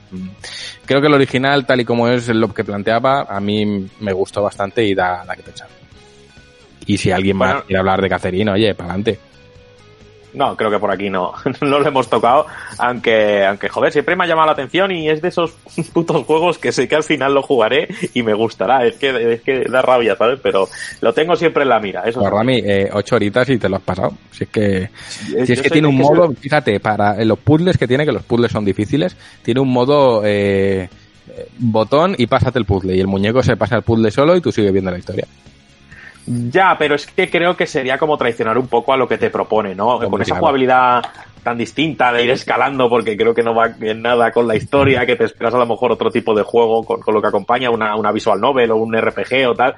Creo que al, al añadirle esa jugabilidad de, de puzzles, pues creo que restarle mucho también de lo que Claro, a ver, lo- los puzzles están ingresados o están inyectados en la historia en cuanto a que son pesadillas que tú estás teniendo. Tú cuando vas a dormir tienes esa pesadilla y hay una leyenda urbana que dice que hay gente que se va a dormir y aparece muerta. Son gente que no ha superado esa prueba y han muerto en el sueño. Entonces, por ahí van los tiros. Pues le daré antes o después, lo Dale. prometo. Ah, dale, bueno. Audio de Alberto. Hola, GTMeros, soy Alberto Guerrero y bueno, primero de todo quería decir que espero que no os haya petado un ojo cuando habéis llegado ya a la oficina y tenías ese cúmulo de pedidos, que ya sé que jode, que la gente no trabaje bien, pero oye, el drama sería que no tuvierais esos pedidos o no tuvierais dónde colocarlo. Así que a ser positivos y muchos ánimos. Y en lo que refiere a la pregunta, me gustaría saber un juego que hayáis jugado únicamente por ser gratuito, ya sea por un regalo de Steam, como por una suscripción tipo PlayStation Plus o Games with Gold, y que oye, una vez la hayáis jugado, pues hayáis dicho, pues no está tan mal. A modo de ejemplo yo diré Sonic Forces, que si no fuera porque mi hija es una fan incondicional del erizo azul y a que lo regalaban con PlayStation Plus, pues seguramente no lo hubiera tocado ni con un palo. Venga, muchas gracias, hasta luego. Oye, oye, oye, por alusiones, Juan. Me cago en, en, en todo, ¿eh? ¿Cómo que? O sea, ni, ni regalado Sonic Forces, o sea, eso es algo, uff, es emoal, ¿sabes? Eso no es bueno, eso es malo. Bueno, Eh, ir todos pe- pensando en ese juguito que, que- que- ese jueguito que anda con PlayStation Plus o que lo hayáis jugado en el Pass o que os haya venido por Steam. Y yo creo que cada uno podemos dar, dar uno, ¿sabes? Yo tengo- preguntitas. Mira, curiosamente, ya que estoy yo despotricando contra mi bien amado Sonic Forces, ¿cuántas horas de, de- de burradas me ha, me ha- me ha regalado ese juego para decir gilipolleces por aquí? Pero, mira, yo me compré Chompy Knight, Hollow Knight me lo compré en Switch y lo abandoné, dije, "Meh". Y cuando estuvo gratis en Game Pass y don Ramiro me dijo, juega Chompini, eh, ahí es cuando me cautivó, es decir, aunque pagué por él por adelantado, es decir que lo descubrí gracias a que estaba gratis en Game Pass y, y creo que es un juego que es que vamos, pagaría el doble de lo que cuesta por él, pero sin despeinarme. Y dos titulitos más que también me ha descubierto Rami, eh, Full Metal Furies, me, me gustó muchísimo, es un juego que me gustó mucho. Y Overcook, esos, mira, ahí tienes tres jueguitos que no hubiese pagado por ellos, pero que, que muy recomendables. Pues nada, a Y- ver, ¿quién da sus siguientes? Venga, Dani. Yo eh, voy a hacer un poquito de trampa y voy a decir que jugué a Detroit Become Human, ya lo tenía desde hace tiempo en el Pass, o sea, en el Pass, no, en el Plus, perdón. Y mm, hay alguien aquí en este en esta llamada, llamado Ramiro, que empezó a darme la chapa muy fuerte. Juégalo, juégalo, juégalo, juégalo. Y yo no soy de aventuras gráficas, pero al final, pues bueno, si el río suena, lo jugué y me maravilló, así que lo recomiendo muchísimo. Y luego el Street of Rage, como bien han puesto en el chat, el Street of Rage 4, me lo está en el pass, me lo he pasado en Xbox y he desbloqueado casi todos los personajes, me lo he pasado en PC, he desbloqueado todos los personajes y lo tengo reservado para la Nintendo Switch y me lo pienso fulminar. O sea, buen juego, muy muy buen juego y con muchísimo cariño. Pues Juanpe, que estás muy callado, ¿qué juego gratuito o que te ha llegado así de imprevisto te ha maravillado? Pues es difícil porque normalmente no me suelen llegar juegos así, no me los encuentro, no, no tengo esa, esa suerte de, encontrarme juegos así. Pero sí recuerdo, a ver, en- entre los más recientes que tengo está Doom, ¿vale? Que ya comenté que lo, que lo estuve jugando, está en, pa- está en paz y, me, me apetece darle una oportunidad y yo he acabado bastante contento con, con, con el resultado. Eh, de otra manera, si yo me hubiese tenido que comprar Doom, seguramente no lo hubiese jugado. Y, y lo tengo bastante claro porque al final tú inviertes dinero en lo que sabes que te vas a, a- Por lo menos a día de hoy te gastas el dinero en lo que sabes que te va a gustar. O en lo que crees que te va a gustar. Antes era más complicado porque no tenías tanta información, pero ahora ya vas sobre seguro. Y otra recomendación es, eh, a ver, ya, he- ya, he, comentado aquí que soy fan de Profesor Layton, pero también soy fan de Ace Attorney, con el reto con el que está, con el que está Javi. Eh, y yo tuve muchísimas ganas de comprar un crossover que hay, que es Profesor Layton contra Ace Attorney, que por cierto me lo regaló Juan. Eh, y, de, y seguramente si no me lo hubiese regalado, a lo mejor con el paso del tiempo me lo hubiese comprado, pero no estaba en mis, en mis planes iniciales. Y es un juegazo para Nintendo 3DS que, que yo creo que de como pocos en cuanto a nivel en todos los sentidos. O sea que ahí lo dejo. Pues nos queda Eli. Eli, ¿qué Kirby descubriste por amor al arte y dijiste, ay, que me gusta mi Kirby? Que no, que mi amor por Kirby tampoco, tampoco es para, para tanto. Os digo que Eh, es... sí, es que está cediendo, es que me encanta. Claro. No, no cedo, simplemente digo que me vuelvo a lo mejor más loca por un Mario o, o por Splatoon, ya que lo has mencionado antes Juan, pero... O por mm, Kingdom Hearts. O por Kingdom, claro, que eso ya, vamos, mm, uf, no me lo recuerdes, por favor, que me, acu- me empiezo a recordar ahora y no, no, no quiero llorar. Eh, mi juego, pues eh, jamás olvidaré el que dieron en 2016, bueno, uno de los que dieron, claro, que, que fue el mítico Journey. O sea, yo desde 2012 decía, lo voy a jugar, venga, cualquier día lo compro, cualquier día lo compro. Pasaron cuatro años y de repente van y lo dan el plus y fue como, pues ya está, es el, es el momento de, lanzarme y jugarlo. Y mira, eh, en ese momento dije, uh, después de pasármelo, ¿no? Eh, qué tonta he sido, ¿por qué no lo he jugado antes? O sea, es uno de estos juegos que, que dices, jolín, ¿por qué? ¿Por qué no lo he hecho antes, no? Y, y es que nada, dura, pues no sé si un par de horas o así, ya no lo recuerdo, hace ya pues, se me lo pasé en 2016, pues cuatro años casi. Y, y jolín, qué tonta fui de no comprarlo antes, de verdad. O sea, qué, qué maravilloso es y, y es que uf, todo, o sea, no, no, no, no puedo contar nada nuevo a día de hoy, pero es que es una maravilla, de cortito y todo y, y jolín. Que, mira que hay críticas con eso, ¿no? De, ah, es que es corto y no merece la pena. Bueno, no sabemos qué precio tiene, a lo mejor está a los 10 euritos o algo así. Pero os prometo que van a ser el mejor par de horas de vuestra vida. O sea, de verdad, si no habéis jugado todavía, que ya es difícil, después de 8 años, pero bueno, puede ser, ¿eh? Puede ser.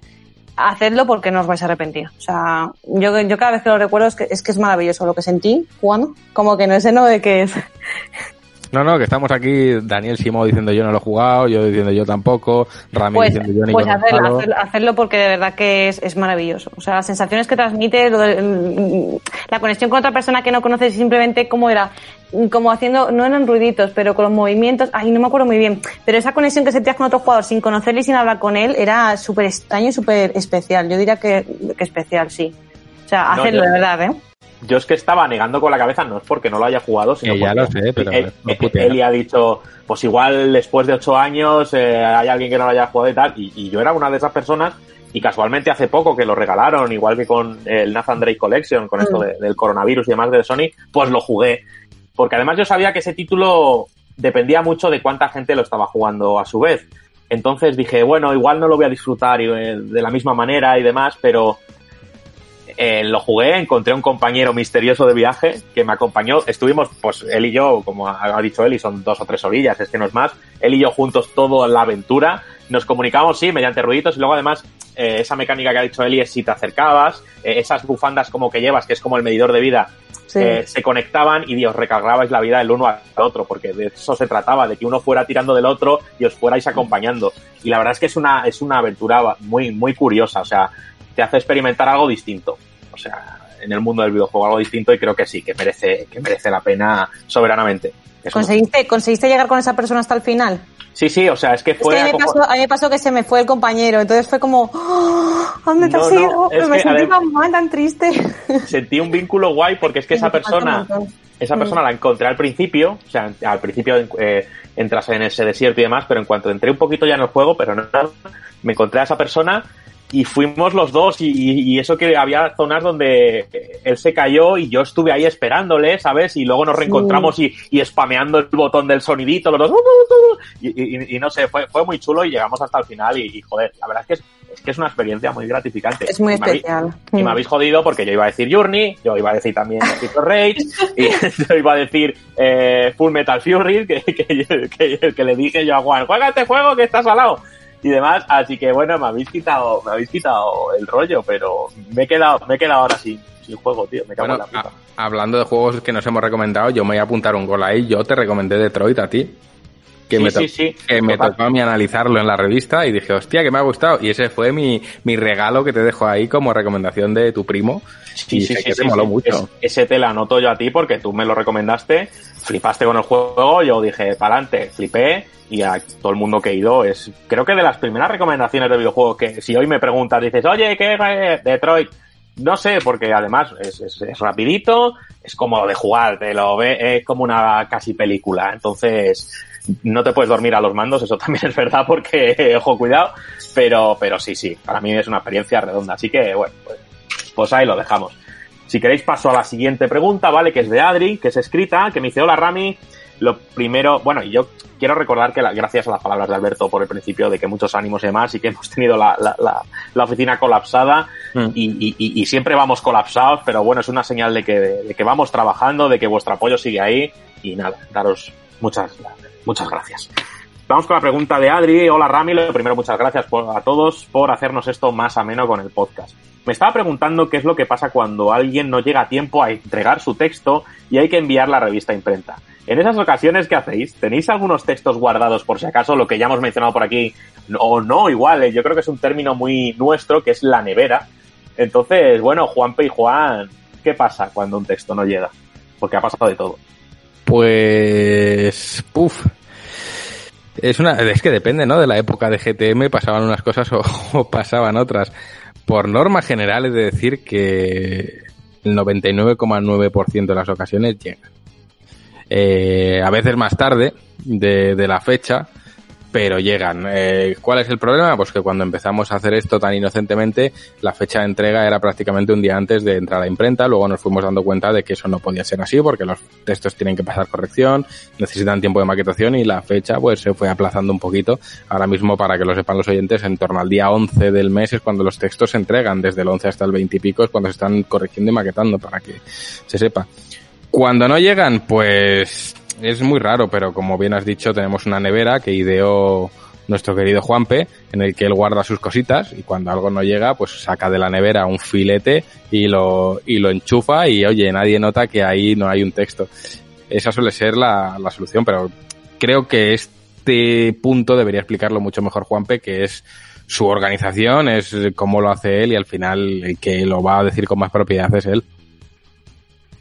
A ver, re- realmente el- lo de la nevera no es, eh, no es ningún invento nuestro. Al final, eh, esto viene de los medios de comunicación, en, televisión, por ejemplo, que es donde lo, donde lo escuché yo, siempre tienen reportajes, siempre tienen piezas eh, audiovisuales preparadas para cuando hay que llenar algún tipo de- de informativo o de programa eh, y que por su atemporalidad pues puede encajar en cualquier sitio.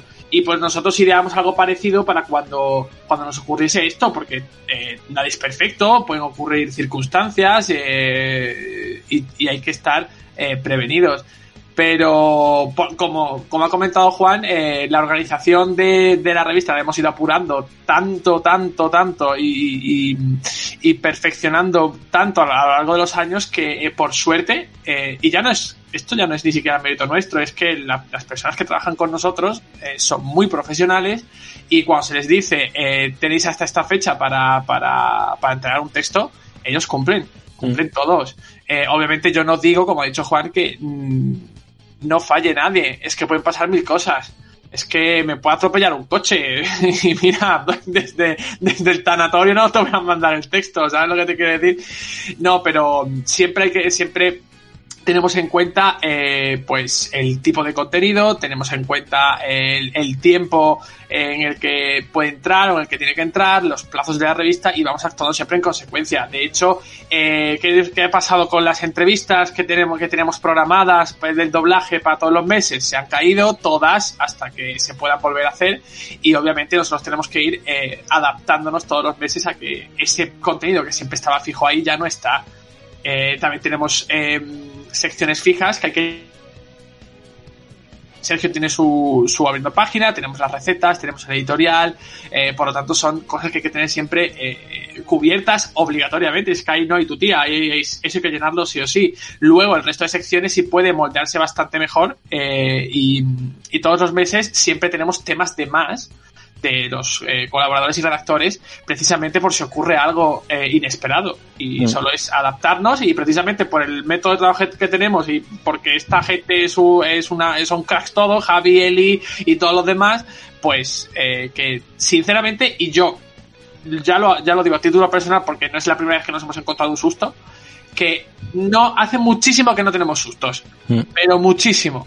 De decir, oye, que, que no se nos han caído eh, 10 páginas. Y claro, ahora es más fácil que se te caigan más páginas porque eh, desde que rediseñamos la revista, pues todos los sectores lo saben, eh, técnicamente cae menos texto. Porque aumentamos en la- en los puntos de la tipografía, eh, hicimos todo más visual. eh, y en el momento en el que se nos caiga un texto, eso puede significar que se van a la porra 10 páginas perfectamente. Y no es fácil, así que pues eh, tenemos eh, medidas de contingencia, eh, pero creo que el, y aunque se me está quedando un poquito larga la, la respuesta, el caso es que nos sabemos adaptar muy bien a, a, lo que pueda ocurrir. Y eso es fácil que ocurra si se nos cae algún análisis, por ejemplo, que es lo más fácil que, que se puede ir, pues precisamente porque el, el sea detrás del juego, no llegue la, el, el material de prensa, pues puede haber mil cosas. Bueno, hay que decir, y ya para cerrar, Juan P., que en estos dos últimos meses nos las hemos visto y deseado como nunca con el tema de las tofas se cambia de fecha, Ghost of se cambia de fecha, hemos cambiado la, la, la organización de dos revistas seguidas, en un pispás y creo que el resultado ha sido buenísimo y nadie notaría que hemos cambiado prácticamente todo el índice de ambas eh, por adaptarnos a cómo, cómo se mueven los lanzamientos del mercado. O sea que yo creo que han sido 54 números de aprender a organizarnos, pero desde luego, como bien dice Juanpe, llevamos mucho tiempo sin llevarnos un susto de que a última hora, eh, un día antes o, o, 10 minutos antes de entrar a imprenta nos falten textos y, y en esas nos hemos visto. ¿eh? Sí, Sí, no, y que además que en el tema este que ha ocurrido de todo el movimiento sísmico que produjo, eh, bueno, que ha producido el, el, COVID, porque al final todo se ha retrasado por esto, eh, aunque haya parecido que hayamos movido dos números, en realidad hemos movido hasta tres, porque mm. hubo que mover el de, de Last of Us, sacar uno de la manga para llenar su hueco y mover los otros dos. O uh -huh. sea que eh, cuando ese ya estaba prácticamente cerrado. Es decir, yo tuve que, esto ya a modo de anécdota, tuvimos que avisar a todos los miembros del equipo con, creo que fueron 24 horas de antelación, si no menos, eh, 24 horas antes de la reunión que tenemos todos los meses para organizar la revista, eh, que necesitamos cosas nuevas, que se cae todo esto, que, que The Last of Us eh, eh, retrasado indefinidamente, o sea que incluso era peor, porque teníamos un número formado, pero no sabíamos para cuándo. Uh -huh. Pues Rami, yo creo que ya súper contestadísimo. Vamos a por más. Sí, sí. Pues vamos a por Juanma, siempre ahí. Muy buenas, Mabrodas. Lo primero deciros que justo cuando os estaba oyendo la semana pasada me pasé el tutorial imposible de Mortal Kombat que me tenía amargado. Sois fuente de inspiración infinita. Esta semana he estado jugando al Bioshock Infinite por recomendación fuerte de Fran, el demonio palentino, y quería preguntaros cuál es vuestro favorito de la trilogía sin contar con sus DLCs.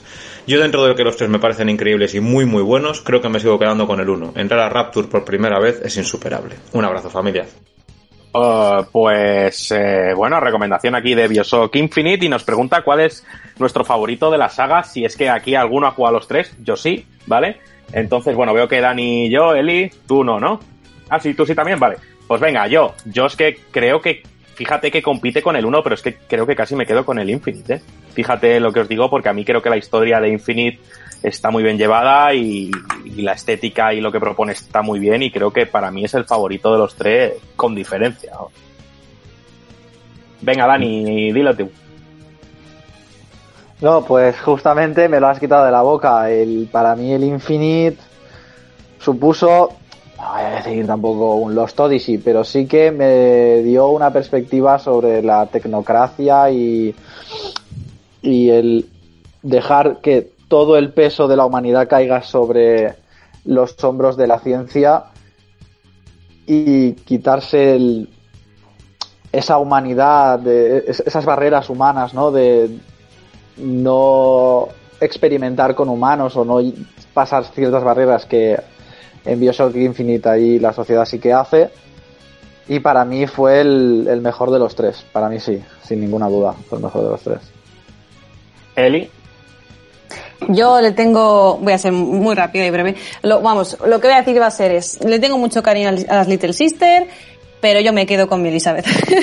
lo siento, yo es que alguien que se llame Eli Elizabeth tal me, me, lanzo de cabeza, por lo tanto me quedo con, con el 3, me quedo con Infinite. Así de simple. Hombre, pollo, que te tenemos ahí en la, en la reserva y sabemos que quieres hablar. Me ha pasado un poco como él. Todavía tengo pendiente el tercero, entonces obviamente no puedo comparar pero sí que es cierto que de los dos que he jugado, el, el comienzo del primero me parece de lo mejorcito de todo lo que he visto. O sea, ese momento de que entras ahí en Rapture, te encuentras todo este esta locura de experimento científico a gran escala, la ética a tomar por culo, montones de experimentos terribles. O sea, al principio es un juego de terror propiamente, propiamente dicho. Hasta que empiezas a estar un poquito más, eh, más equipado y te manejas un poquito ya con los poderes y con todo. Pero al principio estás acojonadísimo de que en cualquier esquina te aparece ahí un tío jodidamente loco de la cabeza que te va a abrir el cráneo de, y te va a estallar la cara y, y, gente y freaks completamente idos de, de, olla que se dedican a hacer experimentos con todo lo que pillen. ¿Sabes? Y, el primer encuentro que tienes con Big Daddy, ¿sabes? Y la Little Sister, y que dices, me cago en la hostia, como tumbo este tanque andante, porque lo es, y tú una pistola de mierda y la electricidad y poco más. O sea, a mí al principio me parece sobresaliente ese juego. Después hacia el final sí que se convierte ya un poco más ultra genérico, a pesar de que estéticamente y la ambientación es brutal pero la recta final sí que se me hizo un poquito más anodina, pero el principio es una puta obra de arte. Sí, sí, totalmente. O sea, es que es, que es así. Y, mira que has, has, has dado un detalle que, que, a mí me llamó mucho la atención del uno y es todo ese factor de, de, terror que tiene y de, y de pasarlo chungo con ese cirujano también que anda por ahí suelto. O sea, es que son muchas cosas y, y daba ese puntito de Yuyu que, que, tal, pero creo que globalmente Infinite es mejor. Así que creo que aquí Juan y Juanpe no han jugado a Bioshock, así que vamos a seguir. Eh, ¿Sí, Juan? Yo sí he jugado al 1. Y precisamente por eso que comentáis de que tiene una atmósfera de terror, yo lo dejé rapidito, ¿eh? Pero muy rapidito. O sea, dije, uy, uy, ¿dónde me he metido? Esto no es lo que ponía en el folleto. Así que, desinstalar. Sí, sí, yo vi aquí muchos años 20 muy felices y ¿qué está pasando? No, porque no, no, porque estoy temblando aquí. No, no, no, o sea, ¿qué hace ese señor con uñas de galápago y un taladro en la mano? No, a mí eso no. No, no. bueno, pues vamos con el próximo audio de Zucho, que como no, siempre está aquí. Aquí Locutor 5 con su secretaria y hoy venimos con dos preguntas. La primera es la indignación de Perica debido al hecho de que no habéis puesto portada de GTM de Streets of Rage 4. Está indignadísima. Y la segunda pregunta es la siguiente. ¿Vosotros cuando jugabais al Tony Hawk erais de los que tocaban los botones haciendo los combos bien ahí con estilo? ¿O erais más de los que, como yo, que aporreabais los botones por todas partes y Santas Pascuas? Perica es de los que lo aporrea, debido a que con las pezuñas le cuesta dar bien a los botones. Eh, bueno, muy buena observación de Zucho y Perica. Eh, hay curiosidad sobre portada de Street of Rage 4. Juanpe y Juan, venga, contarlo. Eh, uh, a ver, hubo una portada de Streets of Rage 4 y, y, y, quizás salga en algún anuario, ¿no? En ese anuario de 2020 podría salir porque esa portada existe y diría que la tiene Juan en su bandeja de entrada. Eh, ¿Por qué no llegó a salir? Pues mira, no llegó a salir porque el arte que nos dieron creo que era insuficiente, o sea, era un arte muy...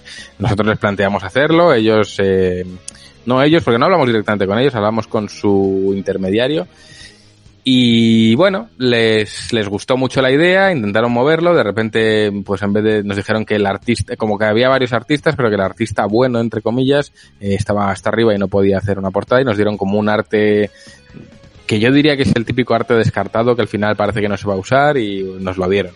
Y cuando lo vimos, es verdad que lo vimos Rami, Juan yo y los tres conveníamos en que quizás se quedaba un poco corto para lo que debía ser una portada nuestra y coincidió además con que los otros juegos que pensábamos que no iban a entrar, al final entraron y, les dimos prioridad. Mm, a mí me hubiese gustado mucho sacar una portada del juego y más ahora sabiendo el impacto que ha tenido, pero es verdad que bueno, no pudo ser. Luego otro punto importante que hubo en, en la ecuación que se me olvidaba comentar es que, y que posiblemente fue el que tiró para atrás del todo, fue que querían meter logotipos en portada y ya sabéis cuál es la política aquí, somos intransigentes al 100% y si con Rockstar no cedimos a meter ningún tipo de logotipo con Red Dead Redemption 2, sabedores de que era un título eh, al nivel posiblemente de Last of Us 2 en cuanto a interés y, y, y, lo bien que nos habría venido una portada de Red Dead Redemption 2, pues no íbamos a pasar por el aro con, con, ningún otro juego y entonces no, no pudo ser, pero no, no hay ninguna pega, ellos lo entendieron perfectamente y ojalá hubiese podido ir para adelante, pero bueno, no, no fue el caso.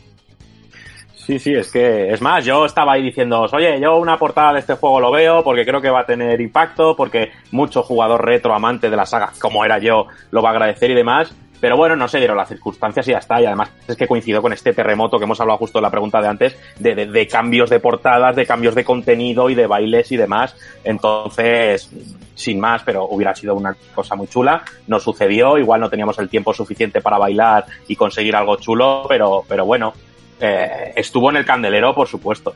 Así que vamos con el audio de Javi.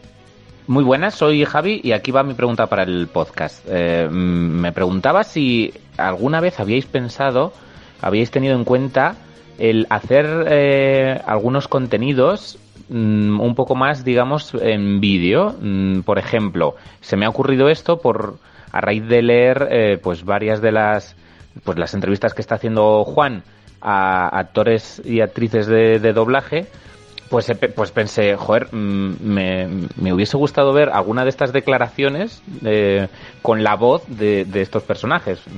No sé, no sé cómo lo veis.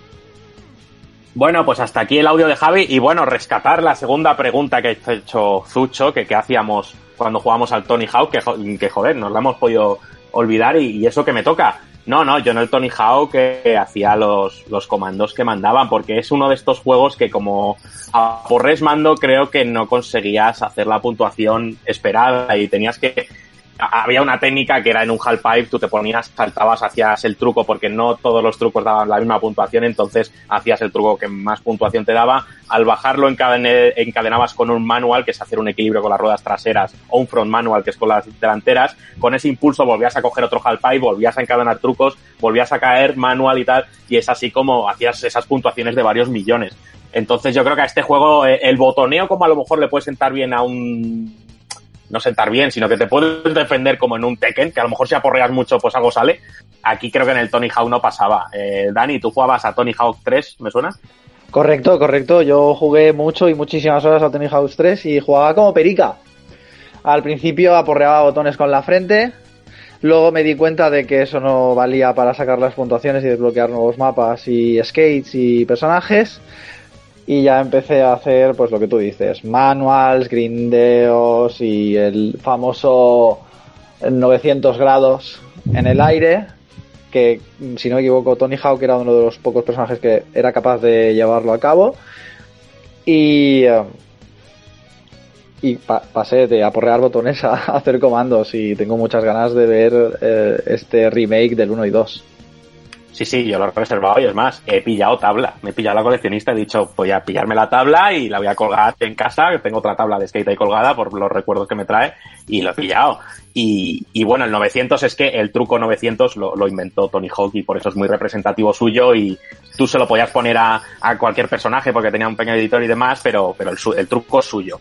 Y bueno, luego entrar a la pregunta que ha hecho Javi sobre el doblaje, que bueno, eh, creo que toca directamente con Juan que, y con Juan P otra vez, que son los que se estaban encargando de hacer las entrevistas. Pues eh, repíteme la pregunta porque a mí ya se me ha ido, tío. vale, pues un corte aquí, bello. Voy a poner el audio otra vez.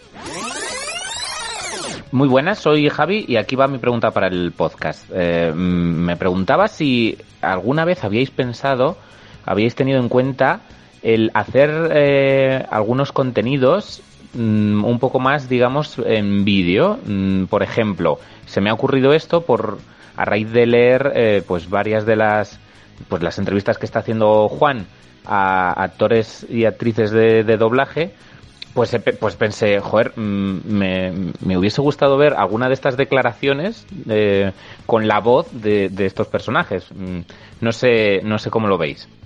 Vale. Eh, es curioso porque muchos me lo habéis pedido por, por privado y especialmente con la entrevista de Ana de Castro. Eh, seguro que lo hice por la entrevista de Ana de Castro. Mucha gente me ha dicho, pero de verdad dijo lo de una puta mierda. Yo quiero escucharla diciendo lo de una puta mierda y gritando al micrófono. Y cogí ese trocito de audio y, se lo pasé al buen Mateu, a Hugo, que me lo pidieron. Y sí, sí, eso pasa así. Yo lo escribo, lo relato, lo narro, pero sí que ocurre. Eh, en cuanto a hacerlas en, en vídeo, no lo veo porque es un Cristo de la leche montar una cámara y grabarlo y tal. Es, y a ver, se puede hacer, pero creo que nosotros tenemos ese gen de que si lo hacemos, lo hacemos bien. Y como no iba a salir al nivel de lo que nos gustaría, pues no se hace y ya está. Luego poner toda la entrevista en audio, pues se podría hacer entre comillas, pero sería un audio fácil de una hora, una hora y pico de, de escucha de entrevista donde creo que pierde un poco la magia de narrarlo, porque al final pues es una conversación entre amigos, no es, no es la típica entrevista que vas a ver por la tele, es una conversación realmente entre amigos y también ocurre mucho en esas entrevistas que los actores se sienten tan cómodos que muchas veces responden cosas que luego te piden, pero esto no puede salir. Entonces, eso queda grabado en la grabación, pero no se refleja en el texto final por deferencia a ellos y porque te lo han pedido explícitamente. Entonces, eh, si esas entrevistas se publicasen tal y como se graban, eh, estaríamos vulnerando esa petición que ellos te piden que no salga. Y si le metiésemos el tajo a, ese, a esa parte en la que te piden que no salga, pues quedaría muy poco orgánica, quedaría rara, porque pues hay tramos que igual son de 10 minutos donde te están contando algo que no puede salir. Eh, véase detalles de la trama del nuevo Last of Us que nadie conoce y, que no se han filtrado, eh, véase eh, nuevos proyectos en los que están trabajando, véase enfrentamientos con nombres y apellidos que han tenido con otras personas y que ellos, o incluso eh, cantidades monetarias que les han pagado por ciertos trabajos. Ellos te lo cuentan en plena confianza y esa confianza con la que ellos te lo cuentan se la tienes que responder a la hora de, pues eso no va a permear en la entrevista. Entonces creo que eh, sería curioso, por ejemplo, poner un QR con alguna frase de las que dicen para que se vea la entonación con la que dicen, pero conlleva un trabajo adicional que siendo algo tan mensual eh, es difícil. Ya os digo yo que estas entrevistas comen un tiempo brutal. Os puedo hablar de, pues sin exagerar, son tres o cuatro días de trabajo desde que, desde que se hace la entrevista hasta que se, se procesa, se transcribe, se narra, se corrige. Son fácil cinco días de trabajo sin parar en una de estas entrevistas. Entonces es complicado. Quizás algún día sí que haga un pequeño recopilatorio de, pues mira, como dijeron tal frase, pero es verdad que por deferencia y por, y por amor a lo que hacemos en escrito, al final creo que lucen mejor en escrito a pesar de que esas voces son tan reconocibles que a todos nos gustaría escucharles diciendo según qué cosas. Pero bueno, de momento estoy contento con cómo sale y quizás, oye, en un futuro esas grabaciones están ahí y, y ese material siempre se puede sacar siempre y cuando salga de la manera que debe salir. Sí, totalmente. Y ya no solo por la información que a lo mejor no quieren que, que des, no, no, no, porque sea gente cobarde, sino porque a lo mejor ni, ni, ni va a enriquecer la entrevista ni nada, son cosas que, que se te Mm. comentan. Y yo creo que también, además, el como que el tono que le damos, como cuando hacemos una entrevista aquí en el podcast, o yo creo que también las que habéis hecho a, a gente, son charlas entre amigos, se, se, se busca un tono cordial y, y charlar de la vida incluso para que la gente se relaje y, y se hablen más. Entonces a lo mejor el tono, pues, que estás hablando, Jaime, pues es que me cago en la puta, no sé qué, pues a lo mejor no es bonito tampoco de escuchar como entrevista en sí, aunque la, la esencia se capta y, y los conceptos están ahí. Pero creo que, que, que la naturaleza de que sea algo tan eh, llano y tan natural, pues mm, es lo que lo que creo que, que no es atractivo para escuchar como audio, sino que tiene que ser reflejado en un texto.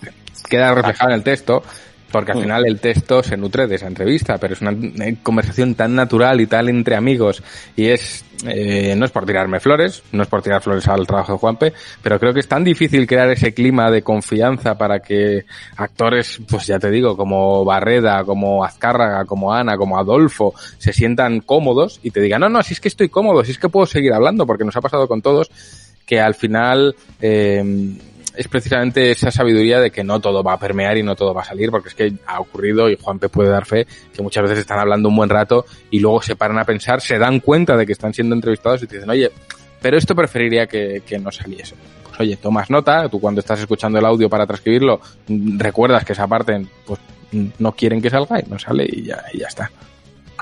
Exactamente. Vamos con el audio que mira, que justo estábamos hablando de Ana de Castro, de Hugo Pernas, que es Anda. gran fan de Ana de Castro.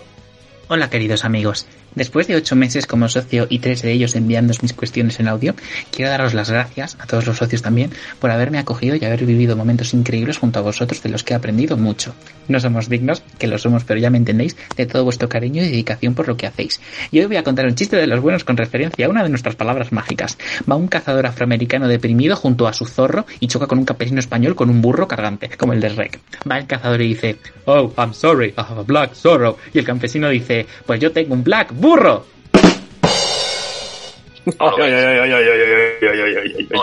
Ay, Dios mío de mi vida. Pero bueno. Chistaco, ¿eh? O sea, y además le ha puesto un balabunch y todo. Y, pero que sí, quiero que Bello lo ponga bien editado ahí, un balabunch y, ya está.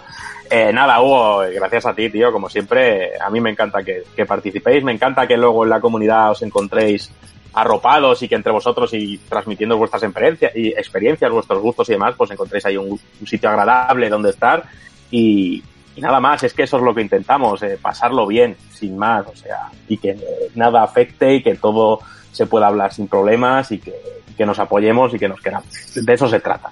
Y es que me acuerdo mucho de Hugo porque me acuerdo que le conocí en la Madrid Games Week y claro, él decía, yo os conozco, tú a mí no, pero yo os conozco e incluso eh, pues ves como textos que tú apenas recuerdas, él los tiene memorizados y te dice, pues mira, es que este párrafo de este texto a mí me tocó la patata.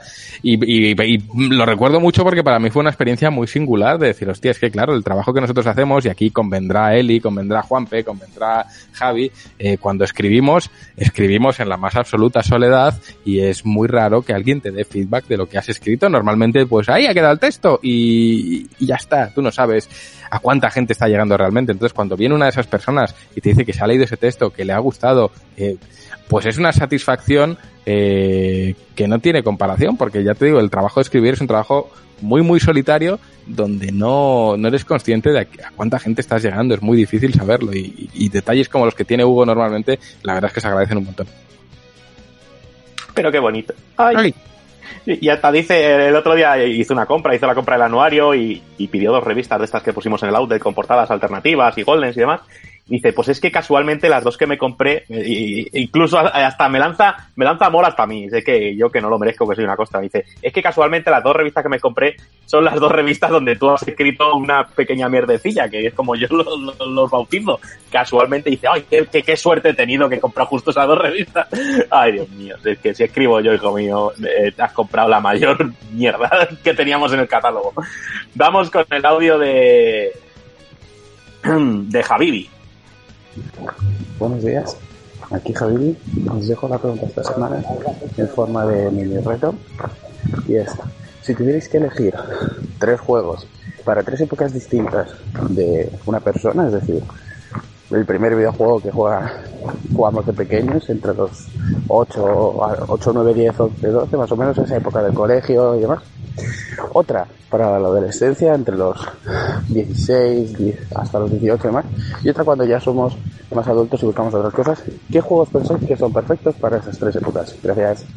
Bueno, pues interesante pregunta de Javibi que nos pide eh, que recomendemos un juego para tres etapas de la vida, es decir, un juego para esa época de niño, de, de, de 8 a 10 años, un juego para la adolescencia, pues mm, podría ser de 16, 18 años y un juego pues para ahora, para nuestros 30, o sea, un jueguito que se os ocurra perfecto para esas eh, épocas de nuestra vida. Así que venga, Juan, que tiene ya casi, casi. Venga. Yo, uf. Eh, venga, pues para la infancia Doom, yo creo que es un buen juego para ya entrar en materia. no, para la infancia yo recomendaría mm, cualquier juego más o menos amigable a nivel vistoso y que suponga un pequeño reto. Un Rayman yo creo que es un buen juego para jugar de chiquitines y coger un poco de habilidad a los mandos porque el juego lo exige. Eh, sobre todo de la vertiente Legends Origins creo que son buenos ejemplos para una etapa más adolescente, eh, pues voy a tirar de un poco lo que yo jugué de adolescente. Yo abogaría quizás por un título online, un título que te permita socializar. Creo que la adolescencia es una etapa de la vida en la que necesitamos más contacto, necesitamos explorar más allá de nuestras propias fronteras, necesitamos más contacto humano y sé que hay muchos adolescentes que tienen problemas a la hora de socializar y les es mucho más fácil a través de un mundo virtual. Entonces yo creo que quizás un juego online, aunque lo veamos como, ay, los niños rata, tal y cual, creo que en la adolescencia hay muchos niños que gracias a ese mundo virtual han podido romper un poquito el cascarón. Entonces eso es, esa sería mi recomendación. Y para la etapa adulta, eh, juegos mucho más centrados en el aspecto filosófico o en el calado eh, narrativo, juegos que, que ya no solo sean una diversión a la hora de mover las manos, sino también una diversión a la hora de dar de comer al coco y, plantearnos eh, la visión que tenemos de muchas cosas y se puede conseguir perfectamente a través del juego. Mm, ahí pues te tiraría, yo que sé, cualquier título narrativo desde un Last of Us hasta un, ya sabéis, eh, Lost Odyssey, hasta un Persona, esos juegos que su potencial verdadero está dentro de, la historia y de que nos hacen clic en cuanto a que empiezan a reflejar vivencias y emociones pasadas que hemos ido adquiriendo con el tiempo y que de niños no tendríamos. Mm, Esas serían mis recomendaciones. Juanpe, eh, ¿tú de qué sabor el bocata de mortadela? No, venga, venga, dinos esos tres jueguitos, va. Sabor mortadela. Sa- Pero sin aceitunas por lo menos, ¿eh? Eso sí, eso es un asco, Juanpe. Nada, eh, pues mira, eh, yo voy a recomendar eh, esa saga que a mí me hizo feliz y que me hace feliz, ahora menos, desgraciadamente, pero que me hizo mucho, muy feliz y mucho feliz en mi infancia, a pesar de, de, de- ser, oye, pues la saga friki que no quería nadie, que era de niños pequeños, que es Pokémon, creo que eh, tiene un mensaje muy bonito al final de todo. Eh, te enseña valores muy importantes y, y se pueden aprender sin ni siquiera prestar atención a lo que a, a historias ni a, ni a mensajes eh, ocultos que tengas que eh, desentrañar. Luego, para la etapa de la, de la adolescencia, eh, también lo voy a aplicar a mi caso y yo recomendaría Kingdom Hearts. Sobre todo el primer juego, ¿vale? Yo creo que es una manera muy amable, de muy bonita y muy interesante de meterte en un RPG, aunque es un acción RPG, ¿vale?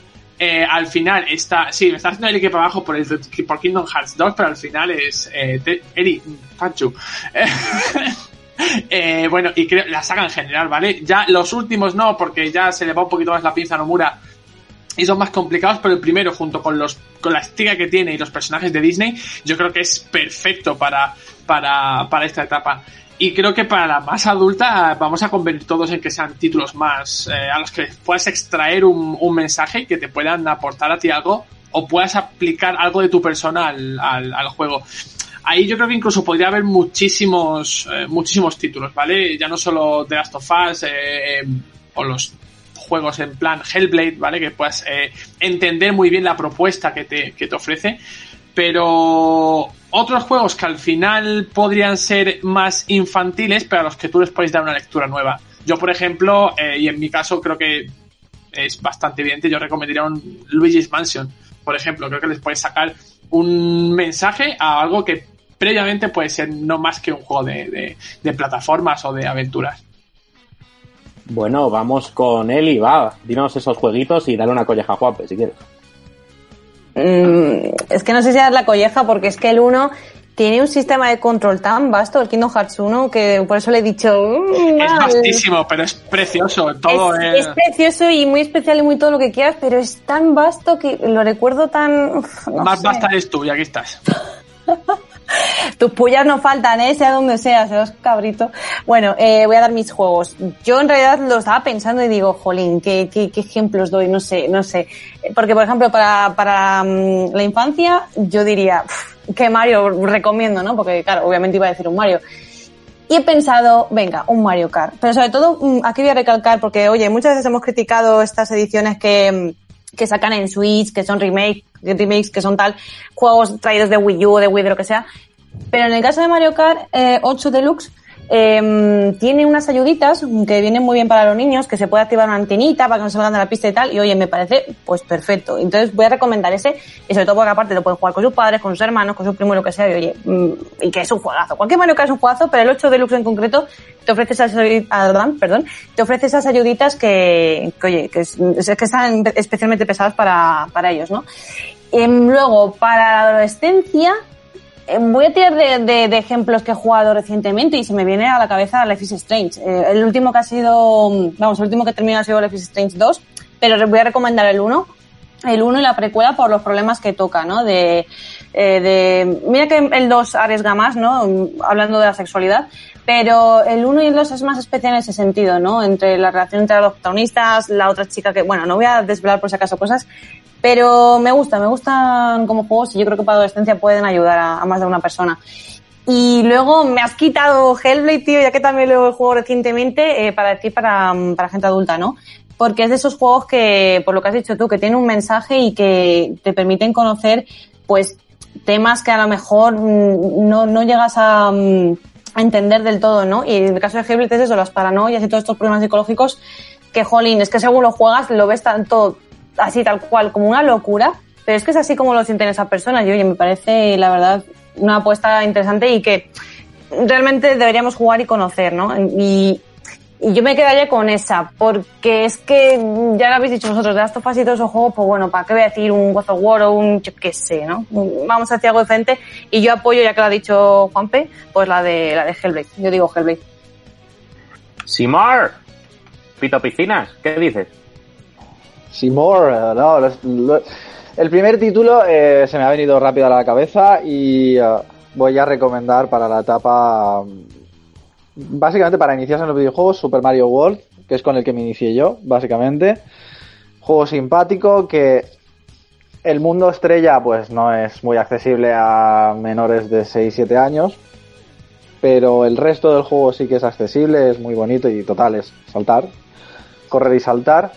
Para la edad joven o adolescente eh, recomendaría Sekiro o Dark Souls para recordar a la gente y a los jóvenes que aprendan que no les van a regalar absolutamente nada en esta vida y que si quieren algo lo van a tener que pelear con uñas y dientes. Porque la etapa adulta es así, es así. Y para cuando eres adulto y ya has pasado por mil y una penurias, te piensas que eres el que más sabe de todos.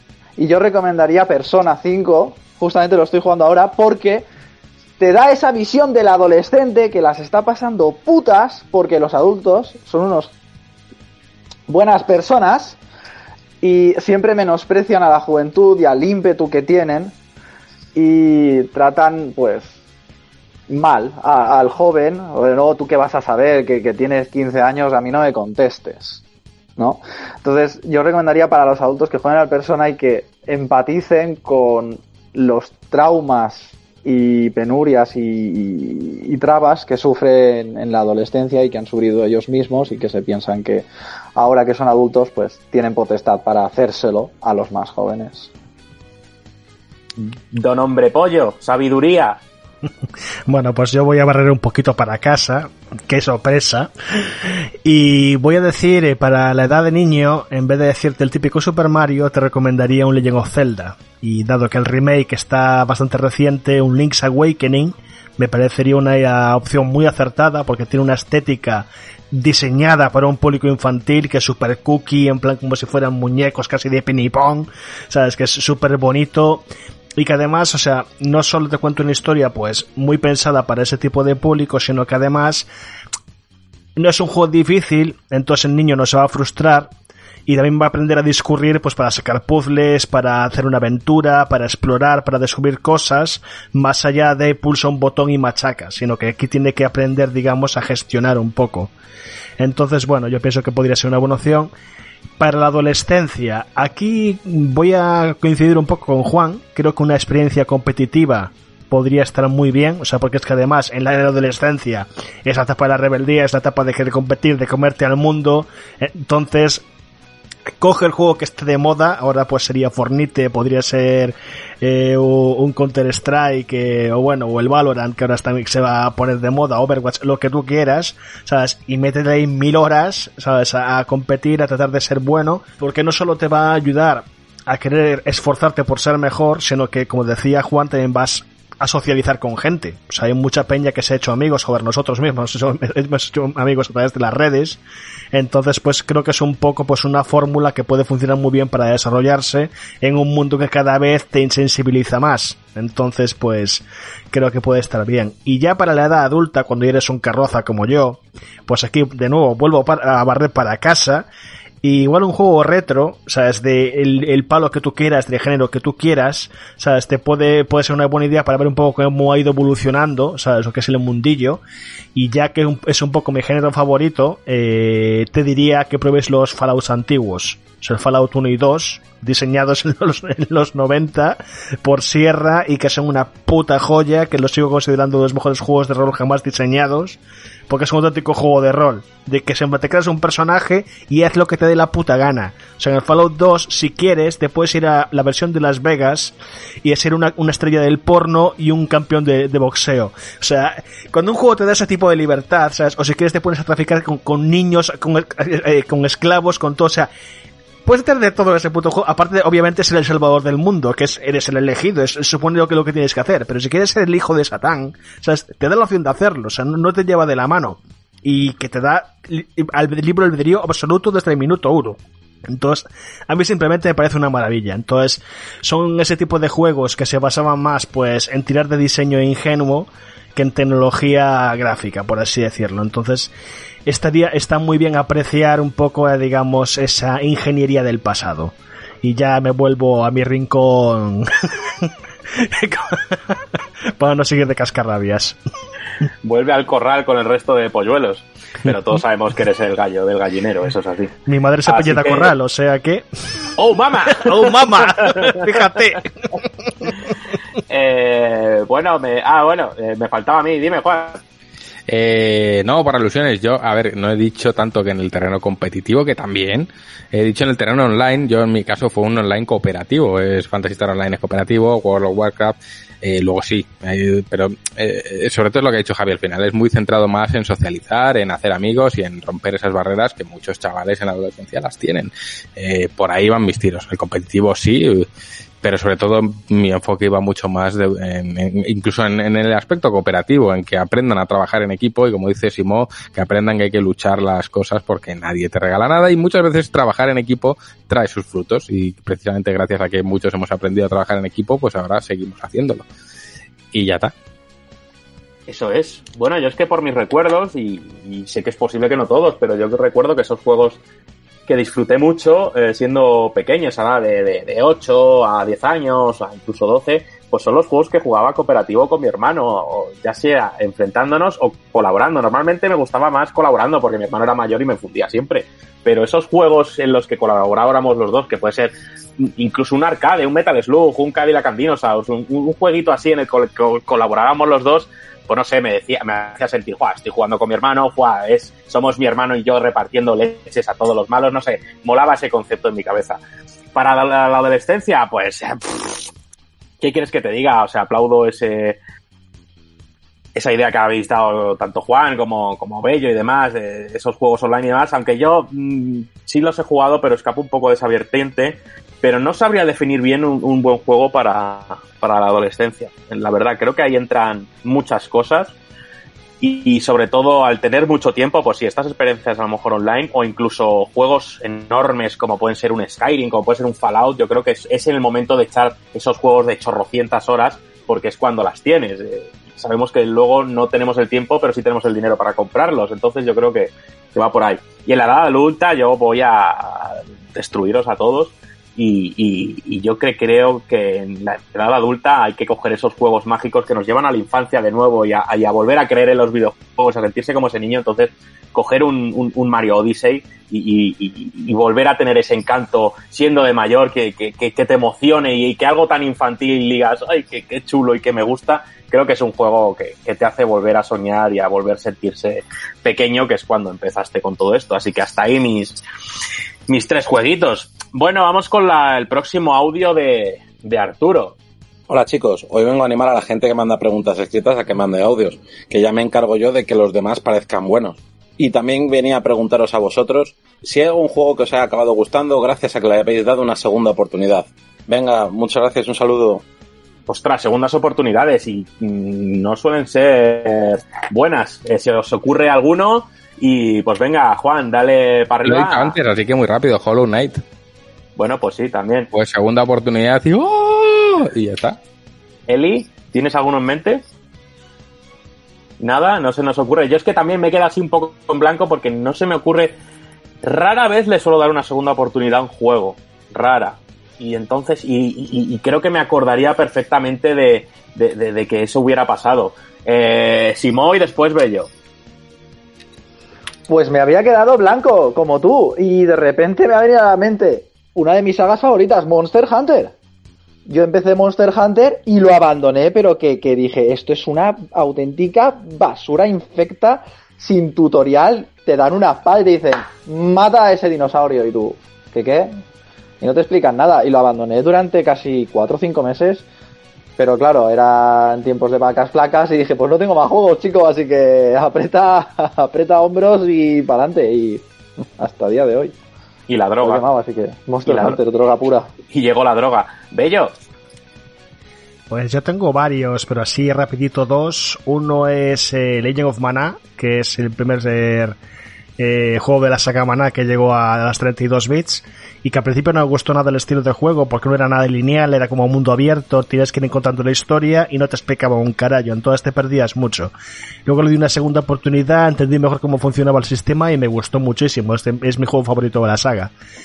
Y después eh, tengo a Silent Hill, el primero, que básicamente fue en plan, empecé a jugar, hice la primera media hora, llegué a la, a la versión del otro mundo de Hill y dije, no, apagar, quemar consola, quemar casa, ¿sabes? Y luego al final lo típico del colegio, ah, tal, este juego mola muchísimo, tal, bueno, sí, tal, igual lo juego otra vez. Al final, pues un poco por eso de a querer huevos, pues venga, te lo juegas, me costó mucho, al final me gustó mucho el juego, pero es que lo sufrí muchísimo, o sea, es el.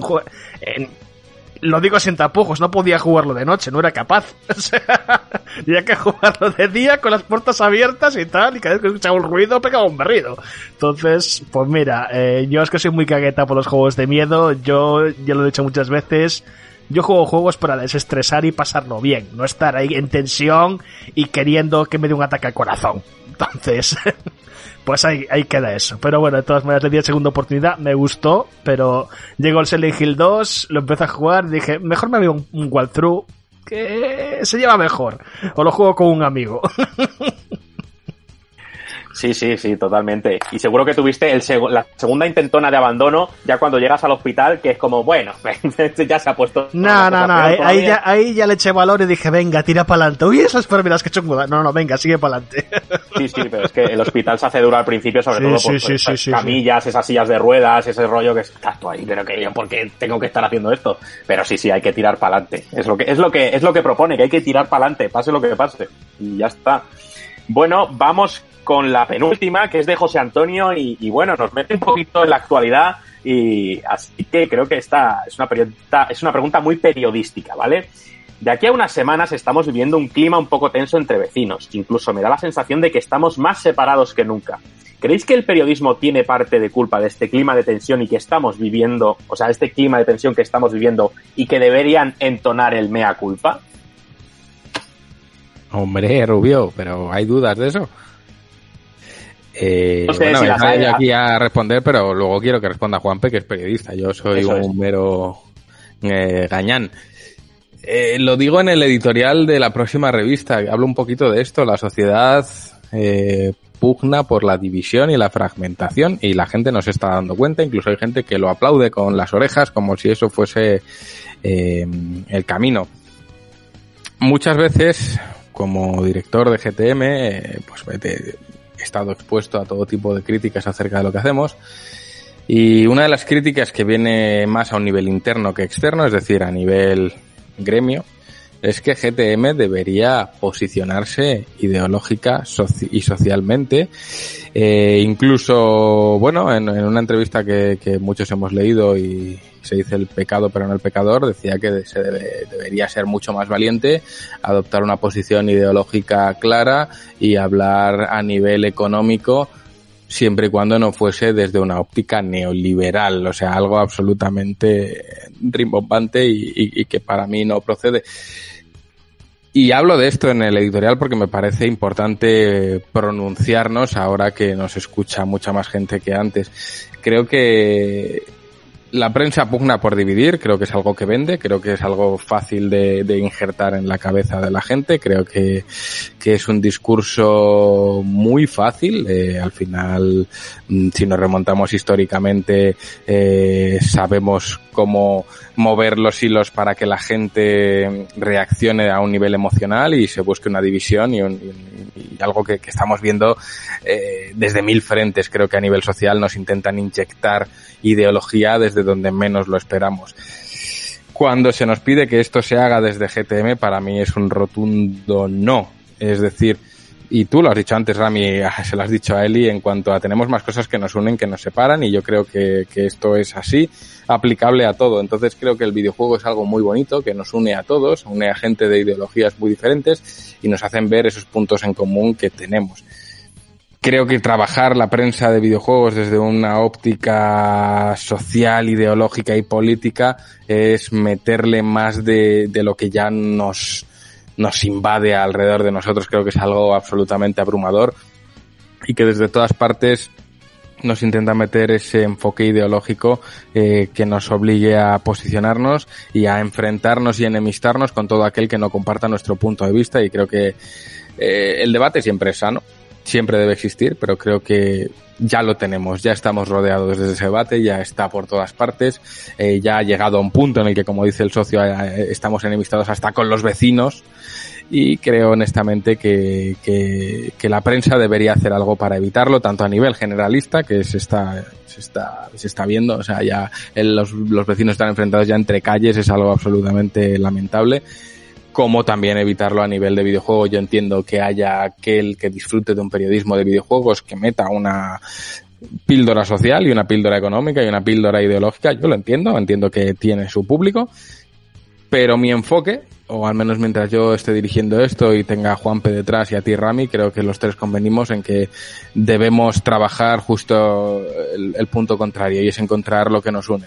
Y lo que nos une pasa por dejar en la puerta todo eso que, que, ya sabemos que está ahí y que no hace falta irse muy lejos para hablar del tema y trabajar eh, justo en todo lo contrario, en, en- en los puntos que nos unen. Entonces, claro, a la hora de hacer o enarbolar una crítica a un videojuego, eh, me molesta un poco ese deje digamos de superioridad intelectual que hay en cuanto es que un- una verdadera crítica tiene que desgranar culturalmente cómo este juego hace una crítica al capitalismo etc etc etc que lo hemos visto todos creo que que no es cierto, no creo que sea un enfoque más válido que cualquier otro y quiero ser muy claro en esto. Es ah, una vez dijo alguien que la ideología está en los ojos del que observa y esto es totalmente cierto. Es muy fácil.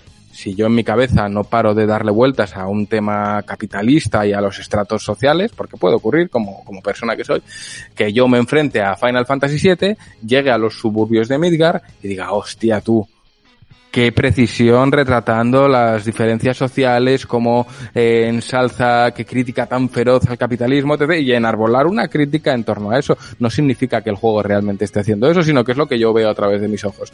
Eh, eso lo puedo aplicar a cualquier crítica de cualquier juego y trasladar mi óptica a ese juego y decir cómo lo retrata o cómo no. Incluso, oye, ¿por qué este juego no habla de aquello que a mí me preocupa, que es la marginación de X factores? Claro, porque está haciendo apología de esa marginación. Es muy fácil hacer una crítica así. ¿Qué pasa? Que al final habrá gente, sobre todo en la época que vivimos, que se siente ya hastiada de ese enfoque anodino que al final no hace más que reflejar las preocupaciones del propio redactor. Y creo que desde GTM intentamos ofrecer esa crítica en la que para conectar con el lector no lo haces a través de esas preocupaciones que pueden llevar a la división, sino a través de esos puntos que pueden coincidir con el lector. Yo, por ejemplo, trato de, en las entrevistas de las que hablábamos antes o en los análisis, de poner al lector en mis talones y hacerle ver a través de mis ojos esos puntos de reflexión que tuvo en su infancia jugando o que tuvo con sus amigos o puntos positivos.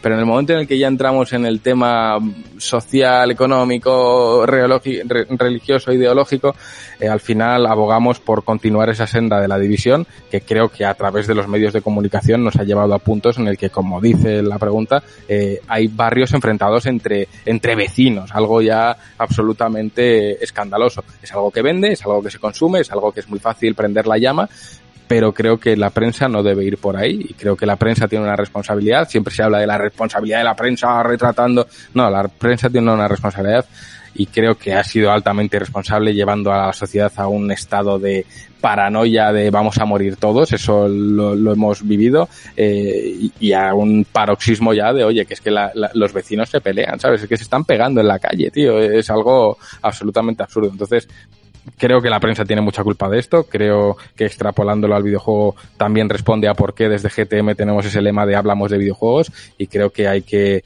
eh, trabajar mm, por encontrar los puntos en común o nos vamos a una sociedad en la que no nos puede extrañar que haya tanto afán divisorio de a nivel comunitario, a nivel personas, a nivel fútbol, a nivel ideológico. Ya parece que es que si no si no coincidimos en el 100% con alguien, eh, uno de los dos tiene que morir y creo que eh, es volver a la- al pleistoceno ideológico. Es la, la manera fácil y oye, los, los nazis mucho podrían decir de esto que, que, que tenían un maestro de propaganda maravilloso que sabía muy bien cómo dividir a la gente.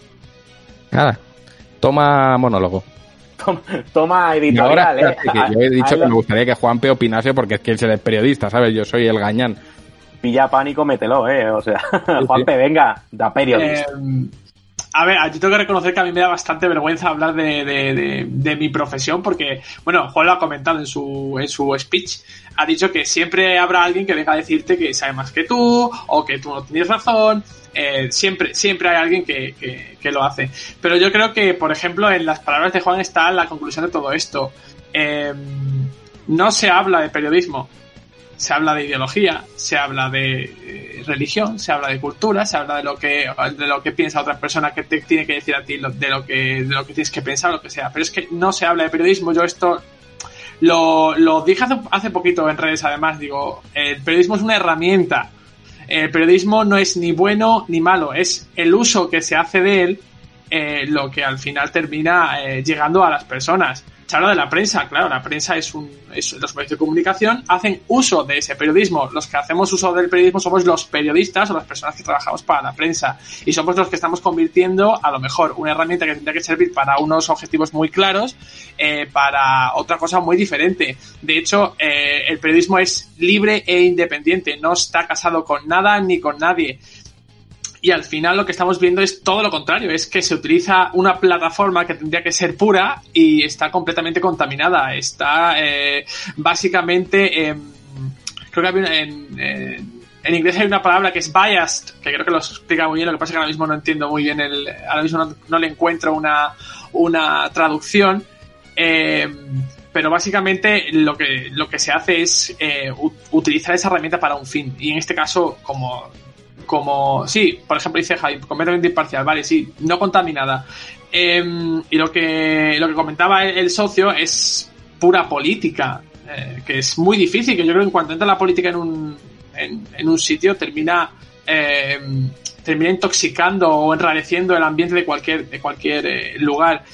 Yo siempre defenderé la, la, la, esa pureza del periodismo y que y defenderé su, su, su, eh, su existencia por encima del uso que se haga, que se haga de, él. Y obviamente, eh, ahora mismo, a raíz de todo lo que ha pasado y de la crisis que estamos viendo, pues está viendo que, no el periodismo, la prensa o los periodistas no están a la altura. Y es porque eh, no son tanto periodistas, sino como eh, portavoces de, de, ideologías y su labor es esa. Es como si yo hago un. Eh, como si hago una crítica y lo único que mi único objetivo es ensalzar eh, o, derrumbar o tirar por suelo o por el suelo eh, un juego porque yo soy representante o me creo representante de una compañía, de una marca o de algo. Yo no estoy haciendo, yo no estoy ejerciendo el periodismo, estoy ejerciendo otra cosa, pero el periodismo desde luego no. Bueno, pues importante visión hemos tenido aquí, bastante chula. Si queréis pasamos a la última pregunta. Y no hay, nada que añadir. Y vamos con el audio de Fer, nuestro querido Fer. Hola chicos, eh, visto que está Daniel Simó y que le gusta mucho Monster Hunter, eh, quería hacer una pregunta. Ramiro, ¿tú crees que Daimer 1998 va a tener segunda parte, visto los buenos resultados que ha cosechado, o, o que se va a quedar ahí? A mí la verdad es que me ha, me ha gustado mucho y sí me gustaría que, que continuara. Un saludo. ya que está Daniel Simó, eh, Daimare. Bien. sí, sí, creo que, bueno, creo que va a tener segunda, segunda parte y espero que la tenga. Y seré bastante crítico, es decir, sé que cómo han hecho este trabajo y, y, y, lo que me han transmitido, pero obviamente les voy a pedir más para esta segunda entrega. Así que sí, sí creo que la va a ver y, y espero que la haya. Así que nada más, ya hemos terminado con. ¿Sabes, ¿sabes que Saga va a tener también en segunda parte? En Play 5, Monster Hunter. Y bueno, portada en GTM. Eh, eh, eh, está, está añadido que hemos tenido aquí en un momento, pues, pues bueno, se borrará en edición, no pasa absolutamente nada. es que el día que, que, que Simo tenga una portada de Monster Hunter, yo creo que se mea encima o algo, o sea, va a ser algo, no sé, no, va a ser no, algo no. digno, digno de grabar. No, porque ese día dirá, ya lo he conseguido, me puedo dar de baja, entonces no. Hay, que, tenerle, hay que tenerla amarradito, ¿no? Eso es. pues nada, sorteo numérico en nuestra web de mierda. Eh, y ha salido el número 9, así que Arturo se lleva ese de Surge 2 y esperemos que lo disfrutes, Rubio. Y nada más. Falta leer los comentarios de ebooks, así que si os parece los vamos a leer antes de ya entrar en materia y hablar de a qué estamos jugando. He de decir que el anterior podcast ha funcionado muy bien. Creo que la aportación de Miguel Paniagua y Lázaro fue digna de mención. Creo que fue un podcast de, de verdadera calidad. Y precisamente por eso, Rami, esta, abrías este podcast diciendo que hemos hecho un buen trabajo en diferido y yo creo, es más, que hemos superado lo que veníamos haciendo en directo. Mal que me pese, creo que lo hemos conseguido y estoy muy orgulloso del trabajo que estamos haciendo a todos y de poder tener aquí a gente como Eli o Asimo gracias a las bondades de, de las telecomunicaciones. Dicho sí, sí, esto, es, vamos... que, es que veo pillando cable USB para los micros y es que, es que todo esto ha pasado habiéndonos gastado 100 euros por, por tres micros. O sea, so, somos así de... Somos sí, así. Sí. O sea, venga, vamos a comprarnos micros nuevos y luego vamos a descubrir que mejor con un micro USB de Carrefour. Pues sí. Pero bueno, tenemos aquí a Daniel Garrido que nos dice, hola chicos, Juanpe vive en Mordor, jajajaja. Ja, ja, ja. eh, pues casi, vive en Vicálvaro, o sea que... A ver, si vivo yo en Mordor, también vive Ramiro. ¿Eh? Que, ojo, que antes vale el chiste, pero ahora ya No, estoy Ram- menos Mordor. Ramiro Perdona, no yo- vive, Ramiro echa raíces. Eso es, yo, yo me, me hago un simbionte, mejor es. dicho. Vale, Eh, no- Ramiro es Mordor. No, perdona, yo vivo en Mordor, vivo en Mordor, pero en Mordor de arriba, ¿vale? Recuérdalo. En Kostror. En realidad es Mordor Nardo, pero bueno. Eso es, Valder, Valdemordor. Continuamos con José Antonio Vega, que creo que es Fenaro, que me corrijan en la comunidad si Es me equivoco. Completamente de acuerdo con el tema de los remasters. Ya no valen cuatro filtros y a vender, porque entonces pasa como habéis dicho con el caso de Medieval. 30 euros me gasté en el juego y después de tres horas a la estantería se fue y ahí sigue, completamente abandonado. Eh, me acuerdo que más de uno y dos nos dieron buenas hostias porque el juego no acabó de gustarle a Juan Montes y bueno, veo que, que es un sentimiento un poco generalizado más allá de los fans más acérrimos. Continuamos con Juan Manuel Villanueva que nos dice un podcast interesantísimo. No sé cómo lo hacéis que siempre se me pasa volando. Un abrazo y gracias por todo el curro que os pegáis. Pues un abrazo a Juanma que, oye, eh, sé que lo está pasando particularmente mal, le toca dejar el teletrabajo, volver a- al curro, no sabe dónde dejar al pequeñajo y oye, Juanma, un abrazo y que sepas que te queremos un montón. Continuamos con Satanás Arbó. Dice, grande el Poles, siempre aportando el primero. Rami, grande el Poles. Eh, Pole. Pole- Poles aumenta. Bueno, seguimos con... Hay dos face palm ahora mismo aquí en, en directo. Continuamos con Lan Valley.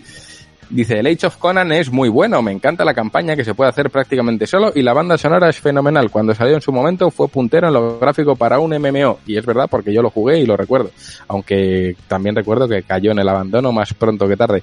Continuamos con Kirara, dice, qué gran programa, ha sido realmente interesante y se nota que estáis cómodos hablando entre vosotros. Después de las cuatro horas se hace de la semana pasada, este se hace corto. Un abrazo. Un abrazo para ti y continuamos con Monchi. Otro abrazo para Monchi, que también tiene sus problemillas ahí montando sus aviones y oye, que se solucione todo pronto Monchi. Nos dice, muy bien, por, muy buen programa como siempre, brutal charla sobre Unreal 5 y grande el retro de Ace Attorney. Sobre las relaciones en Persona 5 me parece muy bueno que haya consecuencias porque en el 3 había pero eran leves. Que algún personaje dejaba de hablarte, tenías que reconciliarte y poco más. En el 4 nada de nada.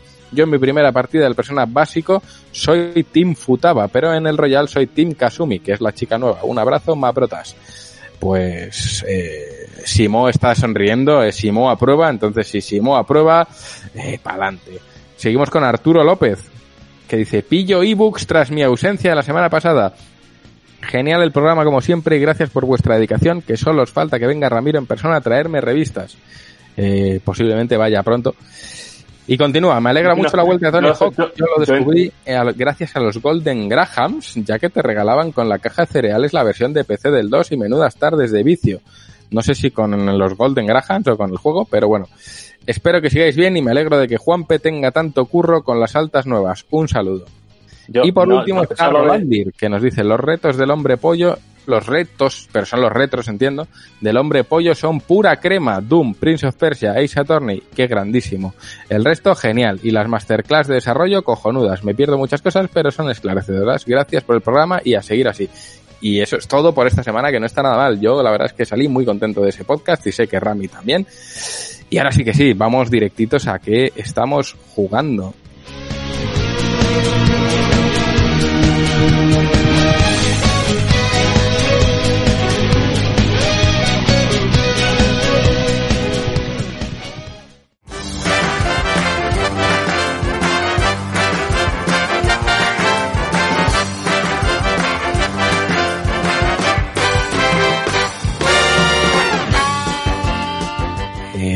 Voy a empezar por eh, Juanpe, que no te veo. ¿A qué estás jugando?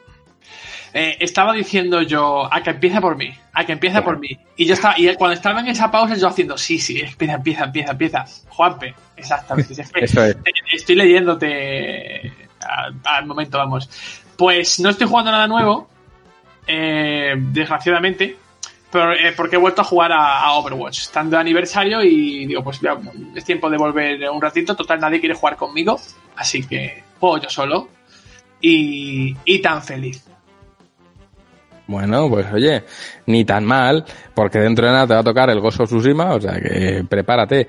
Vamos con Eli, que se está riendo de ti en las sombras. Me río, pero porque siempre me toca reír de él, si no, es tradición, vaya. Em, yo me voy a repetir un poco. Ya he dicho antes que he terminado recientemente Life is Strange 2, también Hellblade.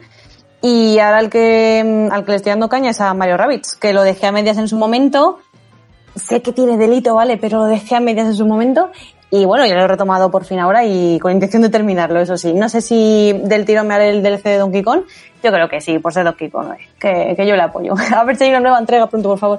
Y decir sobre Mario Rabbids que, bueno, la jugabilidad no me está convenciendo tanto, pero porque yo no soy mucho de los juegos por, por turnos, salvo que sea Pokémon.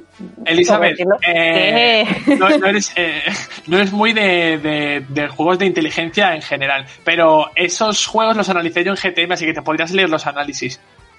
Y tanto del juego original como del DLC, ¿vale? Pero ya santo de qué, solo estoy dando mi opinión. Ya bueno, yo te estoy dando, dando una recomendación. Ah, bueno, vale, pues ya a ver si la tengo en cuenta, porque si viene de ti, pues... Esto es como las lentejas, así que las tomas y no las dejas.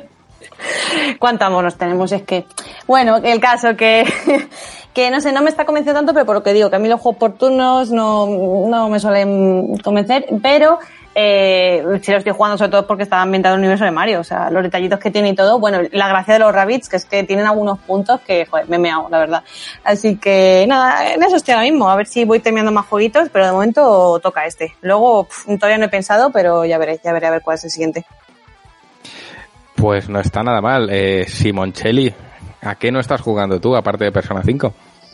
Vale, sí, porque es que me iba a ver en un brete ahí y decir otra vez por, por ya decimonovena vez Persona 5. Espera, que Eh, estoy ayer, al señor de Coach Media detrás de ti con los dineros, dile que se aparte, que la promoción... sí, por favor, cada- que ahora, no, no, no, que ahora, ahora no, por favor, eh, por favor. Lo- luego los maletines, ¿vale? Tres, tres maletines. Perfecto, perfecto.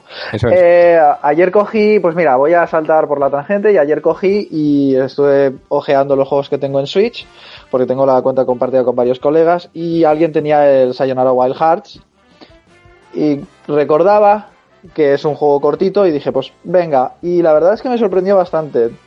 Tres horitas más o menos lo tienes fulminado, es un juego sencillito, con una banda sonora exquisita, aunque algunas canciones son un poco repetitivas, pero en rasgos generales muy buena la banda sonora y un apartado artístico y jugable mm, muy bueno. Yo lo recomiendo. Otros juegos, eh, Street of Rage 4, por supuestísimo, y Monster Hunter. Eso es. Eh, pasamos a... Javi, vete preparándote, va a venir Ramiro, pero Javi, tú vete ya desconectando tus cosas. Rami, para ti. Uf, pues Javi va a tener poco tiempo para desmutearse porque es que no he jugado a nada esta semana. ojo, ojo, cuidado. Semana de muchos envíos, semana de mucho trabajo, semana de, de no jugar. Voy a ver si hoy o mañana puedo dar algo. Y quiero aprovechar a probar Alan Wake, que ha entrado en el Game Pass. Y quiero probar Minecraft Dungeons también, en, seguramente cooperativo, con, pues con Simón. Juanpe, si quiere unirse a o bajar de- del Olimpo con las ratas y compartir un rato con nosotros. ¡Que limpio ni mierda! ¿Eh? ¡Que limpio ni mierda! Si estoy yo jugando solo al Overwatch, desgraciado. Le ha salido la, le ha salido la verdulera de almendralejo que lleva Hombre, dentro, claro ¿eh? que sí. Cago en la puta. Juan Así que no, se iría ahora a jugar a Journey y no encontraría ni Dios. él solo, sí, sí, sí. Él es. Por seguro. Entonces, nada, chicos, no ha jugado nada. Lamentable, intolerable. Lamentable. Bueno, yo te he visto hacer envíos como un gorrino y además los has disfrutado porque el volver a, a tus envíos, eh, aunque han sido muchos, yo sé que te han gustado. Eh, bellísimo. ¿A qué estás jugando tú? Pues ya somos dos, tampoco he jugado un carajo, pero... Porque al final entre el Devcast, Monterrey, el vídeo del Ramiro y tal, y que tampoco tenía mucha gana de jugar realmente el rato libre que tenía, al final es lo típico que te abres YouTube, que es la televisión de hoy en día, me busque cualquier cosa y pues se ve, venga, esta lista de reproducción, go. Y no sé, eh, sigo teniendo pendiente el Spider-Man, a ver si algún día lo acabo de una maldita vez, porque sigo ya en la recta final. Pasa que justo queda en un momento que es en plan de, ok, tengo tiempo para hacer mis cosas, no es, no, no, me, no me pide ya gritos que vaya corriendo, pero tengo que darle. Y bueno, eh, así que nada, eh, no tengo mucho que hablar, así que siguiente. Siguiente. ¿No os pasa, hablando de YouTube, que a veces te encuentras a ti mismo viendo vídeos que dices, pero ¿qué cojones hago viendo yo esto? Totalmente. ¿Cómo le Totalmente. las Sí, sí, pezuñas a un sí. caballo? Y dices, bueno, pues aquí estoy viendo cómo le cortan las pezuñas a un caballo. No sé. Es, es curioso cómo la- la- el algoritmo de YouTube te acaba llevando a ver cosas que, que- No, a veces que, que lo mítico, descubres un vídeo que te ha gustado y dices, ah, mira, te ha gustado este, pues aquí 500 igual que este que te van a gustar más, ¿sabes? A mí me ha pasado pues con los vídeos musicales de Pascu y Rodri, no sé si los conocéis, que son geniales, si no os los recomiendo. Buscar Pascu y Rodri en YouTube y poneros a ver los últimos vídeos que son jodidamente geniales. Y, uy, que tienen cincuenta y pico vídeos, genial, uno tras de otro. Así que nada. Yo me acuerdo de un vídeo de estos de, que tendrá igual más años que el fuego, pero el típico que, que te encuentras que era se llamaba DYE, que es como una paranoia anime de cojones que de repente están unos chavales en una piscina y a uno le sale un tentáculo gigante de la mano. Bueno, es la hostia, que la gente lo busque porque es una movida de cojones y a mí me dejó flipado. El típico vídeo que no, te- no es lo que te esperas para nada. Creo que era DYE, lo voy a buscar aquí. Pascu y Rodri los estoy viendo ahora mismo, también parecen Parecen, son animados, ¿no, Javi? Por lo que estoy viendo aquí. Thor Super Heart, Dimeter, hostia tú. Sí, lo- lo- los últimos, sí, al principio, eh, lo que hacía el, el tío que dibuja, cogía una pizarra, una mí- mítica de estas de, de tal, y se ponía a dibujar, a hacer speed, speed painting, básicamente, y te iban contando la historia. Pero los últimos empezaron ya a saltar a dibujo digital, y están montando animaciones, y los últimos ya están súper currados. Pero las canciones son divertidísimas, y que, que además que es la coña que se llama Destripando la historia, el show este que tienen, y te va contando pues la historia de seres mitológicos en clave de humor, y, y hay coñas y que te descojonas vivo, o sea, el que les pegó el pelotazo fue el de Zeus, por ejemplo, que pegaron igual de un fin de semana a otro un millón de suscriptores, por ejemplo. Joder. Pues nada, yo os dejo ahí en el chat el de DY, ¿eh? para que lo veáis luego y os, y os, y os, y os sintáis perturbados por lo que vais a ver. Y yo ya he dicho a lo que está jugando, Rami, o sea que yo no puedo añadir mucho más. Estoy jugando fuerte a Xenoblade Chronicles porque viene análisis y tengo la mala manía de que no hago un puto análisis y no me paso el juego, así que todavía me quedan tres capitulillos para terminarlo. Cuando lo termine habrá análisis, entramos en imprenta en dos días, o sea que ya puedo correr como un cochino eh, en un patatal.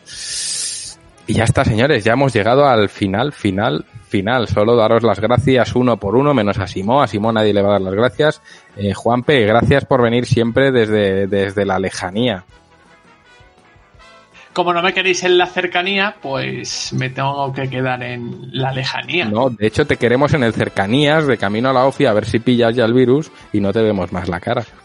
Eh, bueno, pues a lo mejor para no verme más la cara, pues te saltas los ojos y terminas antes. Pues igual me peta un ojo porque es algo habitual.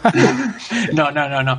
Que mm, eh, yo feliz de estar todas las semanas aquí. Eh, tengo que decir que eh, tirándome piedras sobre mi tejado que yo no iba a venir, ¿vale? Pero al final me, me he encalomado aquí con esta gente y al final me he tenido que aguantar otra vez a él y a Simón, pero bueno, es, son el mal menor, como diría Geralt de Rivia. Así que, nada, eh, contentísimo de... Al final no me arrepiento, así que... A ver si llega ya la semana que viene. A ver, es que es una historia muy bonita, ¿eh? Como, como era, eh, eh, mitológicamente, Eva nació de la costilla de Adán, tú has nacido del diente de Juan, de, de Sergio Carlos, ese Más o menos. Al que mandamos un abrazo desde aquí, gracias a que se le ha ido el diente a Mordor, has venido, o sea que todo, todo está bien. Hombre, es que si yo vivo en Mordor y se ha ido el diente a Mordor, eh, ya está, no hay... El diente único. Eh, vamos con Eli, Eli, gracias por venir otra vez, eh, yo quiero que vengas más, Rami, gestionanos eso, que venga más Eli. Porque me consta que Simó, a Simó le flipó la primera vez que vino Eli y, y ya que está aquí, pues oye, quiero decirlo, Eli, gracias por venir y que sepas que a, a Simó le flipó tu primera intervención. Yo lo que sigo es, es flipando y, y que me diga por qué, porque os prometo que es que yo lo, yo lo que suelto por mi boca es cualquier cosa, pero menos algo interesante. O sea, no sé, no sé por qué. A lo mejor debe ser por mis tonterías o por las palabrotas que digo. Suelo decir más eh, en palabrotas en RPG, pero bueno. Eh, me iré soltando, que hoy ya he soltado algunas y yo soy así de ir en aumento, ¿no? Y mm, ay, que veo que te has desmuteado, ¿lo quieres decir o...? Ah, sí, sí, bueno. si ¡Ay, permites, que se sí. emociona! No, no me emociono, no, no, no. Ya tengo demasiados años como para eso. Pero me turbo flipó muchísimo tu intervención, más que nada porque esta gente es más aburrida que un cartón de leche. Y tú tenías tantísima, pero tantísima energía que, que, que disfruté muchísimo el podcast y tus intervenciones, la verdad. Bueno, por esa parte sí que te doy razón. Porque te- y también te la puede dar Juanpe, que a veces, sobre todo cuando es de Nintendo, me embalo, me embalo, me embalo, uh, uh, y no, y no para. Entonces, entonces, por esa parte, vale, llevas razón y está bien, está guay. A ver, Juanpe, di, No, no te va a pegar. te has librado. A ti sí, ver, cállate ya, sí, cállate yo, ya. a ver, yo diga lo que diga, la hostia me la llevo.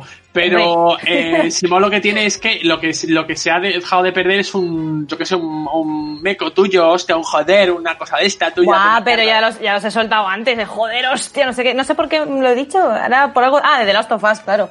Eh, ya, ya, ya es suficiente por hoy, Juanpe, ya está, ya está. A la próxima más. no, pero me voy a moderar, lo prometo. Y nada, lo que iba a decir es que me iba a despedir mm, breve, brevemente, pero al final, oye, se me ha alargado la cosa, pero más que nada porque no sé si os habéis dado cuenta de que he empezado el podcast bien sentada, erguida, y ahora estoy yendo de un reposabrazos a otro, pero porque me estoy muriendo del calor, os lo prometo. Pero bueno, ha merecido la pena, merece la pena, me lo he pasado guay. Y, y que nada, oye, cuando, cuando queráis yo vengo a soltar aquí mis mierdas, mis cosas de Kirby y lo que haga falta, oye. Fíjate ¿eh? cómo relaciona mierda con Kirby. Bueno, y, eh, cuidado. y Javi, te toca, tío. Gracias por venir todas las puñeteras semanas, por estar siempre ahí. Eh, sabes que te queremos un montón, que eres un tío muy importante en el equipo. Eh, y oye, tío, es una alegría verte tu maravilloso y radiante rostro todos los puñeteros podcast y creo que esto va ha llegado para quedarse. O sea al final aunque acabemos grabando desde la oficina o no que todavía no sabemos cómo lo haremos eh, lo que tenemos claro todos es que va a ser contigo. Así que eh, gracias por estar ahí.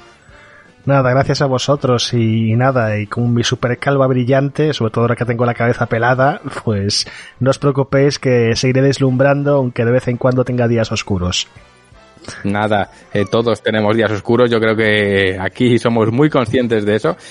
Y hablando de oscuridad, eh, pena negra, dedo rancio de Palpatine, Rami, no te voy a dar las gracias por venir, gracias por no irte.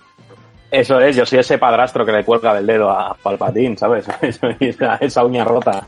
Nada, yo encantado y sobre todo encantado de que Eli eh, pues me escribiera y dijera, oye, que, que cuando queráis, que yo estoy aquí, si queréis que, que vaya al podcast y demás. Y ese ofrecimiento y esas ganas de colaborar y de sumar, pues joder, mola, la verdad es que mola y, contaremos con ella siempre que ahora ya ha roto ya la barrera, ya, ya te invitamos una vez, luego ha dicho, oye, que yo cuando queráis, ya claro, ahora lo- luego ya no me, nos puedes decir que no, o sea, ya se ha roto la veda totalmente y sobre todo gracias a Simón por pasarse, sé que le hace ilusión estar en el podcast, eh, casi estaba palabrado que, que interviniera cuando toda esta situación del dichoso virus no nos había trastocado, porque Simo iba a venir a, a Madrid a visitarnos y, y a- y aprovechar y grabar un podcast, no pudo ser.